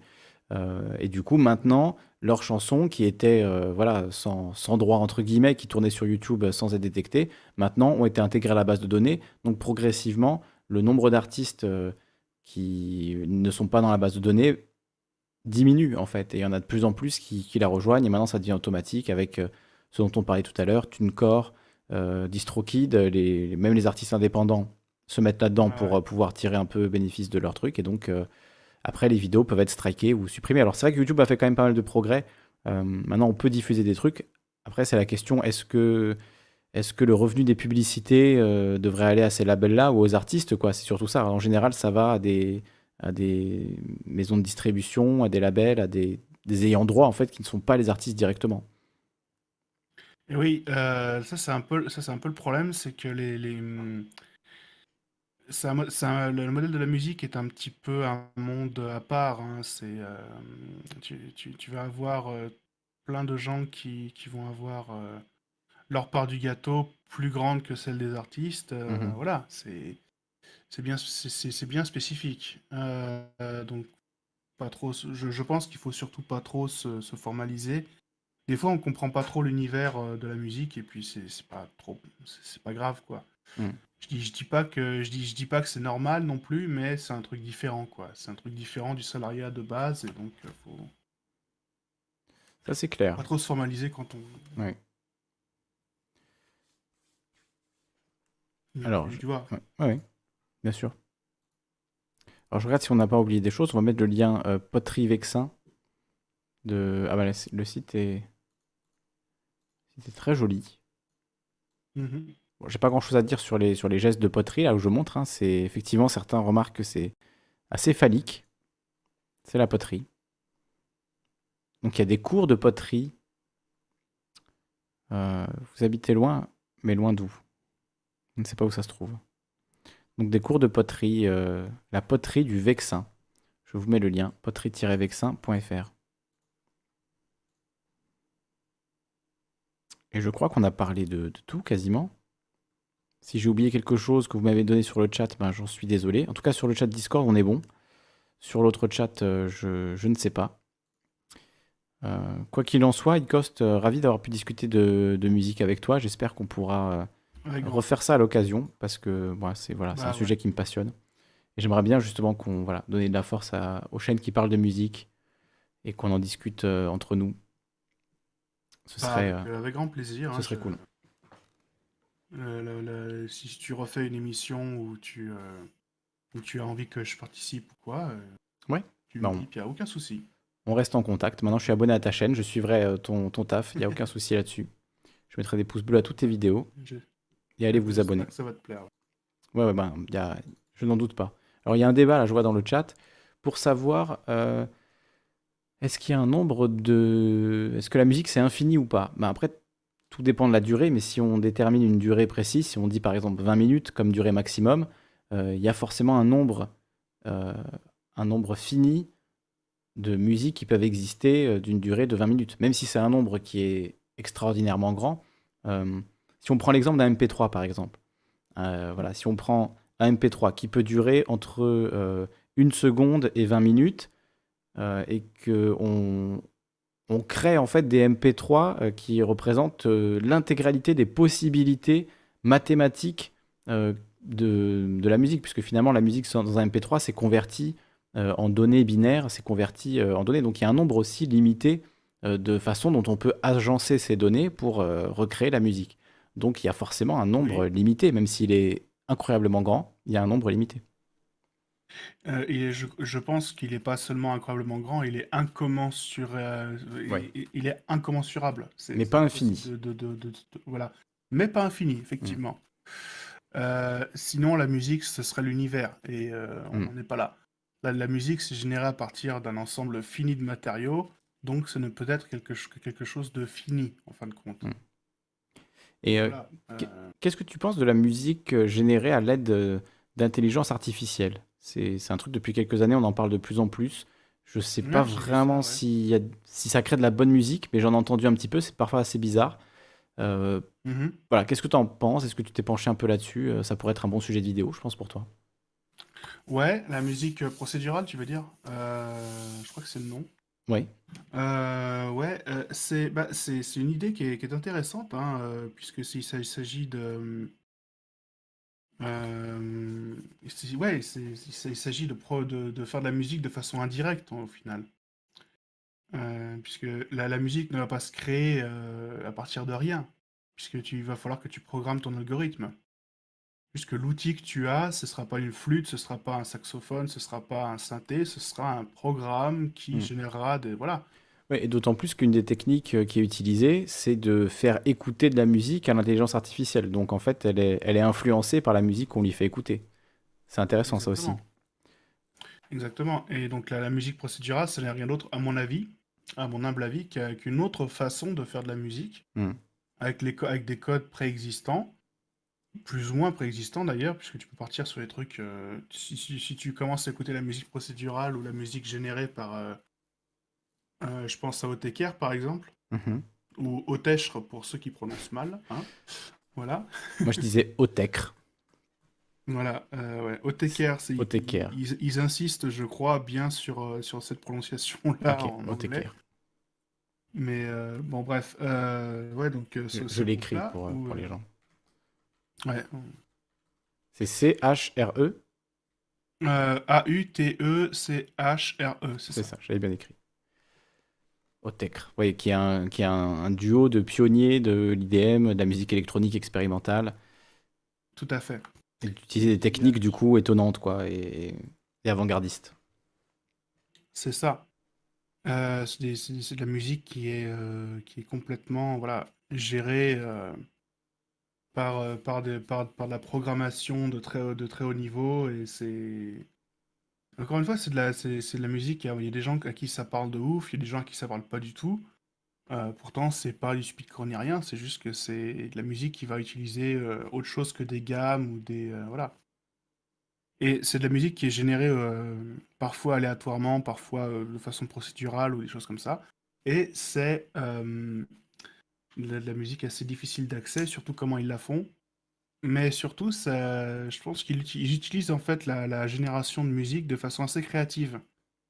Parce que euh, je, personnellement, je pense que il faut, euh, faut, faut simplement que la musique soit euh, euh, cré- créative, au, moins que, qu'- qu'elle permette d'évoquer, de faire, passer un message. Pour moi, la musique, c'est une forme de langage. Et euh, si tu arrives à faire passer un message sympathique ou euh, que tu arrives à faire en sorte que les gens comprennent ce dont tu parles, euh, ça peut être un bon point de départ pour faire de la, de la bonne musique. Et tu peux, tu peux partir là-dessus avec complètement de la musique pro- procé- procédurale.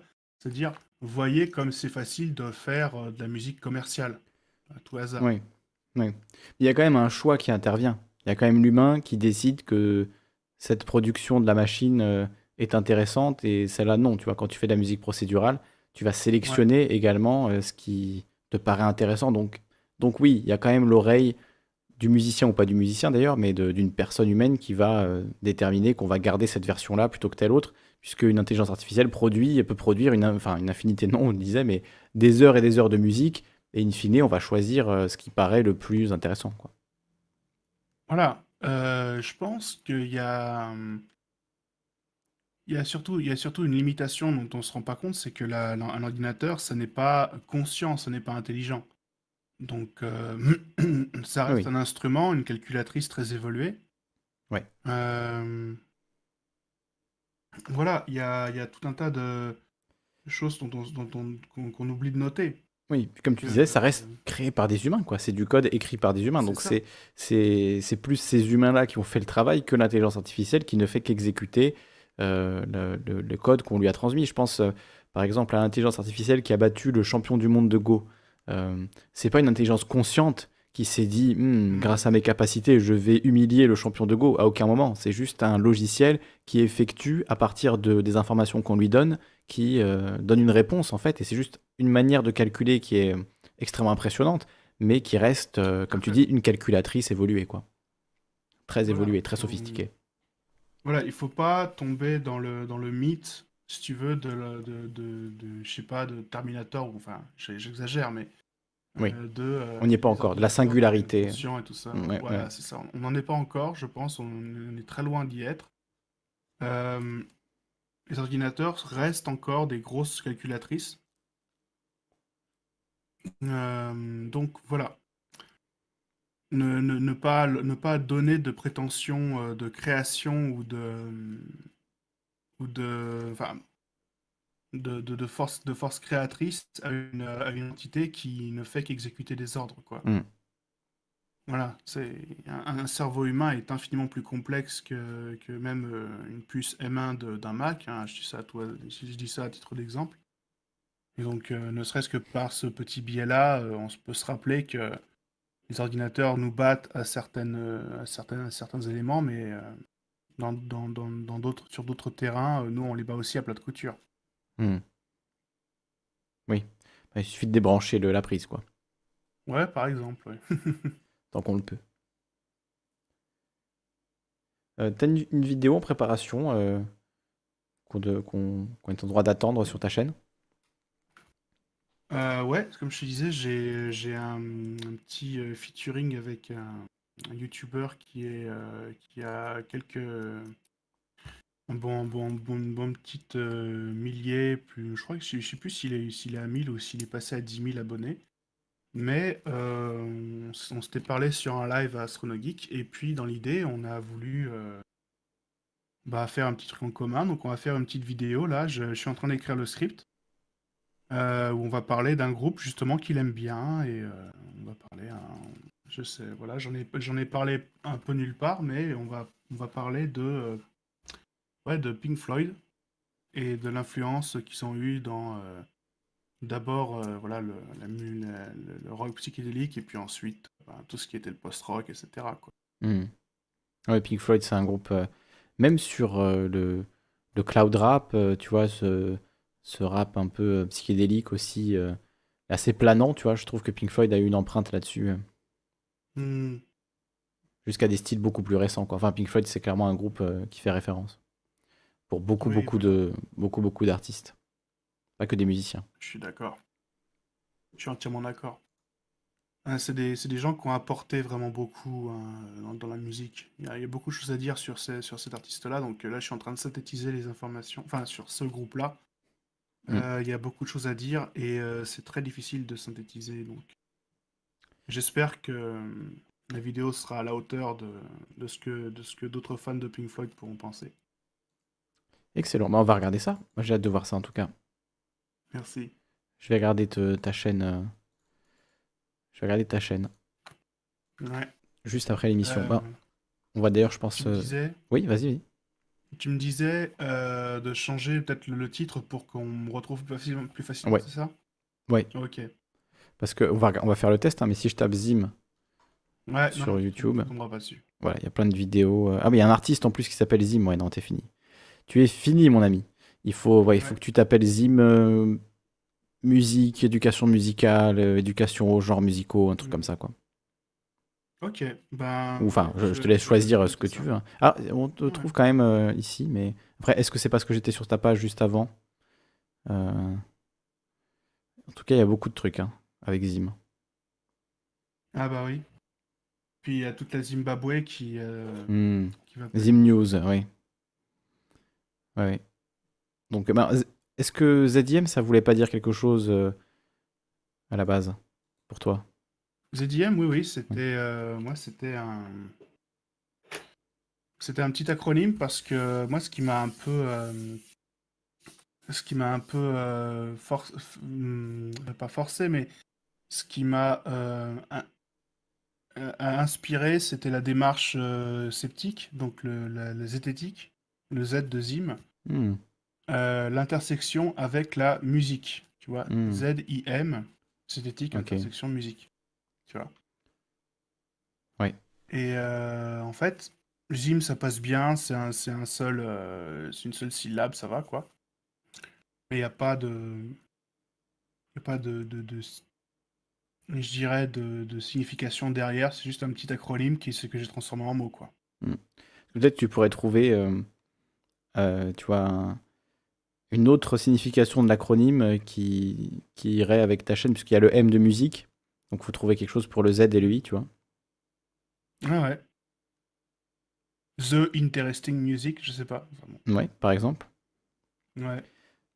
On va te laisser réfléchir à tout ça et euh, on espère en tout cas que tu vas gagner des abonnés grâce à l'émission de, de ce soir. Et moi, je vais regarder en tout cas tes vidéos. Et puis, euh, n'hésite pas, comme, les, comme tous les autres, à repasser quand tu, quand tu sortiras des vidéos. Quoi. On, en, on en parlera comme ça. Ok, super. Ben, un grand merci. Un grand merci à toi. Je te mets à la cafette et je vais citer tous les gens qui euh, sont passés ce soir dans l'émission. J'espère que je n'ai oublié personne. Donc, euh, on a commencé avec Tendoc qui fait des playlists de rap indépendant. On a eu Corbeau Blanc qui nous a parlé de ses lives sur l'actualité politique et l'art. On a eu Hunter of Shadow qui nous a parlé de son roman Le chaman de la montagne.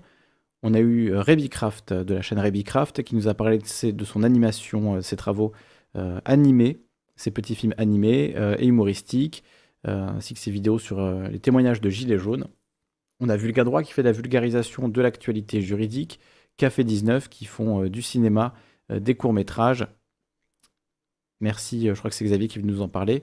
Euh, Sissi La Folie avec sa chaîne euh, Humour. Elle est là d'ailleurs. Je vous mets tous les liens dans, la description. hein. Zim, avec qui on était à l'instant, qui nous a montré ses projets musicaux, ses projets de, pourrait dire, d'éducation au style, aux genres musicaux, un peu obscurs, et c'est super intéressant. Moi, je vais me regarder ça tout de suite avant d'aller me coucher. Ces vidéos de, Zim, c'est tout à fait les sujets qui m'intéressent. Et enfin, on a écouté euh, le morceau de Dominique Potrel, Vague Impair, qui était, euh, ma foi, tout à fait étonnant. Et il y a aussi Sirval qui nous a envoyé au début de l'émission, du coup, son lien. Mais alors, euh, comment savoir si c'est lui? Town. Est-ce que ça, c'est Sirval? Aucune idée. Bon, écoutez, j'espère que c'est le bon Sirval. hein. Parce qu'il y en a d'autres. Regardez. C'est celui qui a le plus d'abonnements. Euh, Il y a Sirval là, Sirval Pereira. Sirval. Bon. On va, on va gager que c'est celui-ci. Et on va se quitter avec un petit morceau, euh, petit morceau dub. Under the Sun de, de Sirval. Merci à tout le monde. Et on refait ça bientôt, vous inquiétez pas. Si on n'a pas Romu les tuyaux qui me dit fais ma pub, il arrive toujours à la dernière seconde et il me demande de faire sa pub. La chaîne de Romu les bons tuyaux. Allez, on va la regarder puisqu'en plus il m'avait demandé la dernière fois et c'est vrai que je l'avais pas regardé. Euh, désolé pour ceux qui. C'est vrai qu'on avait dit avec certaines personnes qu'on reparlerait de leur chaîne. Euh, bah, fallait être là ce soir, fallait se manifester. Romu est là. Donc euh, Romu, chaîne euh, jeux vidéo, chaîne Buzz. Ah, mais t'as repris le- l'esthétique de Lusty. Ah, Tu t'en bats les couilles totalement, quoi. En même temps, ça te ressemble. Ça te ressemble bien. Euh, donc voilà, avec l'esthétique de, de Lusty. Je ne sais pas pourquoi. Je sais pas avec quel logiciel tu fais ça, euh, du coup. euh. Euh, montre pied vite, rep STP bébé. Pied vite C'est quoi pied vite Hashtag remue les bons tuyaux. Il a acheté le pass Golden Premium. Tu rigoles, d'accord, tu te fous de la gueule de Lusty. En même temps, c'est voilà, ça c'est l'ambiance sur la chaîne de, de Romu. Des lives à toute heure, du soir au matin, du buzz, du drama, de la rigolade, des coups de gueule, de l'énervement, du jeu vidéo, surtout, avant tout, jeu vidéo rétro, jeu vidéo moderne. On parle de tout et on parle cash sur la chaîne de Romu. C'est que du cash. Il n'y a pas de faux semblants, il n'y a pas d'hypocrisie. C'est que du clash et du cash. Euh, voilà, on rage contre YouTube, on rage contre le monde du jeu vidéo, contre Julien Chiez, ce nulard. Donc euh, voilà, je vous mets le lien de la chaîne de Romu les bons tuyaux. Il est à peu près tout le temps en live, encore plus que moi, euh, je pense. Donc, donc euh, n'hésitez pas à suivre, à suivre Romu euh, et ses différentes chaînes, parce que tu as d'autres chaînes aussi, Romu. hein. Moi, je connais, je tous les bails de, Romu, peut-être même pas tous d'ailleurs, mais tu es aussi sur Twitch pas mal en ce moment. Donc, euh, donc voilà, voilà j'ai fait ta pub, Romu, t'es content? Ça te va comme pub? C'est. Je pense que ça. Voilà. Ça résume bien ta chaîne. Et on va se quitter donc avec Sirval. Petit dub Under the Sun. Des gros bisous à Romu. Des gros bisous à, tout le monde. À tous les gens. euh, Il avait dit qu'il quittait YouTube, mais tu ne connais rien au YouTube Game, Baron Perché. Il faut dire qu'on quitte YouTube tous les jours, c'est comme ça qu'on réussit. D'ailleurs, je quitte YouTube après cette émission. Allez, à lundi. Des gros bisous. Passez un très bon week-end. Reposez-vous bien. Et je vous fais des bisous. Ciao, ciao.